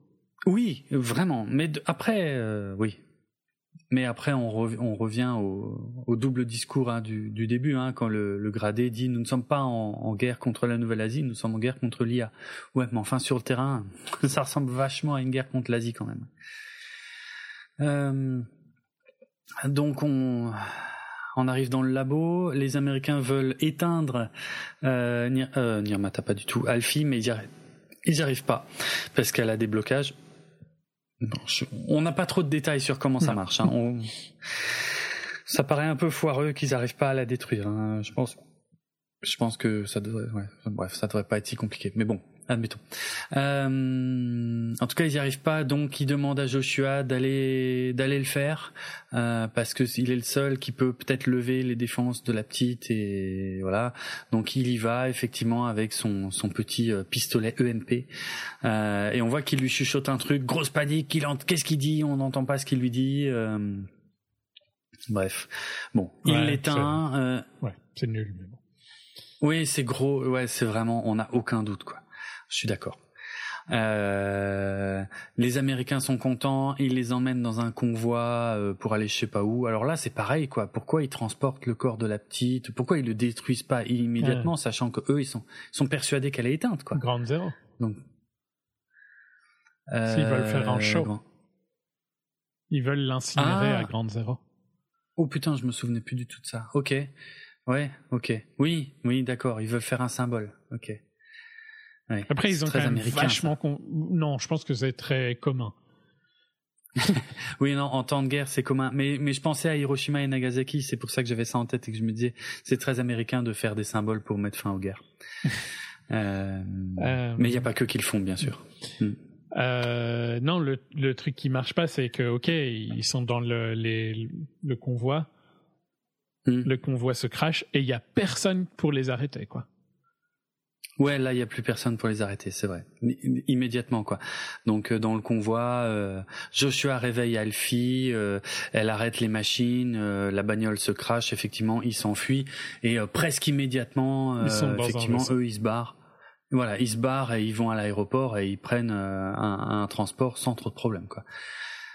Très bizarre, mhm. ouais, un peu trop rapide, un peu trop rapide même si j'aime bien les plans sur la ville, les rares plans sur la ville, puisqu'il n'y en a pas beaucoup, mais euh, ouais. C'est censé être l'aéroport de Los Angeles. Hein. J'imagine que si tu y étais déjà, euh, moi j'y étais déjà, mais je c'est trop vieux maintenant, je me souviens plus. Je sais pas si on reconnaît des choses, mais bon bref. J'ai jamais été à l'extérieur, j'ai jamais été qu'à l'intérieur. Donc. Euh, ah ouais, ouais. Et en plus c'est gigantesque, LAX. C'est immense. Ouais, LAX c'est vraiment gigantesque. Ouais. C'est vrai. Euh, bref, euh, ils n'ont pas le temps d'arrêter Joshua et Alfie qui ont pris un vol vers la Lune. Euh, bon, de toute façon, les Américains s'en foutent. ils rentrent, enfin, ils retournent au centre de commande de Nomade pour aller bombarder les principales positions de la Nouvelle-Asie pour mettre fin à la guerre avec Nomade. Euh, pendant ce temps-là, euh, tout ça est très rapide hein, dans le film. Hein. Un truc qu'ils auraient pu faire depuis 5 ans, hein, globalement. Oui, en fait, pourquoi ils l'ont pas fait avant? Je, je vois pas la différence. Je comprends pas trop non plus. Ouais, bon, ça tient pas. Ah, est-ce qu'il y a pas un truc euh, Non, je pense qu'il y a un truc de qu'ils ont eu les adresses des des résistants. Ah, peut-être. Mais bon, ils auraient aussi ah, pu tout bombarder. Euh, c'est pas comme si ça les dérangeait tant que ça, quoi. Oui, c'est ça. C'est pas comme s'ils avaient pas de nomades, quoi. en fait qui leur permet littéralement de bombarder ce qu'ils veulent visiblement euh, sans jamais être inquiétés quoi. Il y a, plus aucune défense euh, sol-air euh, en Nouvelle-Asie. Très ouais, parce que leur truc il se balade partout. Hein. Ça a l'air chill. Oui, il va où il veut. Ouais, c'est un, un, peu étrange vraiment. Et les Russes dans tout ça, on nous parle pas assez des Russes, moi je trouve. Ils sont euh, globalement absents de cette histoire. Bref, euh, Joshua et surtout la petite donc détournent la navette qui allait sur la lune pour aller sur Nomade, euh, sans grande surprise. On sait bien que voilà, c'est là que ça va forcément finir, parce que le but est de détruire Nomade, qui est l'équivalent de l'étoile noire. On a bien compris au final que les méchants c'est les Américains. Hein. Euh, L'Empire c'est les Américains, il y a aucun doute.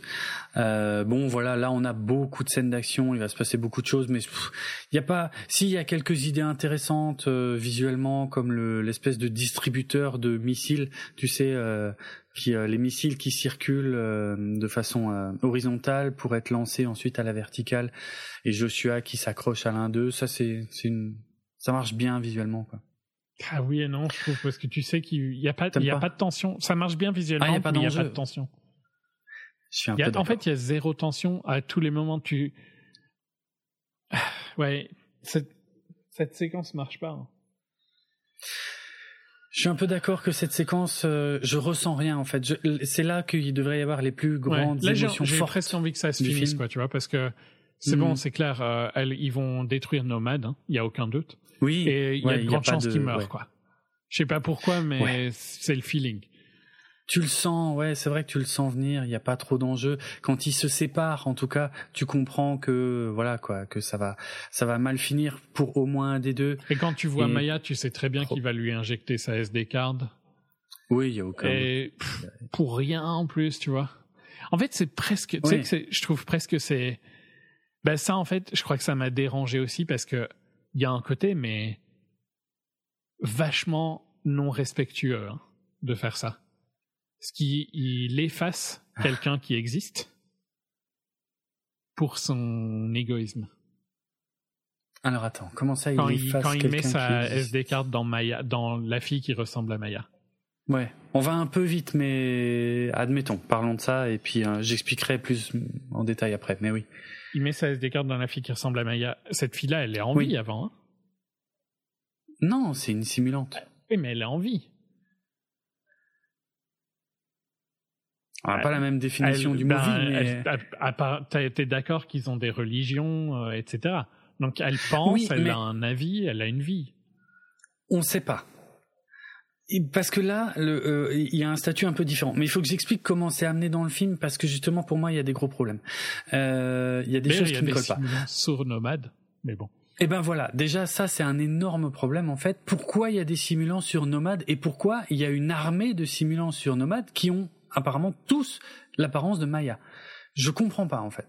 Je, je n'arrive pas à expliquer cet élément-là, si ce n'est que, euh, mais encore, mais ça n'explique pas pourquoi il y en aurait autant. Euh, si ce n'est que, on finit quand même par comprendre que les images que les Américains ont montrées à Joshua au début du film pour le convaincre étaient fausses. Mhm. Parce que Maya ne se promène pas en fait. Euh, Maya, elle était branchée, elle était cachée. Euh. En plus, les Américains savaient que Maya était Nirmata. Euh, donc ce sont des, des, des, images trafiquées. On retrouve encore une fois le concept des armes de destruction massive en Irak, des armes trafiquées que les Américains ont que l'armée américaine a présentées à Joshua pour le convaincre de se joindre à l'opération. à partir du moment où Nimrata était dans le commun. Oui, D'accord.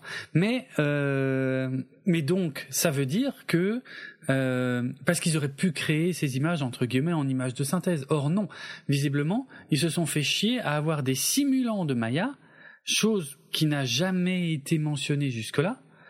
Euh, pour euh, mettre en scène ces images parce que c'est la seule explication que j'arrive à trouver que je trouve pas ouf d'ailleurs mais c'est la seule que je trouve pour que les Américains possèdent des simulants de Maya parce qu'à part ça, je vois même pas pourquoi les Américains auraient des simulants tout court, en fait. Ça n'a pas de sens. Mais comme ces simulants sont stockés et éteints, c'est pour ça que je suis pas d'accord avec ce que tu dis. Mais sauf que, celui-là, il n'est pas éteint. Elle était dans la. Si, il est éteint. Celui où il branche, c'est la gamine. Euh, c'est celui qui était dans le, jardin, non? Ah non, pas du tout. C'est la petite. Non, non, c'est la petite qui, qui tombe sur un hangar avec plein de Maya et c'est elle qui en fait, la SD euh, je crois, ouais. Oui, on la voit, ouais, ouais. On voit qu'elle tire d'abord ce corps qui est inanimé et, et, et on la voit mettre la, Alors, la carte J'avais oublié cette partie-là. J'avais en tête hmm. que, tu vois, il se retrouve dans le jardin quand tout explose. Ok, ben ça c'est à la fin, ouais, bien sûr, mais mais euh, mais il manque un bout de cette histoire. Il manque vraiment un gros morceau. Pourquoi les Américains et pour info, ont des simulants L'autre gros problème, c'est que de Maya. Elle, euh, bah, qu'ils aient des simulants de Maya, euh, whatever à la limite, mais euh, l'autre gros problème, c'est que elle lui saute dans les bras à la fin. La dernière chose qu'ils ont vécu ensemble, c'est que elle l'a trahi, il l'a trahi. Hein. Oui, mais c'est pas.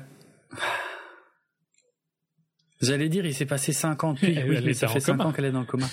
Ouais. Donc sa ah, dernière euh, mémoire, c'est qu'il l'a trahi. Ça, c'est un gros problème ah, hein, quand même. Ouais, c'est un gros problème. Ça n'a pas de sens. On a zappé plein de péripéties sur le vaisseau, hein, des trucs à activer, des trucs à désactiver, le fait qu'il soit. ça n'a pas grande importance. Ouais, ça n'a pas, voilà, ça n'a pas grande importance. Si il y a, euh, encore que même ça, ça n'a pas vraiment d'impact, mais il y a, y a y a un des missiles nucléaires lancés depuis Nomade qui explose en Nouvelle-Asie et euh, il y a une espèce de tension, un peu à la mode étoile noire, hein, encore une fois. Il y a une espèce de tension pendant que les missiles se dirigent vers les autres cibles et il faut euh, arriver à débrancher ça et en plus en même temps il y a Joshua qui manque d'oxygène, donc il y a la petite qui arrive à le retrouver, qui arrive à le ramener dans un sas où il a de l'oxygène. Bref, on passe très vite là-dessus. Euh, façon, l'enjeu, effectivement. Elle, elle sera dans une escape pod et lui, il va mourir sur nomade. Voilà. C'est ça. Lui, il va rester sur Nomade. Ils sont séparés par une vitre. Euh, elle, elle prend euh, une navette pour s'enfuir. Euh, au final, les missiles lancés sur la Nouvelle-Asie ne vont pas exploser euh, in extremis. Bon, c'est très classique. Les images sont belles, hein, mhm. mais encore une fois, c'est très classique.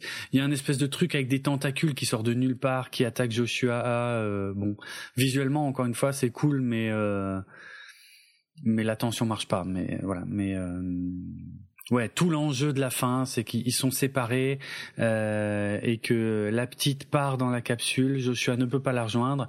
Par contre, effectivement, pour revenir donc au point qu'on discutait jusque-là, Joshua, euh, enfin, le vaisseau, euh, le nomade commence à exploser parce qu'ils l'ont piégé un peu partout. Et pendant que le truc est en train d'exploser, Joshua se promène dans les jardins du vaisseau et là, il retombe effectivement sur la simulante de Maya et ils se prennent dans les bras. Mais effectivement, tu viens de, de relever un énorme défaut de ça parce qu'elle devrait lui dire va te faire foutre en fait. Mais... ben ouais.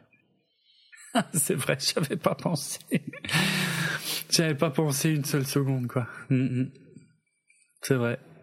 Euh, ben ouais, pareil, j'ai rien à répondre à ça. si ce n'est que peut-être pendant les cinq ans, elle a, elle a pardonné.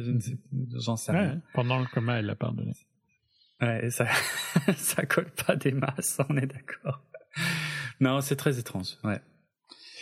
Euh, mais c'est marrant que le film avait réussi à pas me faire penser à ça, par contre. Euh, non, là, moi, mais ouais, mais bon, je savais hein, que c'est ce qui allait se passer. J'ai bien aimé, hein, moi, le film quand j'y étais mais je savais que si je l'analysais, je, je, je, devais le troller. Ouais, c'est. Je m'en doutais aussi. Moi j'avais le feeling qu'on n'aurait pas grand chose à dire. Finalement, on est plus long que ce que je croyais, mais euh... mais oui, ça, ça ça empire les défauts. Si tu analyses, tu sais que c'est un peu de la merde, quoi. Enfin, tu vois, d'un point de vue scénario. Le scénario, ouais, ouais, ah, c'est vrai, c'est vrai. Après, voilà, bon, bah, il a retrouvé sa femme. Euh, c'était littéralement la seule chose qui le maintenait encore en vie, lui. Il la retrouve et littéralement trois secondes plus tard, Nomade explose. Donc voilà. Bon. Et puis même l'émotion qu'il soit séparé, qu'il puisse pas partir avec la petite, moi ça marche pas du tout. Hein. Ça m'a même pas ému, euh, ça m'a même pas commencé à m'émouvoir quoi. C'est dommage. Il manquait sûrement pas grand chose, mais là on est sur une fin qui est un peu plus précipitée, un peu plus blockbuster. Euh pas les bons blockbusters, quoi. Mhm. clairement. C'est un peu dommage. Il y a des belles images quand même, hein, quand Nomade se crache euh, sur Terre. Euh, il y, a, y, a, des beaux plans, hein, encore une fois. Non, clairement. Il y a vraiment de belles choses. Mm. Il, y a, il y a des, ouais, mais c'est juste que, oui, il y a des beaux plans larges hein, quand, quand ça se crache. Ah, des, des plans larges dans ce film, ils sont tous sublimes de toute façon. Mais, mm. mais ouais, bon, il y a quand même, il y a quand même pas mal de problèmes. Quoi. Ouais, il y en a, on va pas se mentir. Euh, voilà, le plan final, c'est euh, la petite Alfie euh, qui elle, elle sa capsule, elle, elle, se pose en douceur avec un parachute. La capsule s'ouvre, on voit toute la population qui est en liesse devant le nomade en train d'exploser et de se cracher dans tous les sens. Et puis la petite, elle regarde ça, elle a les larmes aux yeux. Elle avait quand même pas manifesté des masses d'émotions jusque-là, donc elle continue d'évoluer. Hein. Mm-hmm. et elle a, elle a évolué au contact de Joshua je pense que c'est ça aussi qu'on peut comprendre, tout comme le T800 avait évolué au contact de, de John Connor. Euh, et elle a les larmes aux yeux et c'est marrant parce que ça fait aussi un parallèle avec Terminator 2 puisqu'à la fin de Terminator 2 on a littéralement euh, le Terminator qui dit à, à John Connor maintenant je comprends pourquoi vous pleurez euh, c'est le même sens, c'est vraiment la même force dans l'idée euh, qu'une machine peut comprendre l'émotion. Euh, voilà quoi. Et ça se finit sur ça et c'est une, c'est une belle image dans dans The Creator quoi. C'est euh, la dernière image est belle, mais voilà le, le, le, le climax du film lui était un peu euh, et pas la meilleure partie du film. Non, ouais, clairement. Et c'est pas laid visuellement, hein, ça se laisse voir, hein, vraiment, euh, ça se laisse voir sans problème. Mais si tu réfléchis au scénar, il y a trop de facilité, trop de, ouais, ouais, ouais. Bon. c'est, ouais, c'est, Ouais, c'est ça reste un truc. Euh, je maintiens ce que j'ai dit avant parce que je l'ai beaucoup critiqué mm. là, mais je mm. maintiens que ça reste un truc à voir au ciné, que ça reste euh, un des meilleurs trucs en ce moment à l'affiche. ah oui, oui, oh bah oui, largement. Et et qu'en plus il faut soutenir un cinéma qui mm. qui n'est pas du Marvel et qui n'est pas du DC, etc. Ouais. ouais. C'est c'est juste qu'il y avait un meilleur film. Il y avait un meilleur film s'il avait fait plus intime. Il est. Oui. Ironiquement, est-ce. Ben non, il est capable de faire un blockbuster. Il n'est pas capable de faire un blockbuster et de rester sur les personnes. Parce que Rogue n'est est pas vraiment un blockbuster. Et bon, Gilroy a probablement aidé aussi. Ah, je sais pas. Les, les, les, persos sont quand même vraiment la force de Rogue One, pour le coup. Hein. Oui, mais c'est mais, c'est peut-être Gilroy. Je pense qu'il y a en partie Gilroy vu, vu ce qu'il a fait après, mais aussi Rogue One pour un Star Wars n'est pas un très gros blockbuster. C'est un film plus intimiste.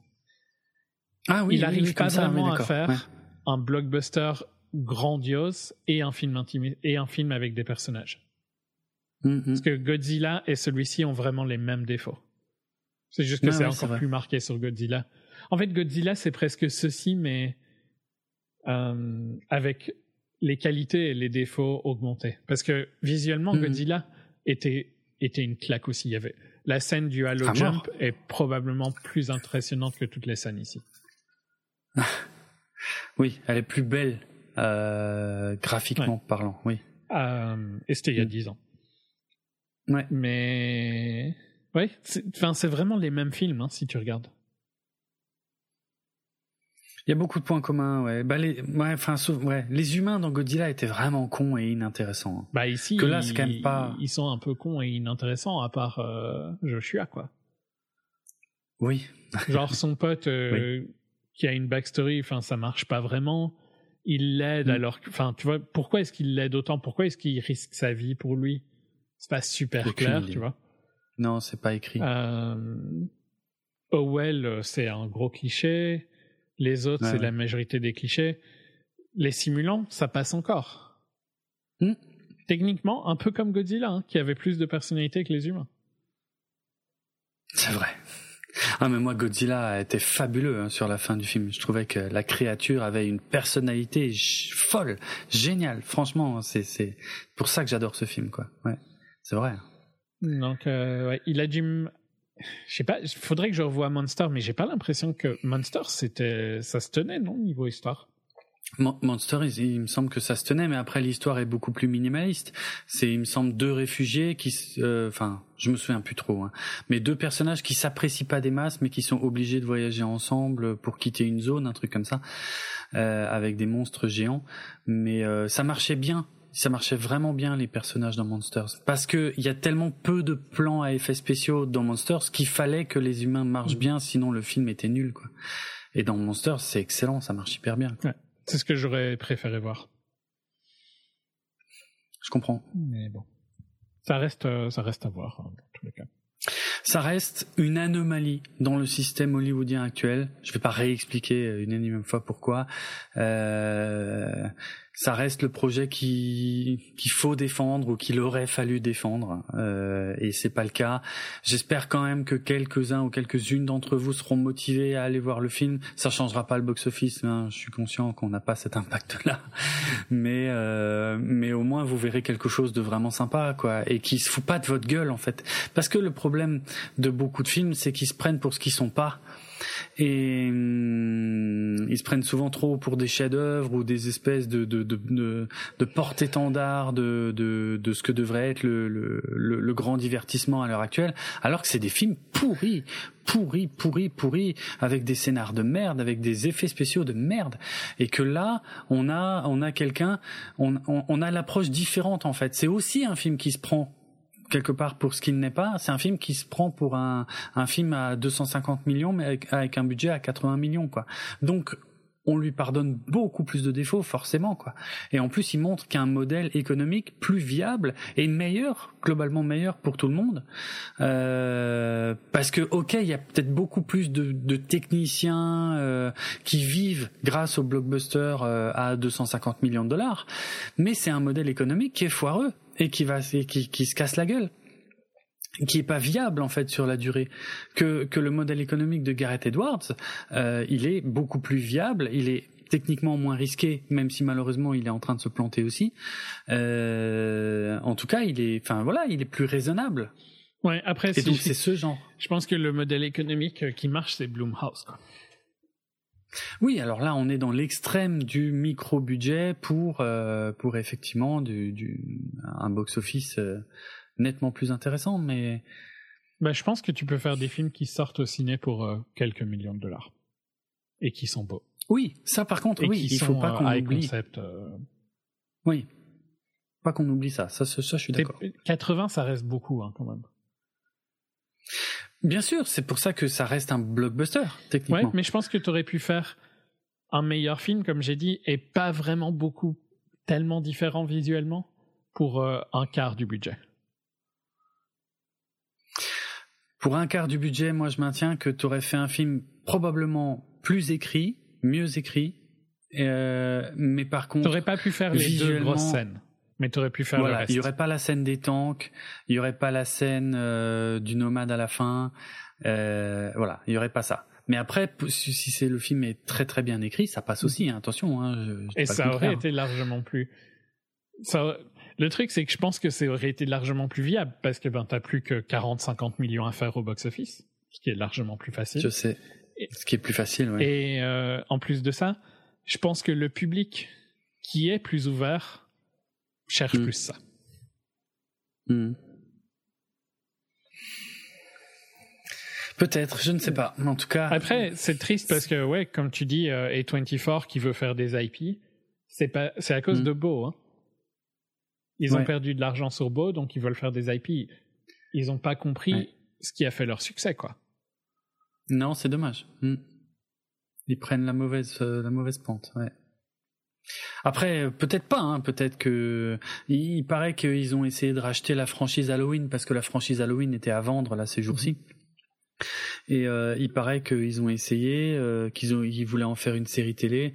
Euh, finalement, c'est pas eux qui ont racheté Halloween. Je sais même plus qui a racheté Halloween et qui va en faire une série télé d'ailleurs. Mais ouais, ouais, je sais pas. Hein, encore une fois, le problème n'est pas dans les franchises. Le problème est dans comment elles sont utilisées. Et, et, et A24 a peut-être une approche plus intéressante, plus intelligente de ça, mais il faudra voir. Disons que c'est une mauvaise. J'ai rien contre que A24 fasse des franchises. Mm. Mais j'ai un peu un problème avec l'idée que c'est ça leur business model dans le futur. Quoi. Oui, ah bah oui, c'est un gros changement quand même pour eux. Ouais. Ouais, je suis d'accord. Enfin, c'est un jeune studio, mais c'est aussi le studio le plus. Euh... Ils sont prolifiques, ils font plein de films, et ouais. euh, et ça marche quoi. Ouais. Certains des films les plus attendus qui sortent cette année, c'est des 24. Ouais, je sais. Ton, ton futur film préféré, je suis sûr, euh, notamment. Ça, je suis pas sûr, moi. Quoique euh... si, The Zone of Interest, à mon avis, tu détesteras le film, mais tu seras curieux de, du sujet. Ok. C'est sur Rudolf Hoss. Euh, alors, rappelle-moi. Auschwitz. Ah oui, mais oui, oui, oui, ok. Mais c'est sur sa vie de famille, oui, donc très euh, Pasolini à très la Salo, tu vois. Ah, genre okay. euh, oui. pas prendre parti quoi. Ouais ouais. Hmm. C'est ok, c'est spécial ça, mais ouais, je suis curieux. D'accord. D'accord, d'accord. Euh, j'ai quelques anecdotes. Vas-y. J'en ai pas beaucoup. Hein. Euh, un truc que j'ai pas vu, mais putain, si je l'avais vu, j'aurais bondi dans mon fauteuil. Euh, c'est que euh, à la fin, quand il passe dans l'aéroport, apparemment, il y a un écran euh, qui montre les les départs, tu sais, la liste des départs. Et euh, dans la liste des départs, il y a une des destinations où c'est marqué Scarif. Et Scarif, c'est une, bah, c'est la planète à la fin de Rogue One. Donc gros clin d'œil, pas du tout caché à Rogue One. Je trouve ça, je trouve ça très rigolo, mais je l'ai pas vu. Euh, il paraît que Gareth Edwards a écrit le personnage principal pour John David Washington. Il avait vraiment lui en tête. Euh, il avait vu un film qui s'appelle Monsters and Men, euh, que, qui me dit rien du tout, un film de 2018 euh, dans lequel jouait euh, John David Washington et voilà, il l'avait kiffé là-dedans. Euh, qu'est-ce que j'avais d'autre? Pas grand-chose. Hein. Ah oui, apparemment, il y aurait peut-être un clin d'œil à Star Trek pour les fans de Star Trek. Alors attention, on est sur un épisode de la série originale puisqu'on est sur un épisode qui date de 1967. Et dans cet épisode de 1967 qui s'appelle The Changeling en VO, euh, et j'ai pas le titre français, c'est l'épisode...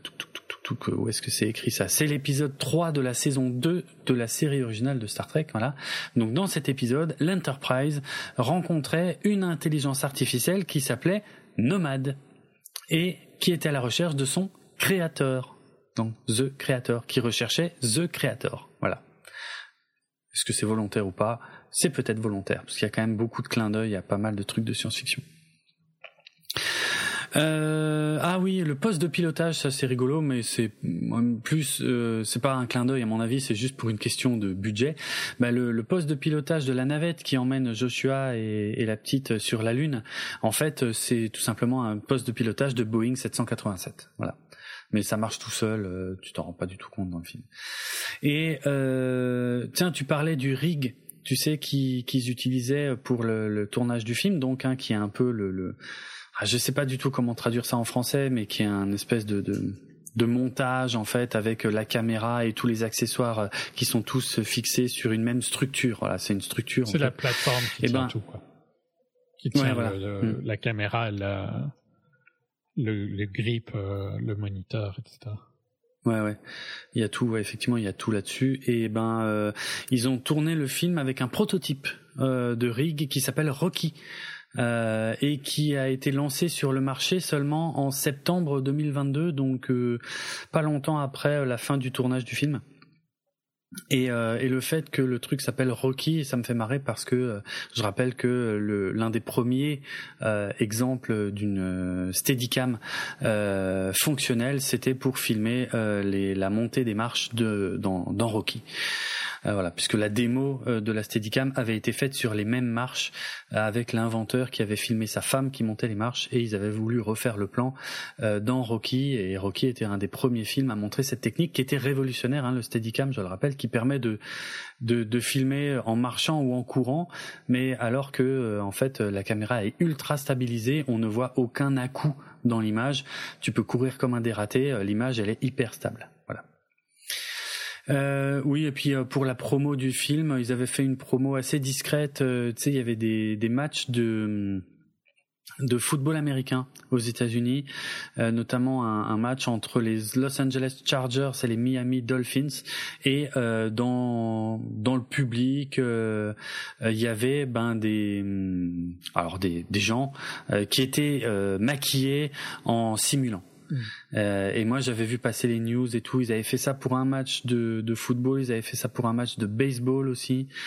Euh, et apparemment aussi pour une course, euh, une course automobile. Euh, voilà.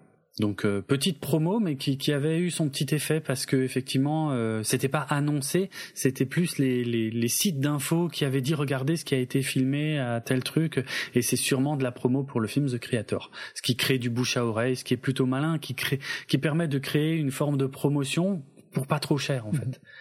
Euh, donc ça avait été aussi réfléchi euh, à ce niveau-là. Je trouvais ça plutôt malin et je voulais le dire. Voilà, c'est tout ce que j'ai sur The Creator.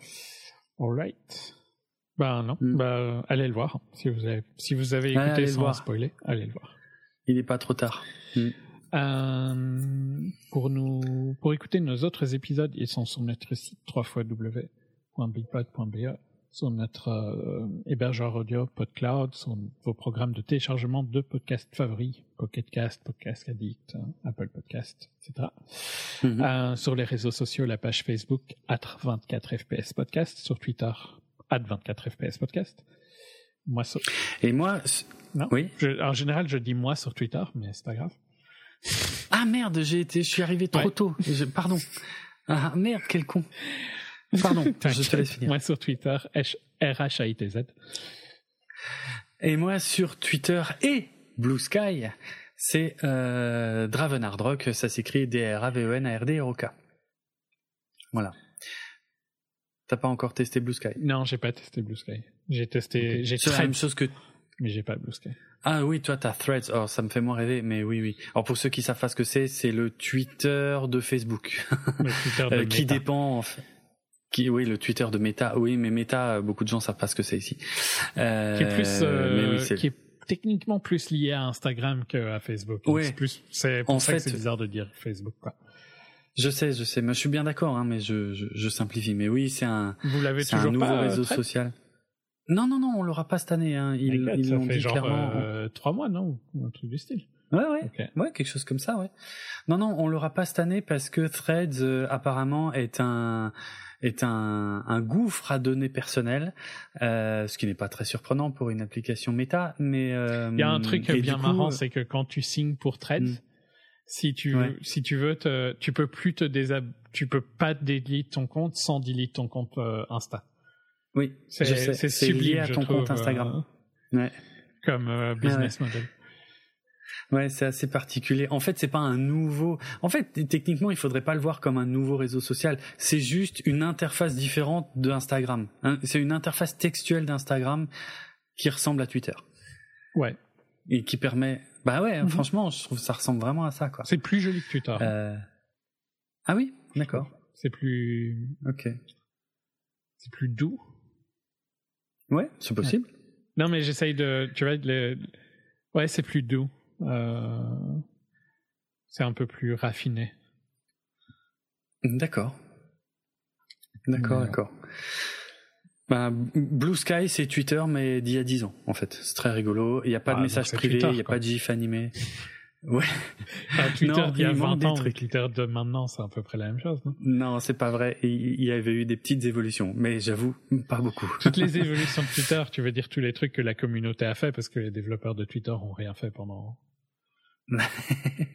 c'est pas complètement faux. Je sais bien. Euh, c'est, l'histoire de Twitter est hilarante. Jusqu'à Ouais, ouais, maintenant, c'est- hein, assez euh, particulier. C'est toujours hilarant. Ah, ça continue d'être épique, effectivement, ça c'est sûr. ça c'est sûr. Euh, bref, c'est sympa, voilà, mais il y a, y, a un- il y a un exode vers Blue Sky qui est intéressant euh, ces jours-ci. Je sais pas si ça tiendra, mais en tout cas, moi, j'ai envie d'y croire, mais je sais pas, je sais pas si ça marchera.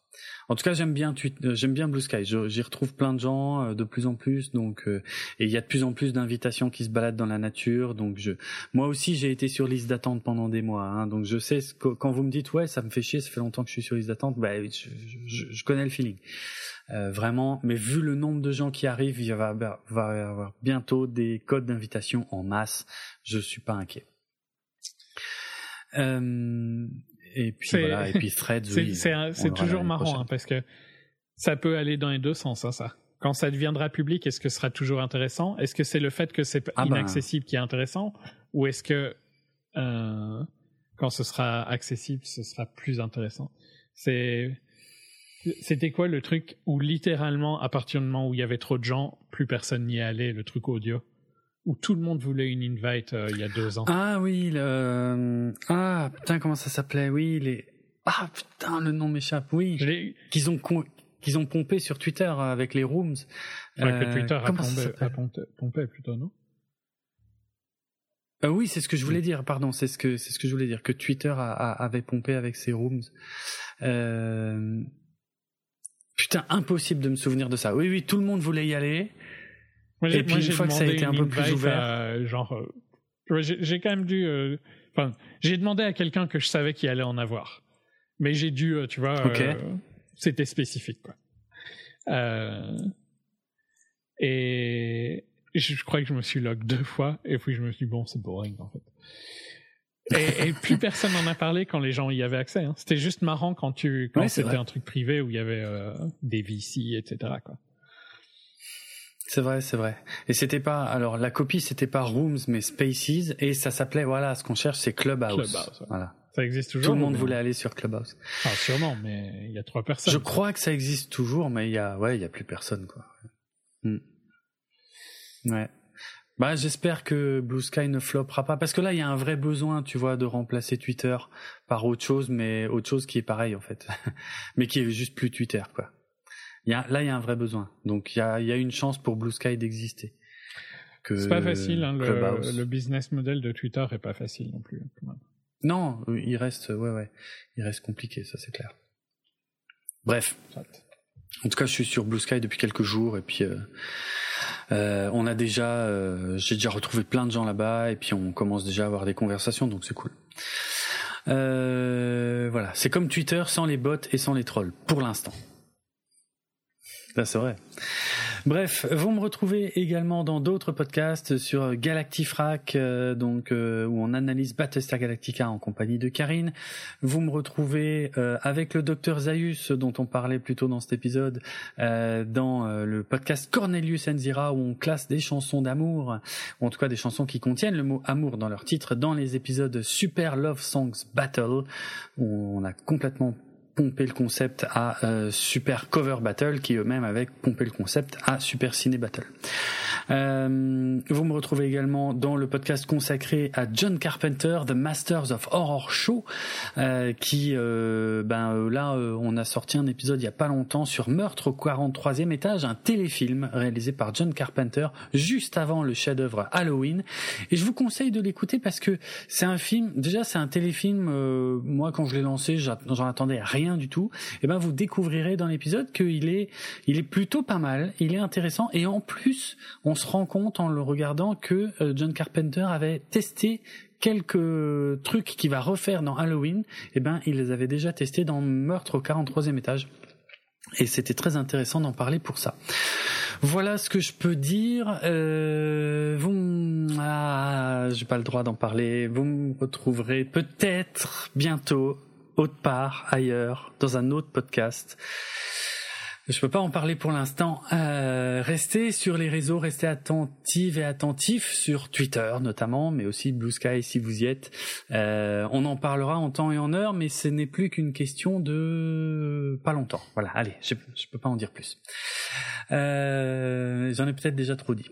Et eh ben voilà, euh, on termine en musique. Alors euh, en ouverture de cet épisode, j'ai remis euh, Everything in its Right Place de Radiohead parce que je trouve que le moment où on l'entend dans le film, il y a un espèce de, de flottement.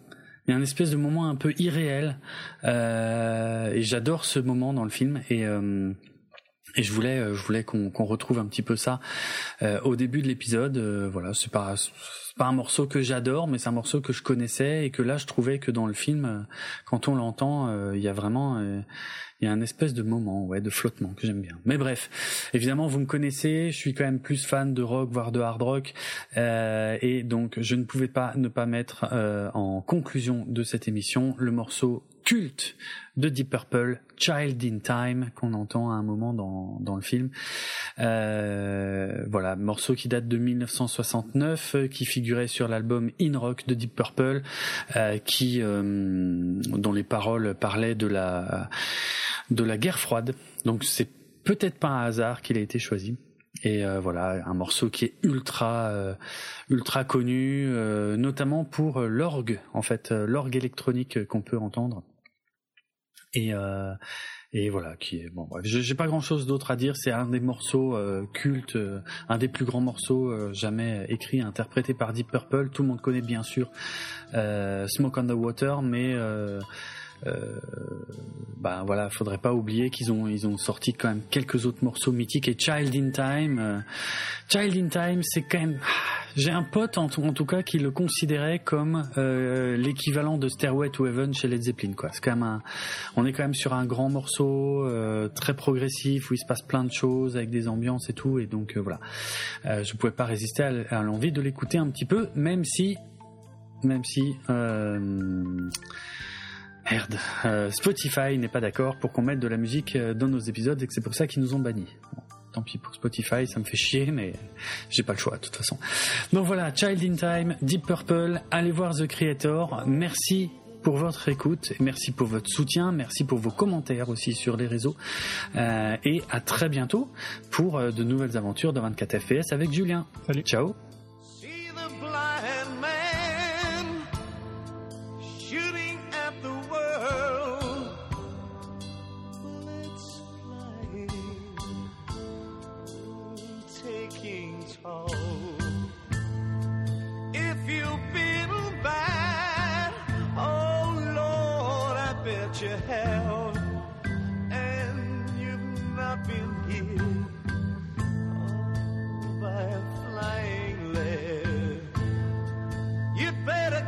Your eyes.